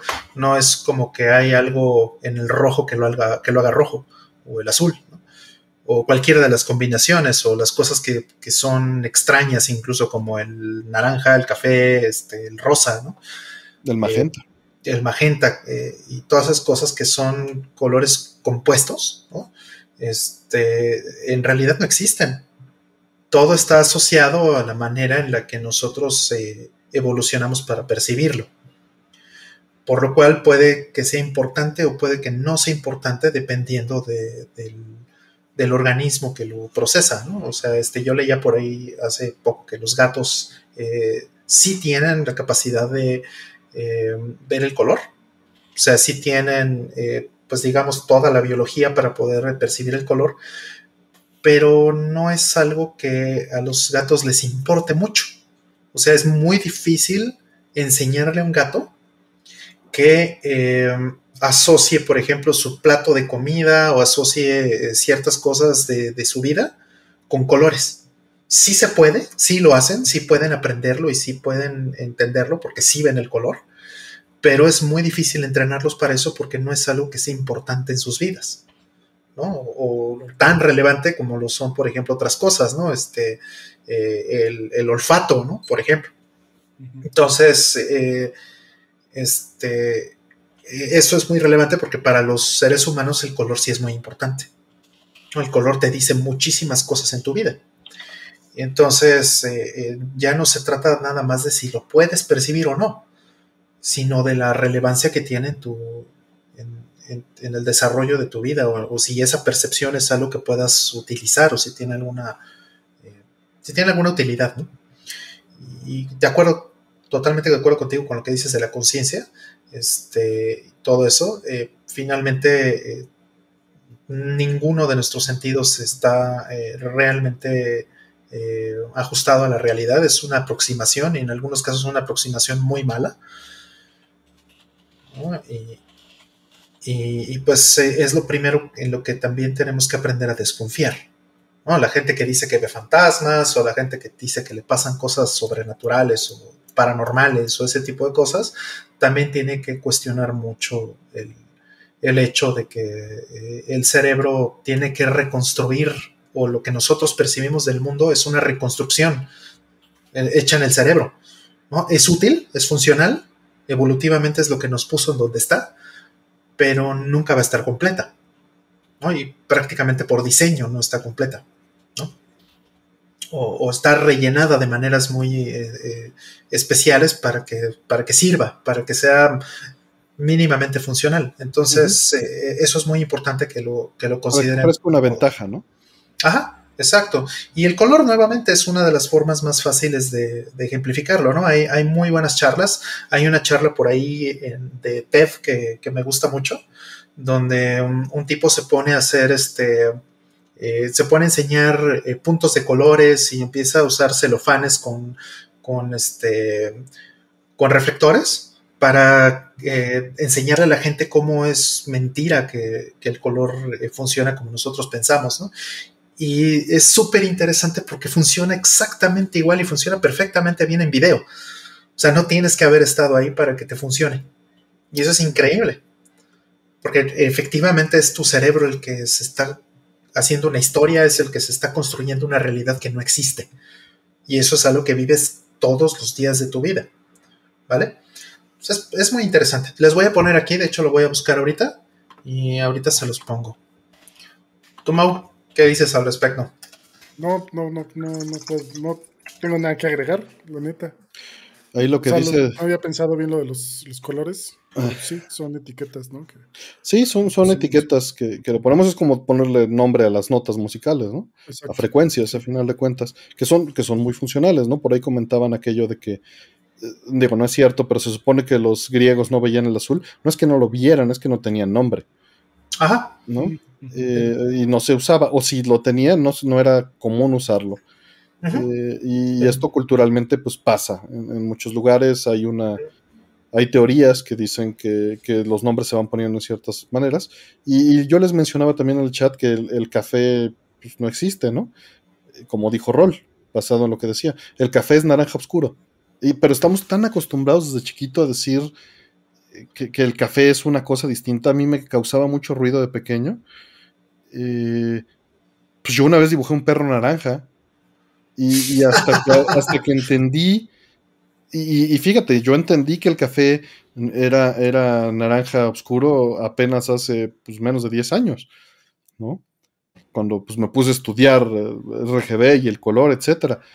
Y, era de, ¿dónde está el café? No, pues ahí está. ¿ah? Es un naranja con, menos blanco. Ok, ok.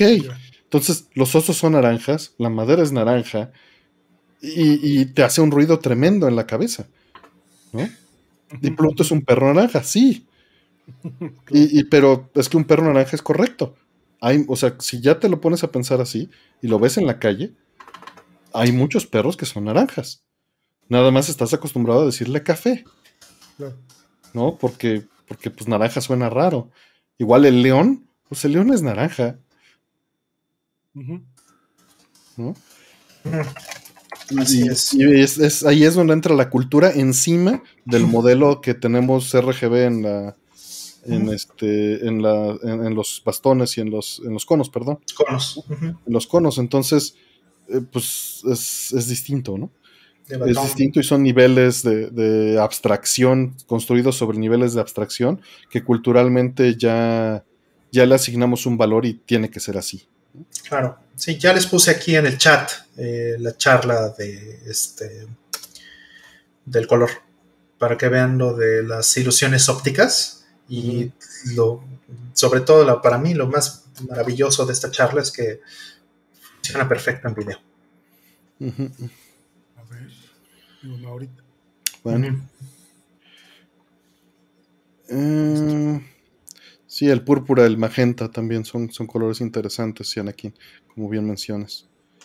Por lo mismo, ¿no? Igual que el, que el rosa. Ajá, sí. Y, sí, este, aquí ya le estaban mencionando, ¿no? Midori, por ejemplo, en, japonés, o el gris en el japonés, o hay muchos colores que, que no tenían nombre. que no tenían nombre y que se los fueron poniendo con los, años. Bueno, pues vamos a la siguiente. Dice, el 3DS tiene bloqueo regional, pero el 10 no. La pregunta es, ¿puedo jugar juegos de 10 de otra área geográfica en mi 3DS americano o solo aplica para el contenido exclusivo de 3DS? Eh, no, sí, sí puedes. Yo, em, este, tengo juegos eh, japoneses de 10 que juego en mi 3DS americano. Ajá, sí, sí puedes. O sea, la región está no solamente en la consola, también está en los cartuchos. Por obligación. Tiene que venir en ambos lados, tiene que coincidir. Entonces, si no hay, si hay una consola que no tiene ningún tipo de, de este candado regional, entonces la media física no va a tener candado regional y entonces el 3DS, aunque la consola sí tenga, no puede reconocer un, este, un control regional que no existió en la consola anterior, ¿vale? Entonces sí puedes usarlo sin ningún problema todos los que ya se van, Jesús, bueno, buenas noches, gracias por darte la vuelta por acá. Ya, ya se fueron varios este, también, que no puedo despedir más que en el chat, pero gracias por, darse la vuelta. Y vamos a ver la última pregunta de momento. Eh, voy a abrir preguntas. Eh, todavía no, aguanten. Déjenles, hago la pregunta y, y yo hago preguntas ahorita. Dice, eh, la última, a ver, creo que ya está. Siguiendo con el tema de juegos con estética de Play 1, deberían checar el Haunted PS1 Demo Disc. No, pues no tengo idea de cuál sea. Van las preguntas. Y pues vamos a aceptar que les gusta unas 10 o 15, ¿no? Para que no, para que sea rápido y nos vamos leves. Sí. A ver. Y digo, perdón que sean poquitas, pero ya es muy noche y Nada más vamos a tomar así las, las primeras. A ver. Ya está. Ya entraron 20 sin querer, pero vemos qué hacemos. Perdón, ya están cerradas. Me brincó de 3 a 20, así el por el refresh. Sí, sí no puedes hacer nada, es el API. Exacto, eso es el API. Entonces, bueno, va la primera. Dice, ¿jugaron Final Fantasy XV ya completado, ya terminado? ¿Qué les pareció? Yo lo jugué de lanzamiento y me dijeron que cambió mucho. Yo nada más de lanzamiento y no lo terminé. Mm. Eh, Igual yo porque, sí lo Porque me esperé y, lo, se quedó en el backlog. Ya. Sí, yo sí lo, sí lo terminé en su momento, pero pues me choca que hagan eso. O sea, me cae muy gordo. Me hace sentir que este, o sea, me vendieron un juego incompleto, un producto incompleto Y eso pues sí me merma la confianza que yo tenga en, Square. Digo, dicho sea de paso, el, este, Final Fantasy XV sí me gustó. O sea, el juego sí me pareció muy bueno. Y también hay que reconocer, güey, que sí, les, sí le faltó mucho trabajo a la parte final. ¿no? Los que ya hayan eh, jugado o que hayan jugado la primera versión igual que yo, seguro van a entender lo que estoy diciendo. Eh, este, el, no que esté feo el, final o que esté feo el juego en algún momento, pero sí se nota muchísimo que se les acabó el, tiempo, el presupuesto o las dos cosas. Y pues, digo, insisto, que qué mal que, este, que después sí me sacan el juego completo, ¿no? Y, por eso no lo, eh, digamos, esa parte no la he visto, no la he terminado, ni, mucho menos. Pero pues ya ni, ya ni siquiera sé si lo quiero hacer. Sí, yo también me quedé con eso. Por esa razón. Por esa razón, ¿no? Yo prefiero que me vendan un juego completito. Si le quieren sumar expansiones después, qué bueno, como Xenoblade Chronicles 2 o, este, o Final Fantasy VII Remake, ¿no? Pero el producto que a mí me vendieron y que yo compré, que yo puse a mi consola, está 100% terminado en, ese contexto. Ya lo que hagan después con eso, si le ponen lo que sea, y, si es opcional, qué padre. No me gusta que estén arreglando juegos que, supuestamente tendrían que haber salido completos en un inicio. Eso sí me parece espeluznante. Mm. ¿Tú, Mo? No lo jugué. No, no lo jugué. Solo mm. empecé como el prólogo. Y ya. Mm. Siguiente. Está bonito, ¿no? Sí, sí, sí. Dice, ¿les gusta Berserk de, eh, de Kentaro de Miura? ¿Qué opinan de él? Yo solo he jugado este, un juego, no, no he leído nada. Ya habíamos platicado un poquito, pero ¿ustedes? Nada. No, yo le entré eh, hace mucho, pero no estoy actualizado. Mm. Y pues bueno, ahora que ya pasó lo que tenía que pasar, tristemente, este, pues sí lo, sí me dan ganas como más de, ponerme al corriente y hasta donde iba, ¿no? Pero bueno, sabemos, sabemos que nunca iba a terminar. Ajá. Sí, yo solo jugué Sword of the Berserker de Dreamcast, para que les miento. Y me gustó mucho, pero es lo único que conozco. vale. Siguiente. Dice, ¿cuál fue el primer demo que jugaron? ¿Qué tal fue su experiencia? ¿Primer demo? Demo, sí. Oh. Ah, no sé. Mm. Que no se usaba en consolas viejas eh, cartuchos hasta PlayStation, hasta PlayStation hubo así. Sí. En PlayStation, pues sí hubo varios, ¿no? Este, traía la consola demo, Ajá, exactamente. Ajá, traía Exacto. Depende de tu versión, porque traía un disco de. y estaban numerados. Sí. Si no me falla la memoria, traía Ridge Racer. Creo que también jugué como demo eh, Jumping Flash. Mm. Este. Digo, un juego que me fascina y tengo, tengo muy, muy este. Es un demo muy preciado, el, de Metal Gear. Que venía en revista, ahí en la PlayStation Underground. Ajá, y también tengo uno de E3. Mm. Eh, sí, o sea, eh, digo, qué padre que venían los demos en las revistas, ¿no? Qué bonita época. Sí, sí, eso estaba muy padre. Y igual, a mí el, disco que me vino en el PlayStation fueron los primeros demos. Venía Parapa, venía Masters of Terras casi y no me acuerdo qué otro. Claro. Venían varios así. y, por el lado de PC, el demo de Tomb Raider y el de Doom, evidentemente el shareware de Doom, si ah, le quieres decir demo. Sí, sí, sí, sí. De Play, es que yo me brinqué hasta el Play 2, pero recuerdo, o sea, lo podría considerar demo ir a la tienda de Sony mm. y jugar Gran Turismo. Mm. O sea, pues nada más, sí, porque no, no recuerdo eh, juego así tal cual. Mm. De algún disco de, de revista, pues sí, muchos, pero no tengo la memoria fresca de esos. Sí, estaba pensando en los demos que hubo en, en 10. O sea, en cartuchos. Estaba pensando, ¿hay demos en cartuchos? Sí, sí hubo. Hubo dos demos, los, los tengo, los eh, demos que salieron en, en, 10. Eh, o bueno, no sé si hubo más. Pero tengo Metroid Prime Hunters. Eh, salió un demo en, en, este, en 10.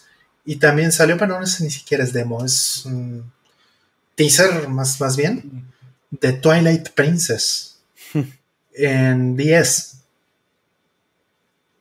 Y pues es un cartucho. Entonces está, está como interesante. Pero pues más que nada fue PlayStation y Dreamcast. Fueron el grueso de las cosas que llegué a tener en, en, demo. El demo que más jugué, seguramente el de Metal Gear Solid 2 que venía en Son Offenders. ¿Y el de Final Fantasy VII? Sí, pero fíjate que jugué más el del 8.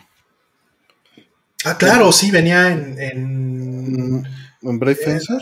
Eh, sí, venía en Musashiden. Claro. En Brave Fencer Musashiden, ese cómo lo jugué. No manches.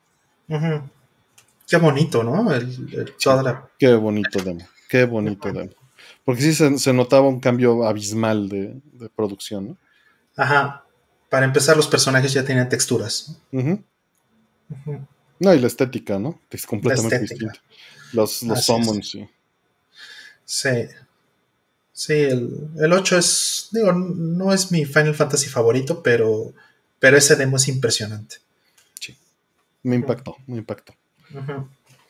Siguiente. Dice, ya preguntaron acerca del dichoso método del Joy-Con. este no, pero Cracker me pidió que, si me preguntaban, les dijera que Cracker tiene un video explicando. ¿En serio? Este sí, eh, básicamente eh, se trata de, eh, ¿cómo se llama? Pues eso, el mismo método que se utilizaba para, para Vita, ¿no? Y para PSP, que es pues ponerle, es, es una solución temporal, la, solución real pues es cambiar el Joy-Con o repararlo. Pero de momento esta solución que, está, pues pueden ir a ver el video. Sí, y mm, les pasé en Twitter en algún momento, este, hace unos días, em, alguien que, está, que posteó que Nintendo mismo ya, ya tenía tiempo reparándolos así. Mm. Que ya les ponía este, unas. Así que los eh, siguientes lotes traían unos. Eh, ajá. sí, pero es algo como, o sea, no es, esto no es nuevo, esto es algo que ya tenía tiempo pasando. O sea, Nintendo ya sabía el fix, pues. Bueno, pero también es, ahí también está el problema, esto es desgaste también, ¿no? Claro. claro, sí, no, o sea, la realidad es que Nintendo no hizo este, los... He dicho, esto es un problema de Nintendo desde el Nintendo 64. Este, eh, los sticks analógicos hacen las piezas de mayormente de plástico, ¿no? Mm. No que eso esté mal como tal, pues, pero sí son mucho menos durables que los de Sony, por ejemplo, que las piezas, las mismas piezas o las equivalentes, las hacen de metal. De metal. Entonces. Eh, no significa que no vayan a fallar, ¿no? También van a fallar. También van a fallar, pero eh, las condiciones por las que pueden fallar pues, son distintas el, tiempo, evidentemente, es, es mayor en, los de PlayStation. ¿no? Yo tengo aquí un control de, Play 3, ¿sí? que es un control que, tengo ya, pues tiene 15 años conmigo. ¿no? Es el control que uso este, para los poquitos juegos que, juego en la PC.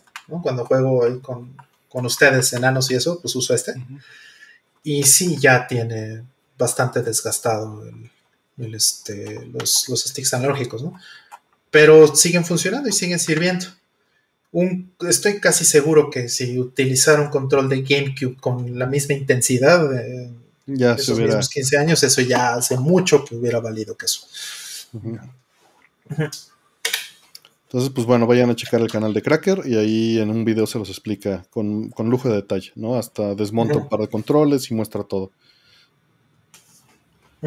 Y vamos por la siguiente. Dice, ¿qué opinan de la constructo social en el que los hombres tienen que pagar en las citas a las chicas? ¿Creen que es sexista? Saludos. Pues mira, el, eh, de entrada es, es, una tradición cultural de la cual desconozco sus orígenes. Mm. Eh, entonces, no, sin, conocer eso, no sé si es sexista o no. Mm. Eh, pero es, en cierta forma es irrelevante eh, si su origen fue sexista o, no es sexista, ¿no? Es, es, es, una costumbre cultural que tenemos hoy en día y que cuando alguien nace dentro de esta cultura es como el tenedor va del lado izquierdo en la mesa, ¿no? O, la servilleta va del lado izquierdo y yo siempre la muevo a la, la mano derecha, ¿no? Por decir algo. A, final de cuentas es, es cultura y es cultura que podemos cambiar, ¿no? Y cada generación puede, puede ir luchando contra esto cuando es un estorbo. Y, si no tiene razón de ser, ¿no? A final de cuentas, creo que también pone, pone en una desventaja a, la mujer, en mi opinión, y, también pone sobre presión al, al hombre cuando no tiene recursos, ¿no? Pero justamente creo que esas eran las intenciones, ¿no? Y por lo mismo, pues sí, Sí, sí, sí. Bueno, para mí este es un tema súper, súper complejo. Este, sobre todo en los últimos años, porque pues chicas que he conocido, personas que he conocido, eh, ha cambiado mucho la dinámica por, esta, por estas razones, ¿no? Eh, yo creo que es una cuestión, es un, es un gradiente, ¿no? No, es, eh, no creo que puedas decir que es sexista o que no es sexista o lo que sea, porque sí. Yo creo que sí hay extremos, que, personalmente creo que están muy mal. Por ejemplo, llegué a ir a un restaurante eh, donde tenían una carta para mujeres. Mm, ya, ya, ya. ¿Cómo es, ¿Cómo es la carta? ¿Cómo te imaginas que sea una carta para mujeres, este, eh, Mauricio? Pues no sé, puras ensaladas, no sé. ¿No? O sea, siguiendo, no sé, ¿cómo? ¿no? Sin precios. Exacto sin precios. Es la misma carta exacta, pero no tiene los precios. La carta para hombres es con precios, nada más. todo lo demás es idéntico. Eso a mí me pareció súper mal. O sea, sí, eh, vi eso y era un restaurante de lujo. Era un buen restaurante y era un restaurante de estos donde este, dices, ay, pues ahora vamos a ir a un lugar bonito para celebrar que tenemos un año saliendo, no sé, ¿no? Ese tipo de lugares y llegas y, tienen este tipo de, cosas que a lo mejor algunas personas no ven mal, ¿no? Pero a mí me parece terriblemente condescendiente, ¿no? A mí en lo personal y, por supuesto ah, hay muchas mujeres hoy día que dirían exactamente lo mismo. A mí ya me parece eso un exceso. Eh, y, y, bueno, otra, por ejemplo, que también puedo entender perfectamente, es que este, me ha llegado a pasar que yo pido la, eh, bueno, perdóname, que alguien, una persona, una mujer con la que estoy cenando, comiendo, lo que sea, pide la cuenta, ella es la que la pide, y la cuenta me la traen a mí. Ah, sí, ¿no? sí, sí, sí, sí, Eso es mucho más común.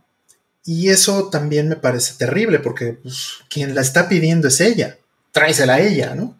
Entonces son convenciones sociales que, que hay que hacer conscientes ¿no? Para, para no cometer esos errores, porque hoy día son más relevantes que hace 5, 10, 15, 20 años, ¿no? Hoy día son más relevantes. Entonces la gente tiene que volver a aprender estas cosas. No es que sean sexistas por sí mismos, ¿no? No necesariamente. Es que también es, un, es un problema que se construye encima del otro, ¿no? Por ejemplo, digo, obviamente nosotros tenemos la confianza, pero si salimos a comer nosotros tres, ¿no? Y pedimos la cuenta, ya hay, ya hay un problema posible, ¿no? vamos a suponer que no nos conocemos bien y, yo agarro y digo, yo pago la cuenta. Pues se pueden ofender, ¿no? por el simple hecho de ejercer poder sobre los demás. Ajá, exacto. O, te puedes sentir mal y decir, no, no, esto me incomoda, espérate, es compromiso y mejor cada quien lo suyo, ¿no? Claro. Eh, sí. Sí, de por sí, entre el mismo género, sin el problema eh, de cultura que hay encima de, las imposiciones, puede ser delicado, ¿no? Con todo lo otro encima está, está terrible. Sí, lo he visto en muchas familias, fíjate, llegué a invitarme, no sé, alguna comida con la familia de alguien y en el momento de pagar todos empiezan a aventar los tarjetazos y empiezan a decir, no, no, yo pago, yo pago, y se empiezan a pelear por quién paga, Y porque ya se convierte en un tema de opresión, ya se convierte en un tema de, de poder, de hecho. Y se me hace de súper mal gusto, por supuesto, ¿no? Así como de, ay, qué bonita familia, pero pues tienes razón, o sea, estas cosas pasan, no necesariamente tiene que ser una, situación eh, eh, de género, ¿no? en, ningún sentido está... No, la situación de género lo agrava, ¿no? Por supuesto, o, lo hace más común también, ¿no? Entonces, mira, es, es complicado porque también pasa mucho, y este es el otro extremo, ¿no? Que me llegó a pasar también que este, una situación así, donde le trajeron la, donde me trajeron a mí la, cuenta, eso echó a perder por completo la velada, echó a perder por completo la cita. Y es porque eh, la reacción de esta chica, independientemente de si estaba justificada, ¿no? O sea, sí estoy de acuerdo y entiendo su, molestia y estoy en, completa empatía y, este, y estoy de acuerdo en que se moleste, pero hay personas que se lo llevan a un extremo. O sea, ¿por qué vas a echar a perder la velada completa por eso? ¿No? Si el tema no es conmigo, el tema es con la persona que cometió el error, ¿no? Entonces eh, eh, ya llegó un punto en donde ya era contra mí, ¿no? De tú por qué la aceptas o tú por qué, o sea, espérame, yo no acepté nada, a mí ni siquiera me di cuenta, ¿no? Y, y ese tipo de escenarios este, creo que también están muy mal. O sea, creo que hay que entender que es un, estamos en un periodo de transición, que tenemos que aprender a, todos, ¿no? Eh, yo, por supuesto, me incluyo en esto. Yo también tengo que aprender. Y, los meseros y la gente que da servicio y las mismas mujeres también tienen que aprender a que esto no es un tema binario, ¿no? No es blanco y negro y, y no se puede, este, acusar a la gente, ni te puedes enojar demasiado, ni mucho menos. Y está bien que te molestes, pero tienes que entender que la situación no necesariamente es en contra tuya. No, es, no eres el no son todos eh, tus enemigos, ¿no? Ese tipo de cosas es importante comprenderlas. También está el asunto de que evidentemente en la pregunta está implícito el cortejo, ¿no?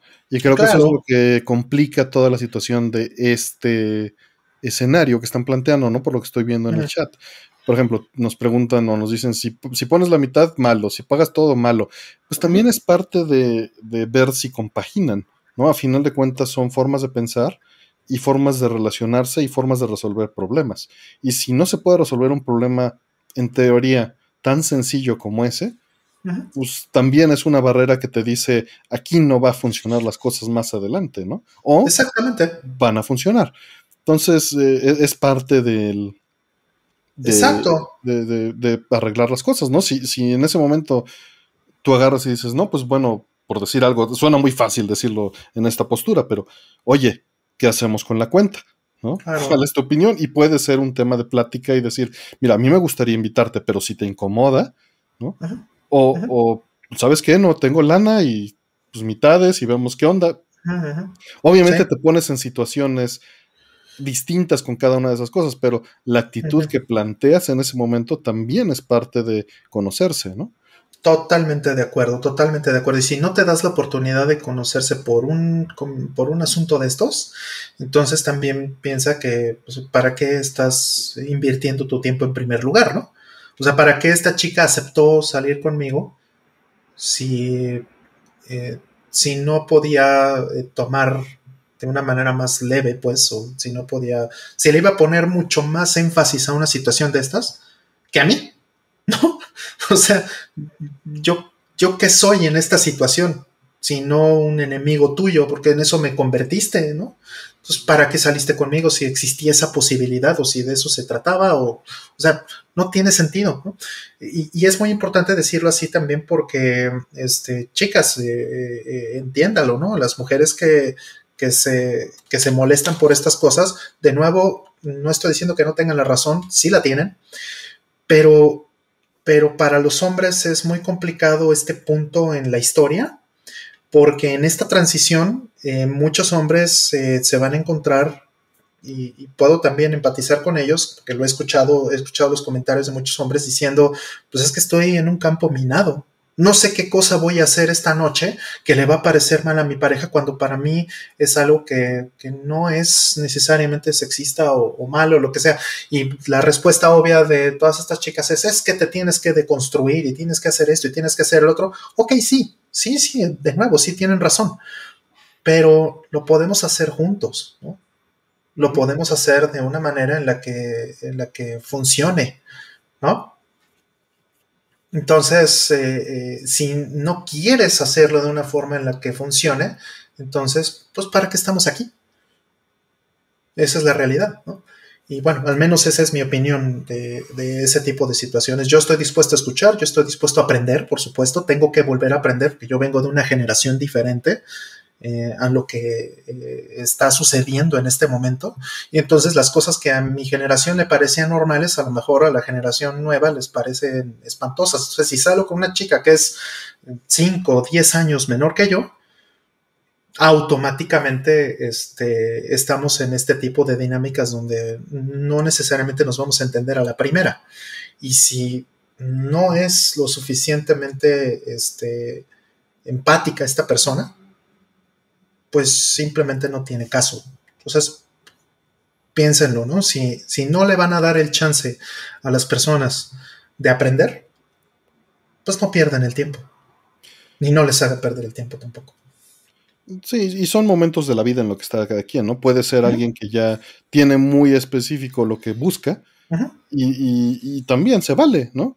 Y puede ser alguien que sabe, que tal vez ya sabe más con la vida de lo que busco no lo voy a encontrar porque es un idealizado y, vamos a construir lo más cercano a lo que busco, con alguien que esté dispuesto a hacerlo. Pero, nuevamente, son perspectivas y puedes estar en cualquiera de esos momentos de la vida y tener suerte en cualquiera de esos dos momentos de la vida, ¿no? Y, puse dos por decir algo, porque son miles. Sí, claro. Sí, y, lo he escuchado de chicas eh, de mi edad y, y, poco más jóvenes decir, ay, es que ya no encuentro chavos eh, que valgan la pena, ya no encuentro, o sea, pienso, bueno, ok, sí, es verdad que, que es difícil, ¿no? Encontrar a alguien con quien, o sea, conforme uno va creciendo, conforme uno va, este, cambiando con los años, uno se va volviendo un poco más exigente, un poco más este, específico ¿no? en, el tipo de persona con el que uno quiere pasar el tiempo, lo, lo, entiendo, pero muchas veces es eso, ¿no? que uno no se abre a entender o a empatizar con la perspectiva de la otra persona. Entonces, a ver, pues si no encuentras chavos es porque los estás ahuyentando, ¿no? Y, estas cosas no están bien. En fin. ¿Algo se nos fue, Mo?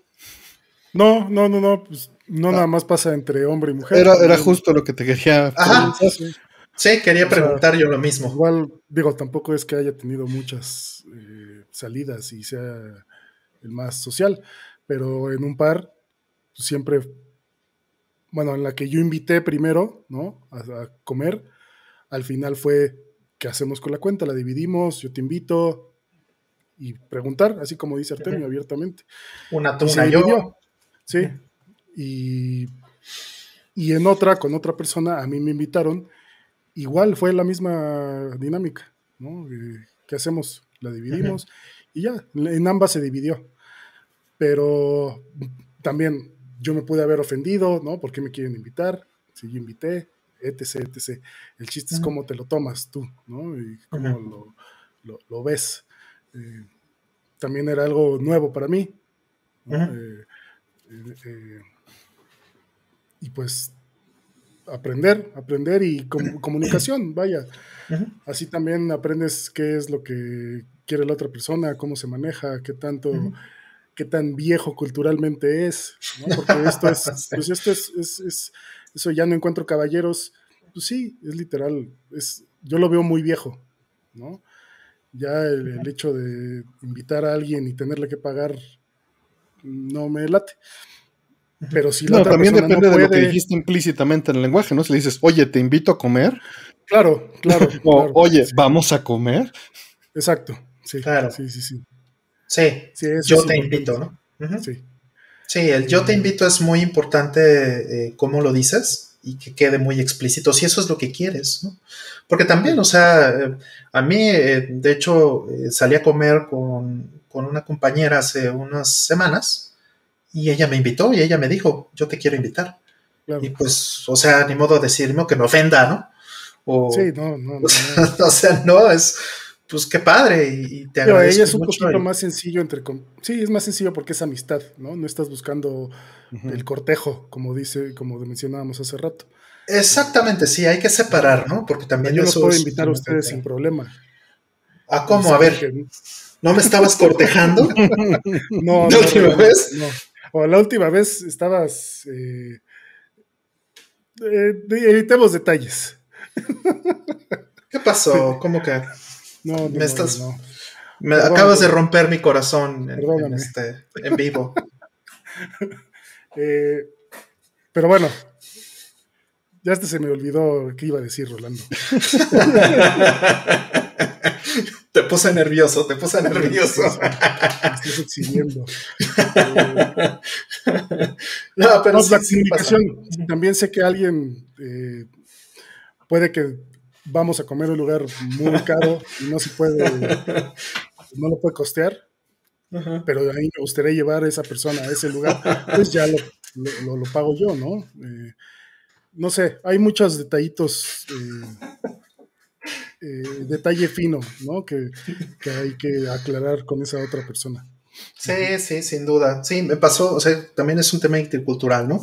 yo viví un tiempo en, Miami y, este, y en ese tiempo que estuve en Miami, em, yo salí con, una, con una chica, eh, fuimos a cenar, ¿no? Este, y bien, o sea, de lo más normal.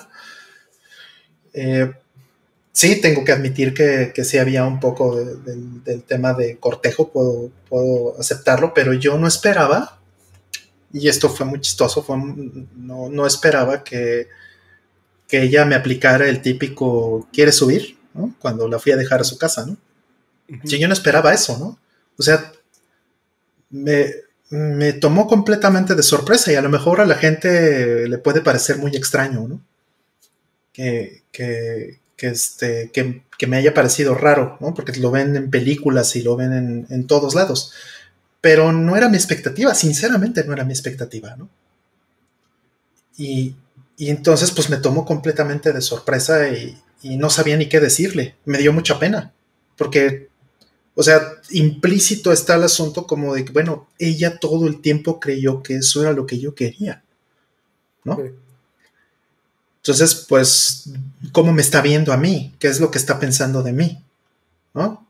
O sea, simplemente lo está haciendo por costumbre, lo está haciendo porque eso es lo que ella quiere, independientemente de lo que yo quiera, o lo está haciendo porque, no sé, es la convención social de esta generación o del momento o lo que sea, no entiendo, ¿no? Entonces sí me tomó un, par de minutos este, realmente entenderlo bien y fue algo que platiqué con ella.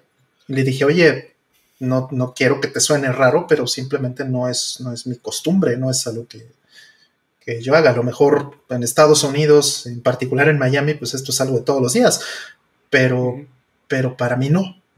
Entonces es como, este, pues es algo que tengo que aprender también, ¿no? Y pues, o sea, no quiero por lo mismo, ¿no? También hay que tener cuidado con eso porque no quieres decepcionar a la otra persona, porque no estás haciendo lo que esa persona esperaría o ve como normal, ¿vale? Claro. Entonces, esas cosas pasan y ni modo, es algo que tienes que, este, eh, tienes que ir entendiendo. Igual me pasó en Japón, que igual salí con una chica en Japón y, le abrí la puerta, o sea, estaba yo chavito, era de las primeras veces que iba a Japón y le abrí la puerta y se me quedó viendo, ¿no? O sea, estamos hablando hace más de 20 años, entonces se me quedó viendo como de, bueno, ¿qué estás haciendo? ¿Vas a pasar o no vas a pasar, no? O sea, simplemente porque no, eh, ese, ese aspecto de la caballerosidad pues, no existe en la cultura japonesa, ¿no? Entonces, eh, no, ella no sabía lo que yo estaba haciendo, ¿no? Literalmente. Y pues, vamos, a muchas chicas japonesas les gusta eso ahora porque lo, ven padre que los extranjeros hagan esas cosas, ¿no? Pero, de nuevo, lo ven como algo externo, no lo ven como algo de su cultura. ¿vale? Entonces, bueno, es, es una cuestión, como bien decía Artemio, creo que es la mejor conclusión a la que puedo llegar igual. Es cuestión de escucharse, es cuestión de empatizar, es cuestión de aprender y de no, eh, de no clavarse en tus convenciones eh, culturales o como sea, porque en realidad este, tienes que tener la disposición de aprender y también de enseñar a la otra persona y de ser honesto con la persona para que, ah, para que entienda lo que estás buscando o lo que estás queriendo hacer. Y, en, ese sentido, ya cuando sí se escuchan y sí se entienden las personas, pues es cuando se hacen posibles las cosas. Si no, terminan como en esta cita que les dije, donde la chica lo echó a perder todo por completo, y, y fue ella. O sea, sí estoy de acuerdo en que el mesero la regó, ok, pero quien echó a perder la velada no fue el mesero, fue ella. Y eso no está bien. Bueno, pues eh, creo que es la pregunta que más nos hemos tardado en la existencia. este, Pero creo que ya tocamos, no sé si todos los puntos, ¿no? te cortamos un poquito, Mau, no sé si algo más querías. No, no, no, no, no. O sea, nada más, pues también existe en, este otro, es, eh, o sea, no nada más hombre, mujer, también hombre, hombre. Sí. Existe y seguramente mujer, mujer. Sí. pues nada más hay que platicarlo. Claro, no es una cuestión de género necesariamente, ¿no? Eso hay que entenderlo. Ajá. Siguiente. Eh, ¿A qué artista o grupo musical anhelaron escuchar en vivo cuando los conciertos les atraían más? Pues no, tanto a Pink Floyd como a Kraftwerk alguna vez los fui a ver. Entonces, digo, no eran el Pink Floyd y el Kraftwerk que, que, que eran, pero era lo que había, ¿no? Fuimos juntos, ¿no? A ver a Kraftwerk. Sí, sí, sí, sí. Y sí, es maravilloso. Sí, de acuerdo. Yo, o sea, hay muchos grupos que me gustaría ver ahorita, ¿no? Por ejemplo, ahorita me encantaría, me fascinaría, es como mi, de mis, eh, de mis deseos fuertes para cuando, si es que pronto podemos regresar de, de la pandemia algo razonable, ver a Derry Loops. Y, otro de los conciertos recientes a los que fui antes de la pandemia fue uh, Snarky Poppy. Esos son de mis bandas favoritas, ¿no? Este, entonces me encantaría verlos. Tuve una oportunidad también de ver a Yuzo Koshiro, fíjate, cuando estuve en Japón mm, hace unos años, pero ya no había boletos. Entonces ya no alcancé, lamentablemente. Yo. Foo Fighters, Foo Fighters, eh, en el Foro Sol la última vez que vinieron. Y. O sea, tampoco es la gran banda, pero me gusta mucho. Y en Lollapalooza en 2013, en Chicago, eh, Nine Inch Nails y Black Sabbath.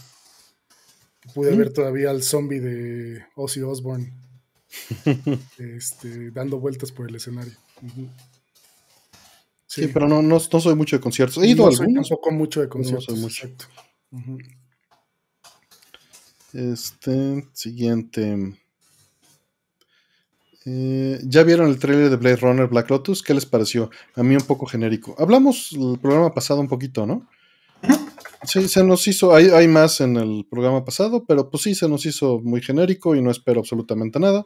Lo vi en el celular cenando este, antes del programa porque sabía que me iban a preguntar y, y no tengo fe en ello. Ojalá no, no esté horrible y si está horrible, pues me lo puedo brincar. Sí, sí, justo estaba platicando un poquito con Artemio, este, creo que fue hoy o ayer, no sé, en el chat. Bueno, ayer, técnicamente fue ayer. Técnicamente sí fue ayer, sí. No me acuerdo, sí, este, cuándo fue, ya tiene...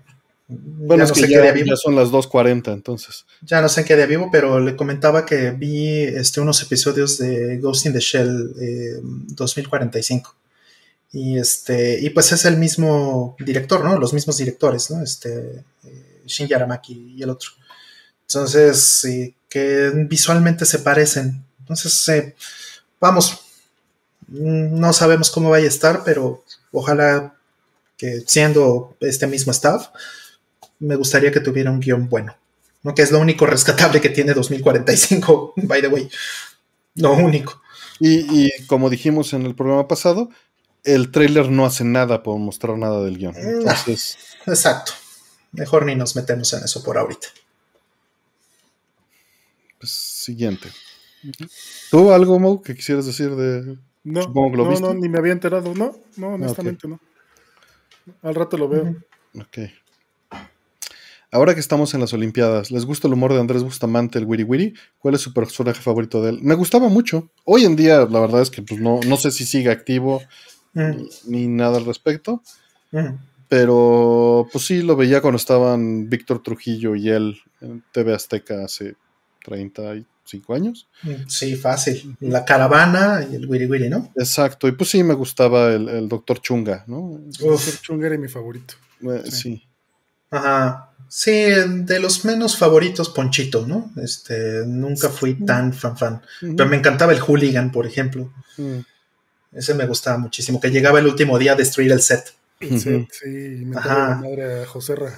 Exacto, a destruir todo y le cortaba así, le, llegaba con unas tijeras y le cortaba la corbata, y o sea, hacía, hacía cosas muy padres. Fíjate que tuve la fortuna de conocer a Andrés Bustamante en Japón, precisamente para el Mundial de Corea-Japón del 2002, ¿no? y hace casi 20 años.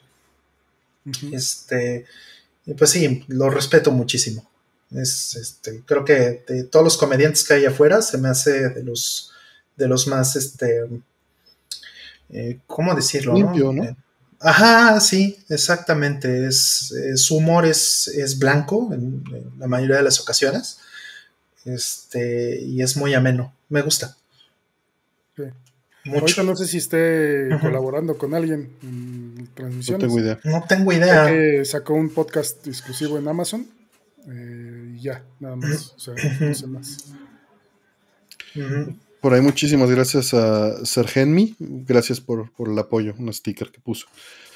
Gracias. Y siguiente. Dice, ¿han jugado Ragnarok Online? No, no, no. No. No, gracias, no. Suena a MMO, ¿no? Sí, era una cosa de estas. pero con arte muy lindo. Sí, es este pixel art. es un juego de, de, hace 20 años también. Y conozco gente que. Tengo un muy buen amigo, este, un amigo que hice desde eh, Jerry se llama, este, lo hice desde, desde Fantasy Star Online. Y se clavó años en esta cosa. En, RO. Ahí Hugo Saki nos dice que no lo jugamos. No, no, no pienso hacerlo, no te apures. Vale, pero sí está bien bonito. Sí, sí. Muy bonito, muy bonito. No, no. A eso, o sea, normalmente digo que les tengo miedo, a esto le tengo pavor, no. Ni me acerco. Sí, me lo vendieron de muchas formas y, al final este, nada más lo probé un par de ocasiones y nunca le quise entrar por pavor. A ver, este, digo, hay varias preguntas, pero voy a, voy a poner una que, entró muy al final. Dice, para Mo, de las creepypastas de tu podcast, ¿cuál es la que más te ha gustado, impactado? Ah, hay varias, unas que se supone que son reales. Algunas de las historias la saco de un subreddit que se llama Let's Not Meet, que la gente las escribe ahí, ¿no? Son historias eh, que les pasaron a ellos y que pues no quieren volver a conocer o ver a la persona Let's Not Meet, ¿no? Again. Eh, y hay una que me causa mucho escosor en la piel, mucho eh, escalofrío, porque es al parecer una niña como de 10 años, si no mal recuerdo, con su hermano de 6, 7, mm. y que su mamá se va a trabajar. Mm. Y cuando sale la hermana a hacerle un sándwich al hermano, porque tenía hambre, eh, encuentran un señor sentado en el sillón de la casa. Y junto a él una, una lona y cuerda. Y cuando lo ve la niña, pues sale corriendo hacia su cuarto y se encierra, y el señor no hace nada más que estar sentado en el sillón. Eh, no recuerdo los detalles exactos, pero termina hablándole al 911, llega la policía y pues todo indicaba que el señor este pues quería hacer cosas feas con los niños, ¿no? Y la lona era para lona, cuerda y encontraron también un cuchillo. Ajá. Eh, no puedo decir si es verdad o no. Se supone que todos los que escriben ahí sí son verídicos, no son creepypastas tal cual, eh, Y hay una que me gusta mucho que se llama El Juego del Diablo. Eh, esa sí es creepypasta, está muy bien escrita. Y es un chavito que se encuentra a un viejito que pues, es el diablo y, tiene una conversación muy, muy amena, como para intercambiar puestos. Está, está, está padre, me gusta mucho. Y pues si quieren, les gustan las creepypastas, aprovecharé el momento para hacer un plug de mi podcast Postmortem. Eh, lo encuentran en, cualquier plataforma de, eh, de podcasts. Postmortem. Y esas son las dos pues, más emblemáticas para mí. Gracias. Eh, pon ahí en la liga, ¿no? En, el chat. La pongo por acá. A ver, Anchor, Anchor, Anchor. Siguiente. Dice, ¿qué les pareció el anime Candy Candy y su adaptación a Estados Unidos de esa época y su doblaje al español? No vi la adaptación a Estados Unidos, el doblaje español me gustaba y, lo veía, no completo, pero pues cuando estaba ahí, pues lo, veía. Mm. Sí, yo la vi gracias a mi hermana.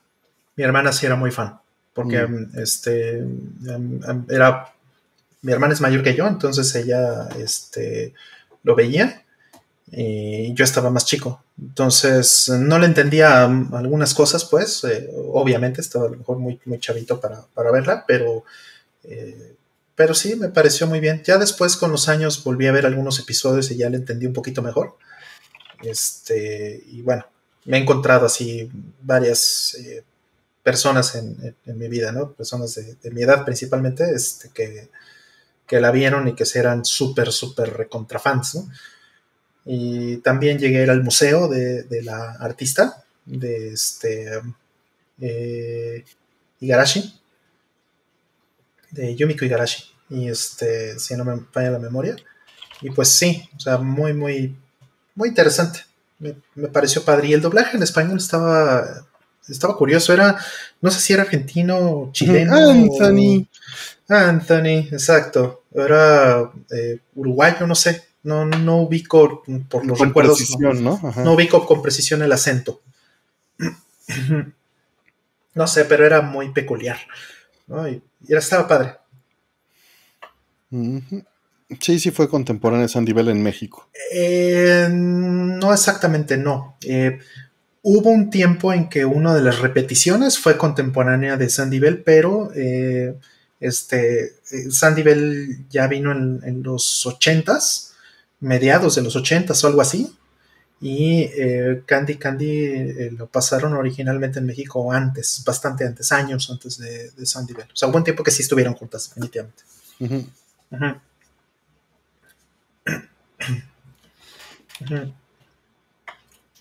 Ok, siguiente, dice Pabliño Mercado. Muchas gracias, Pabliño, por el apoyo. ¿Les gustó Avatar de James Cameron? ¿Opinión? Ah. Visualmente a mí sí me gustó mucho. O sea, todo el 3D, verlo en 3D sí me gustó mucho. La historia, no. no. Yo la vi con, Oscar y con Paco Puente. Y, se me hizo pesada.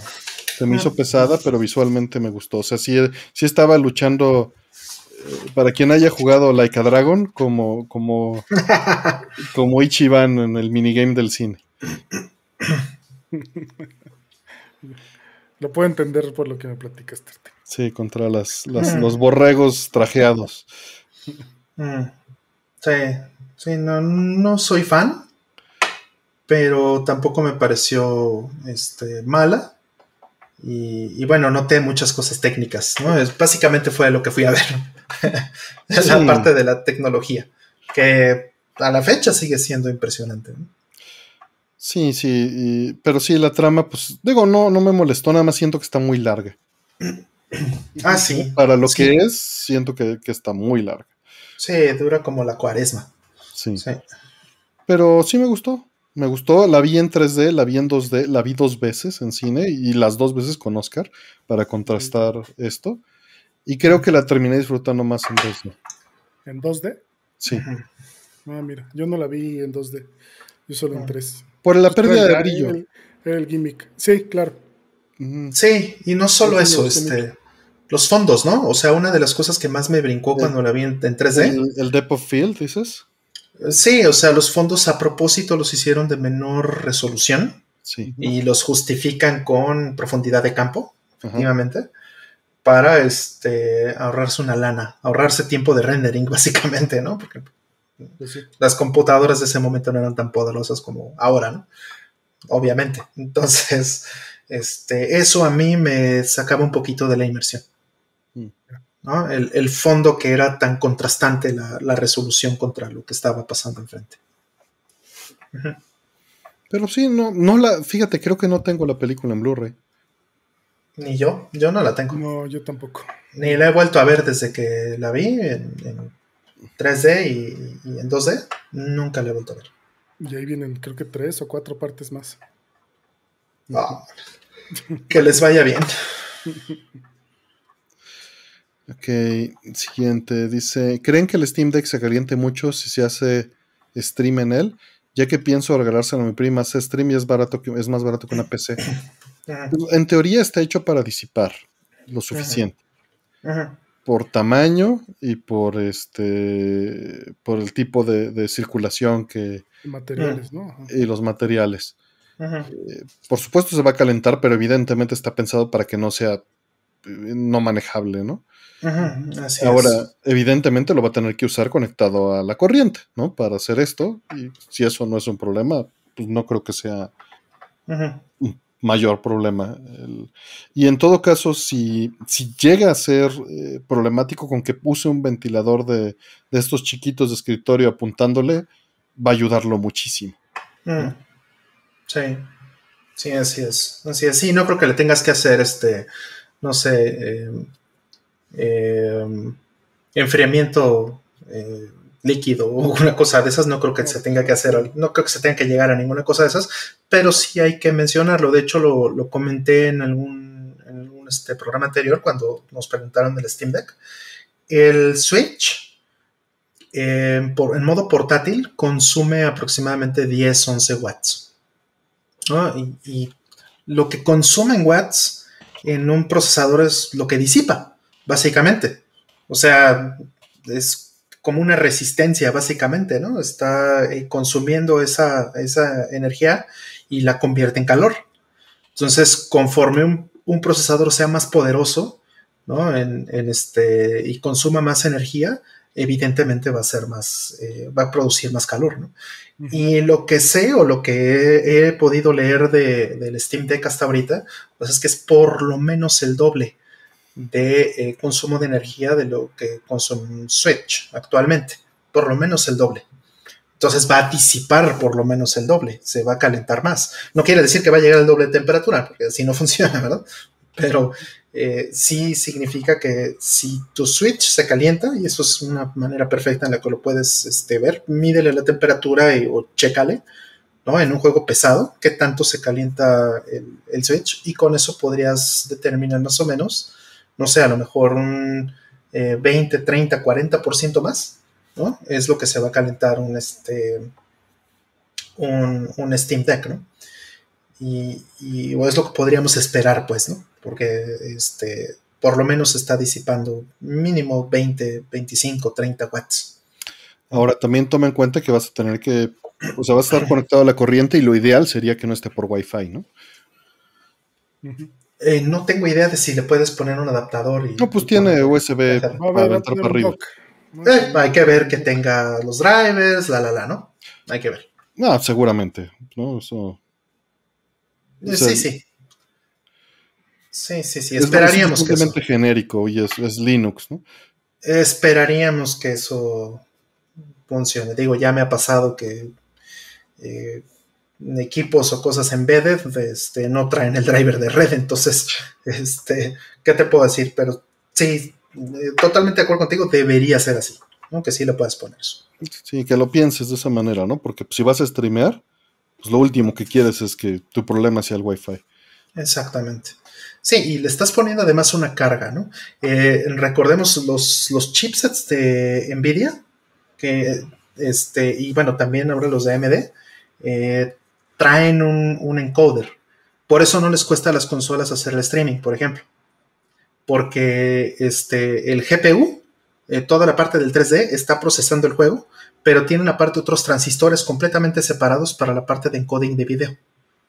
Entonces, este, sí, está padrísimo, no consume este, performance o no le impacta a tu, a tu juego, pero son transistores que consumen energía. Entonces, se va a calentar más en el streaming, sí o sí, porque tiene que consumir la, energía adicional de esos, y pila extra, de esos otros. Ah, y por supuesto, pila extra, lo cual no es problema si lo conectas a la corriente, obviamente, pero, pero por lo mismo sí es deseable que lo conectes a la corriente, número uno, y dos, si es posible, que lo pongas en red y un paréntesis, estamos asumiendo que la tarjeta de video que trae, que no lo sé, tiene estos transistores. Si no los eh, tiene, ojo, ¿no?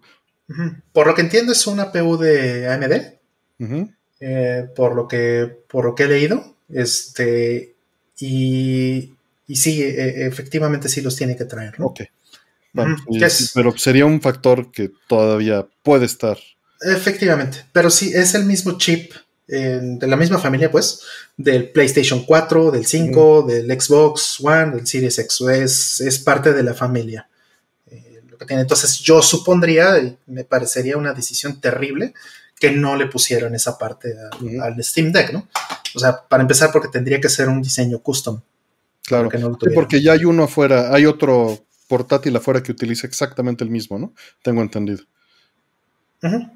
Exacto. Sí, y es muy diferente de un Nvidia Shield, ¿no? Que es, eh, trae otro tipo de hardware, ¿no? Este es de la familia del, Play 5, pues, del Play 4.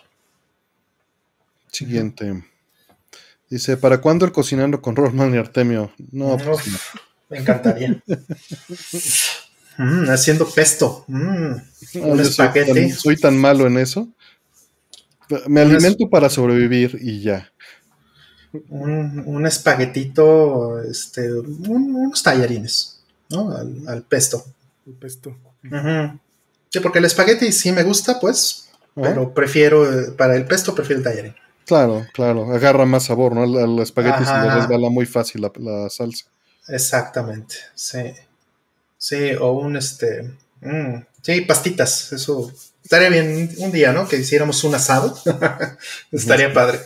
Una, una, este, mejor una, una sopa estilo china con el, mm. la pasta de fideo de, arroz delgaditita. Mm, claro. Y unos, este, wontons. Exacto, y que vean cómo se me quema la pasta, cómo no, no la sé, cómo me cuesta muchísimo trabajo ¿Cómo, que ¿Cómo se me quema el jamón para el sándwich en el sartén? Mm. Ah, el, que, el que más le hace a eso creo que es Moe, ¿no? Recientemente. Sí, el último año he estado más eh, experimentador en la cocina, sí. Pero tampoco así Masterchef o... No, no, no. Muy amateur, pues. No, no, no cené con cebolla caramelizada con vino borgoña, tampoco, tampoco. Tacos con cebolla caramelizada. Eh, siguiente, dice, ¿les gusta el combate de Gears en Xenogears? Eh, personalmente siento como que no tiene tanta estrategia como con la contraparte sin robots. Eso no lo entendí al 100%. No, sí tiene razón, sí tiene razón, este, es bastante más simple. Es bastante más simple el, este, el combate en, eh, en Gear, pero hay una razón de ser. Es a propósito. Es justo para que se sienta diferente, eh, que se sienta que, el, poder del, Gear eh, mm, pues le quita, digamos, toda o le rasura toda la parte de artes marciales, ¿no? Que tienes en, el combate cuerpo a cuerpo.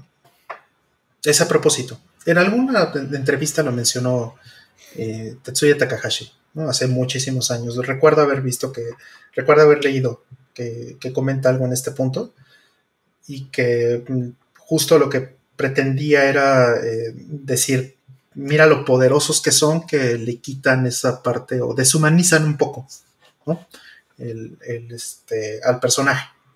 Y esa es la idea. Siguiente. Dice, eh, ¿deberían los gobiernos limitar la cantidad de bienes que se pudieran heredar de padres a hijos? ¿Creen que ayudaría en la movilidad social? Qué complicada pregunta. Sí, está demasiado complicado. Eh, obviamente, cuando estás en la situación de que tú heredas o recibes la herencia, pues no quieres que esto suceda, ¿no? Mm. Eh, yo, yo tuve, he tenido conocidos que han tenido que repudiar su herencia porque no tiene para pagar los impuestos. Por ejemplo. Claro. O sea, te heredan una casa. Ah, sí, padrísimo, pero pues la casa es de 25 millones. Eh, pues ¿cuánto tienes que pagar? o sea, si, para empezar, si no tienes ese dinero en la mano, este, pues tal vez lo que tengas que hacer será venderla. Pero a ver, vende una casa de ese, de ese valor. Entonces se, complica mucho. Sí, es, es demasiado complejidad. ¿no? Eh,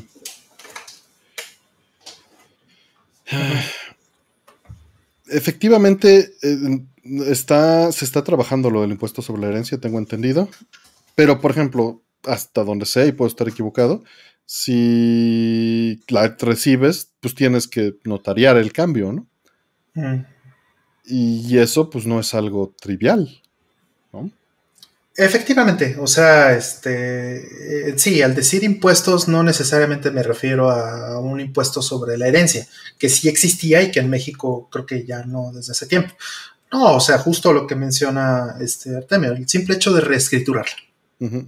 ¿Cuánto te va a costar escriturar una casa que heredaste y una casa? ¿Cuánto, ¿Cuánto te imaginas que cueste las escrituras de una casa de 25, 30 millones de pesos? ¿no? o 50, ¿no? O sea, tú a saber, no sabes cuánto vas a heredar, ¿no? ¿no? No tienes idea. Entonces, si eso está fuera de tus posibilidades, eso automáticamente te pone en jaque. O, mantenerla, ¿no? Que es típico de lo que... Los prediales, eh, los costos de mantenimiento, todo, sí, de acuerdo.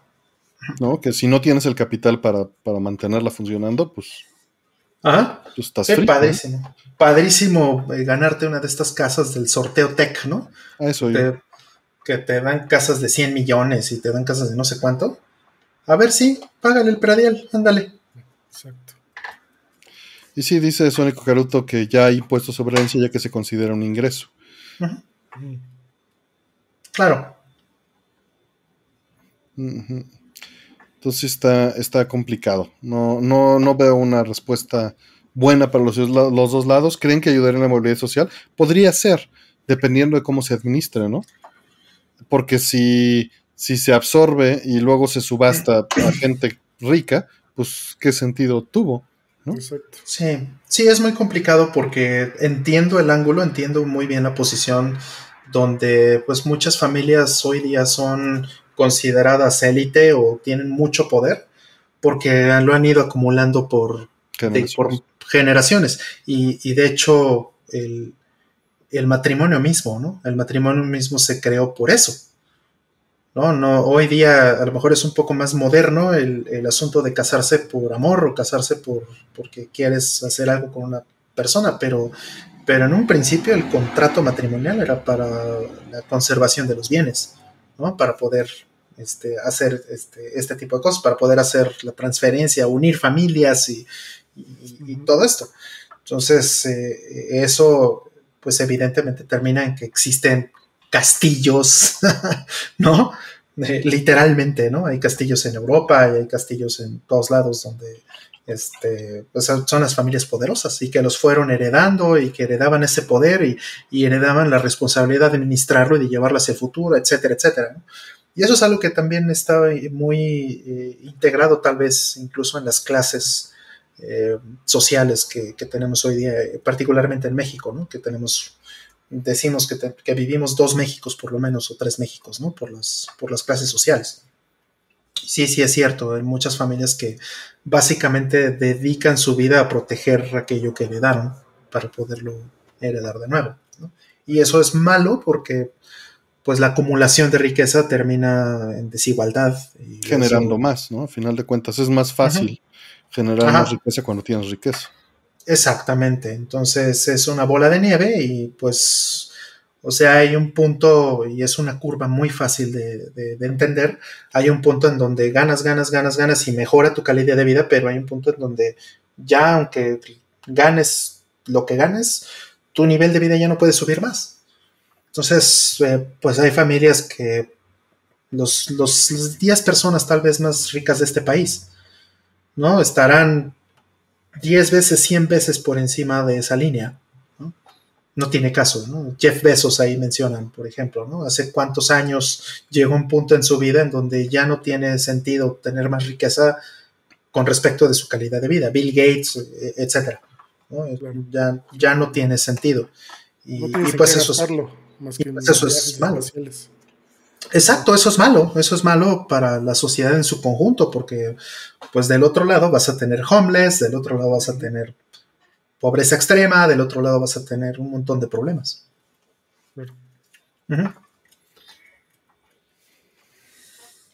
Siguiente. ¿Qué tecnología creen que implementen la siguiente generación de consolas y videojuegos aparte de gráficos 8K y Blu-ray de un terabyte para mundos más grandes? Ninguna. Ninguna. Me sorprende mucho que en PlayStation 5 le hayan puesto tantito énfasis al audio este Tempest. Sí, Sí, que todavía no, hijo, tengo que editar ese video de, todas las capturas que hice. Ah. Es que tampoco hay mucho que hacerse, ¿no? O sea, pues, sería realidad virtual. Pues este, esta generación fue lo de los SSDs, ¿no? Básicamente. Ajá, pero eso ya es nada más mejorar algo que ya existe, ¿no? O sea, tiempos de carga. Y... Pero así como innovación, pues sí está difícil, creo. Nada más lo del audio es lo único que, podrías decir que es relevante de esta generación. Y ni siquiera es como que lo hayan explotado todavía. Entonces, eh, no creo, ¿eh? O sea, no se me ocurre. Obviamente podemos estar equivocados, es más, ojalá que estemos equivocados. Pero ya la veo difícil. Sí. Vamos a ser cínicos. Que sea streaming directo, esa va a ser la tecnología nueva en la siguiente generación. Ajá, que le quiten a todas las consolas el, disco la de video. los cartuchos, la tarjeta de video y le dejen únicamente un, tubote. un tubote de red y un frame buffer para que puedas streamear todo desde tu Stadia o tu, o tu Luna o como se llamen. Xcloud, etcétera. Siguiente. ¿Tiene idea de por qué no hubo control remoto oficial de Play 4 para Blu-ray? Como el del reproductor de video, el Remedy Remote, pues. Pero sí existió para Play 3 y ahora para Play 5 igual. ¿Quién sabe por qué? Eh? Yo creo que no fue negocio. Por ahí tengo el de Play 3, sí. No sabía que había de Play 5. Yo tampoco sabía, fíjate.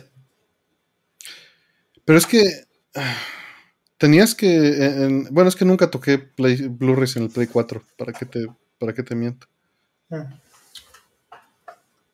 No, yo sí. Sí, este, pues sí, yo creo que no era negocio. no lo, no lo percibieron. Si hay uno. ¿Mm? ¿Sí hay? Estoy viendo que sí hay uno. Ah, pues que sí hay. ¿Oficial? Ajá, licenciado. Ah, ah, no, olvídalo, olvídalo. Es licenciado. Mm. Disculpen. No. no. no, sabemos. ¿Para qué te miento? Sí, no. No, ni idea. Siguiente. Mm, ¿Les gusta la música de los intros de Roaring Keshin Samurai X como Makoto Kawamoto One Half? Makoto Kawamoto con Sobakasu, ¿no? Se llama esa, esa rola, si no me equivoco. Yo, yo la verdad nunca le he entrado. Y tampoco. Mm, no, yo sí le entré a Rurouni Kenshin. tengo un buen amigo, eh, Ponchito, que es este muy fan. Y por su culpa este, vi eh, la serie de televisión en su, en su época. Ya tiene muchos años. Y, este, y pues sí, sí está padre. Sí está. Sí está cool. De hecho, hay películas. Las películas que salieron después, eh, este, por ahí de los 2000 hay unas que son obras de arte. ¿eh? Cambian por completo el diseño de personaje. la producción así hasta arriba, ¿no? Con mucho presupuesto y valores así tremendos. Un soundtrack maravilloso y todo, y, muy buena historia. Eso eh, creo que es solamente por ver esas películas valdría la pena ver la serie. Mm. Tan solo por eso. Siguiente. Dice, ¿qué juego esperan del resto del año? Ninguno. No, ninguno. Este, bueno, sí, sí, sí, sí, claro. Este, Dem 2, el Shot Triggers. Ándale, este, Tiger Heli, ¿no? Ajá. Y no lo espero tanto, pero sí tengo curiosidad. Los 500 cotons que nos están sacando, Artemir. No, ya, ya, ya, ya estoy harto. Sí, salieron, está saliendo el tributo de Saturno, que son tres cotons, y también acaban de anunciar otro apenas hace un par de semanas. Ya están las preórdenes. No, ya ni, ya ni quiero saber de ellos. Ajá, este... los 2, mira, claro, es una buena. Ajá. Pero no, ni siquiera lo estaba esperando. Pues, más bien que me sorprendan. Mm. Exacto. Sí, este, sí. Uno de los problemas también es que sí estamos saturados ahí. Con todo y que nos, con todo y nos quejamos, ¿no? Nos, o sea, la verdad es que hay que decirlo. Sí, nos quejamos porque no salen juegos y ya todos son rentas y la la la la la. Pero al mismo tiempo, con lo poquito que sale, entre comillas, lo poquito. Ajá, están comprando todo. Bueno, es que el Ron te saca dos para la semana y ah, no, no, me interesa mucho lo que sacan, pero pues de vez en cuando alguno, ¿no? Pero sí estamos saturados con lo poquito, entre comillas, que hay. Es bastante. Es más que suficiente. Ajá, más que suficiente. Exacto. Yo no sé si sale este año o el que sigue, pero eh, lo que sí, eh, God of War. No tengo idea. No me acuerdo qué año sale. Si, creo que se atrasó para el 22, creo. Pero bueno, God of War soy perra de Kratos y, y última pregunta. Yes. Ha habido algunos rumores de que un nuevo remake del primer Metal Gear Solid está en desarrollo. Asumiendo que los rumores son ciertos, ¿les interesa este juego de alguna manera? No, de ninguna. De ninguna manera. Primero ya no está Kojima, ¿no? Para empezar. Este, y es más, aunque se lo devolvieran quién sabe qué cosa habría, quién sabe qué cosa saldría en, este, en el contexto de todo lo que eh, ha pasado, ¿no? De, lo, de las cosas que en su momento estaban vigentes en, Metal Gear Solid y que hoy día ya no son el mismo mensaje. ¿No? Hay cosas que están casadas con los noventas, o sea, hace referencias históricas a los noventas. Eh, eh, en particular esta, este personaje, ¿no? Este, Natasha. Mm. Eh, hace, ándale, ella hace este, varios, varios comentarios sobre cosas que están pasando en la geopolítica en ese momento. Y pues se dan incluso la libertad de especular de ciertas cosas o de, hablar de eso de, de una manera más profunda y pues son cosas que o bien sucedieron muy diferentes o no sucedieron o, o a saber, ¿no? Entonces, si hicieran un remake ahorita, forzosamente tendrían que reescribir esas partes y actualizarlas tal vez al contexto actual.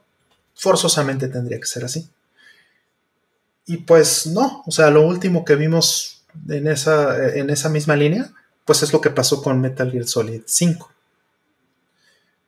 que, este, bueno, sin hacer spoilers, pues pasan ciertas cosas que, tienen que ver con, esa misma temática, de todo el asunto de guerra nuclear y, la guerra fría y bla, bla. Pero pues ya no se ve igual, incluso a las nuevas generaciones la guerra fría ya no es algo que, les, les, no es algo que les resuene, ¿no? No es algo que les importe. Digo, Moe muy probablemente no vivió nada de la Guerra Fría. No sé, Mo, ¿tú realmente tienes algún recuerdo, algo, hay algo relevante en tu vida que hayas dicho, ah, esto es la Guerra Fría, la Guerra Fría? No, no. Pues los tenis perestroika. Ándale, sí, sí, sí. No, para nada. No, no, no, todo eso es ajeno. O sea, ¿Sí? ¿qué? ¿cuándo fue la caída del muro de 89? Ajá, exacto. Tenía cinco años. Pues no, no, no, no.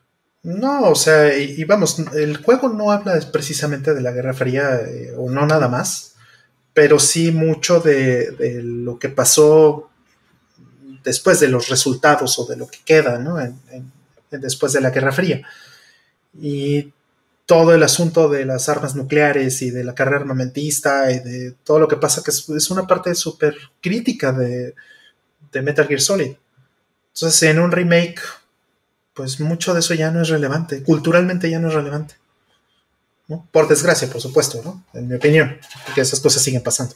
Digo, también la realidad es que decirlo desde ese punto también podría ser un poquito como decir ya no es relevante jugar el juego original. Ah, no, no, no. no. Podrían respetar todo eso y dejarlo tal cual, ¿no? Son dos cosas diferentes, sí, sí, sí, sí, sin duda. Digo, nomás para aclarar el punto y dejarlo aparte, pero, y, para ir de segue a, esta otra manera de por qué, ¿no? Del por qué no me interesa. Porque rehacer algo es una oportunidad de hacerlo peor. O, que no me guste, o de que falle, o de que cambien cosas, como Roll señala, ¿no? Que es justo lo que creo que, que iba su, eh, su, comentario, ¿no? Efectivamente, tendría que cambiar cosas para poder eh, acercarse al, target actual. O sea, si no le vas a cambiar nada, pues entonces ¿para qué lo haces, no? ¿Quién te lo va a comprar? Y pues por otro lado tienes Twin Snakes, que ya es una manera de ver qué hubiera pasado con un remake. Y, y no me gustó, ¿no? Para otra audiencia, exactamente. Porque la audiencia de, Twin Snakes es completamente diferente de la audiencia original. Leí un tweet muy bueno de Arkhound, creo, que decía: eh, Twin Snakes le muestra a los fans de Metal Gear cómo los no fans ven Metal Gear. sí. Muy buena. Tiene toda la razón. Tiene toda la razón. Y pues no, simplemente. Eh, pues tengo el original. O sea, creo que sería mejor reeditar que, hacer remakes. Pero a veces los remakes pueden quedar muy bien. Pero son, son los menos, ¿no? Sí, o sea, el Final Fantasy VII Remake ¿no? es fantástico porque hace algo nuevo con Final Fantasy VII, respetando, sí, el, respetando la, la base, pero es lo suficientemente único como para que tenga sus propias piernas. Y eso está muy bien. Esa es una manera buena de hacer un remake. Sin duda. No creo que pase eso con Metal Gear Solid. O, Shadow of the Colossus, ¿no? Ajá, aunque ese es más remaster si lo quieres ver desde ese punto de vista. El juego es idéntico. El juego está corriendo en un layer de emulación abajo y todo lo que está rehecho es el, el engine, el gráfico. Sí. Le cambiaron un par de cositas que, bueno, sin hacer spoilers, ¿no? Porque hay una parte muy especial que era una referencia de la versión original y que aquí la resuelven en, el remaster. Pero, pero bueno, o sea, sí hay un cambio en el juego, ¿no? O sea, no es exactamente el juego de Play 2 corriendo en, Play 4, ¿no? Pero pues es difícil que eso suceda muy, muy difícil. O sea, que traten con respeto la franquicia, sobre todo cuando ya, cuando ya no está ese güey ahí. Eh. No va a pasar. prefiero que lo se reedite para que le llegue más gente y, ya, ¿no? Ajá. Pues Ándale. Sí, todavía te la creo que tenga, este, no sé, ¿no? Este, que hagan lo de Shadow of the Colossus, que tengas la oportunidad a lo mejor de jugar la versión original y la versión nueva, como Another World, ¿no? Mm, que con un botón pongas eh, polígonos brincando y con otro botón pues pongas mayor geometría o lo que sea, eso estaría padre. Pero hasta ahí, no más. Sí, no. Luego hacen que dispares en primera persona y que esquíe en los, este, en los misiles. Y que salga este Iguata riéndose. Eh, Miyamoto, exacto. Miyamoto, sí. Exactamente. En fin. Bueno, pues hemos llegado al final de la transmisión. se fue, se fue desde que terminó. Este, les agradecemos muchísimo a las 260 personas que todavía están aquí con nosotros. Entró Mask Ninja por ahí a decir, aquí es donde siempre están cerradas las preguntas. Sí, aquí me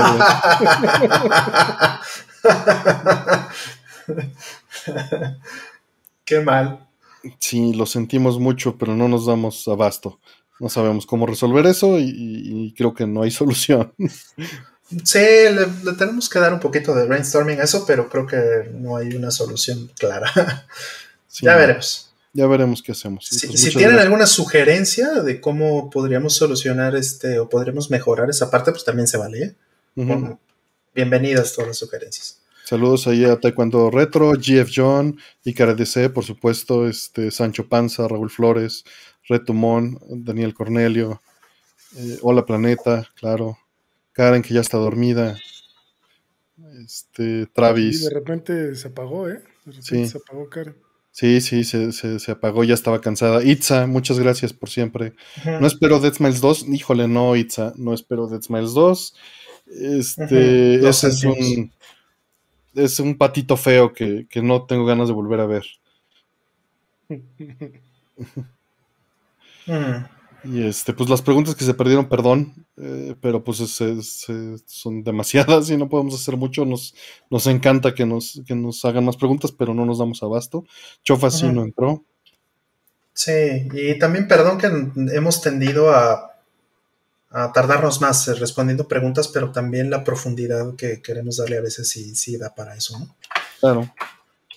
Ajá, creo que eh, por lo menos a mí me divierte, este, o me, me hace sentir bien que, si hay algo que podemos decir, pues tratemos de expandirlo lo más que se pueda. De ser lo más claros, ¿no? A pesar de que es solo entretenimiento.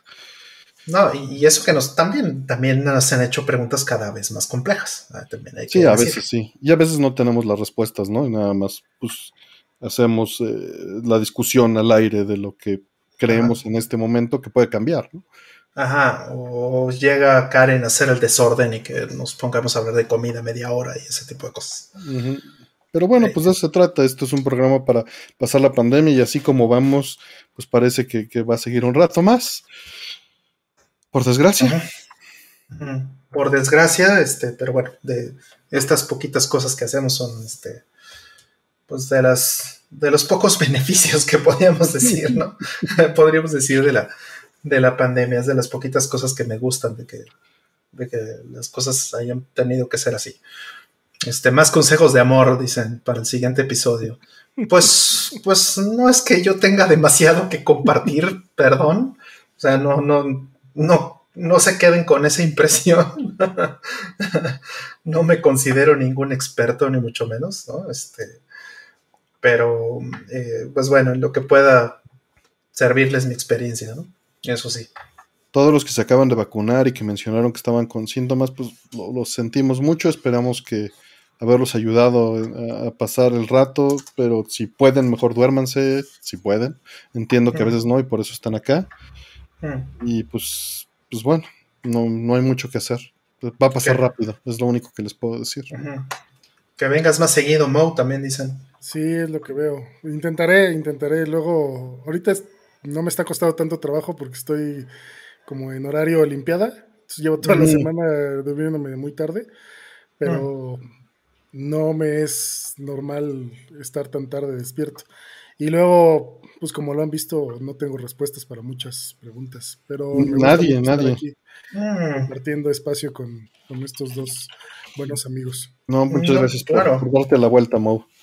No, y también responde un poco a, qué tipo de preguntas nos hacen. Pues si tú estás más seguido, pues obvio también van a hacer cosas, van a ir preguntando cosas que solo puedes contestar tú. ¿no? O sea, a mí me preguntan algo de Overwatch, a mí me preguntan algo de Borderlands, a mí me preguntan algo de muchos juegos de, esta generación o la generación. De cómo hacer cebolla caramelizada y tú sí nos puedes decir. ok, va, va, va, va. Entonces, también está un poquito en eso, ¿no? En, que vengas más seguido. De acuerdo. Listo. Sí, haré, haré lo posible. Todavía la semana que entra hay Olimpiadas, entonces es muy probable que estaré aquí el viernes. muy bien, muy bien, muy bien. Y Aldo iba a entrar y pura no entró, ¿no? Ay, Aldo, Aldo. Se quedó jugando ahí, este, juntando su Amaterasu. Mm. Ándale, sí. Sí, como, como dicen los hipsters ahora, que este, bueno, no, eh, no, todavía peor, porque sí se siente. Pero, pero lo estamos diciendo como si nos fuera a escuchar. exacto, exacto. Este, ah, pero ¿cómo dijo? Este, ¿cómo, o sea, ¿cómo, cómo es la forma japonesa de, abreviar Monster Hunter? ¿Monhan? Algo así. Monhan, creo. Monhan. Pues debería ser Monhan, ¿no? Hanta. Bueno, en fin. En fin. Está jugando Monhan. Listo. Pues gracias a todos, nos estamos viendo. Muchas gracias a todos, cuídense, descansen y buen gradios. Por favor. Bye.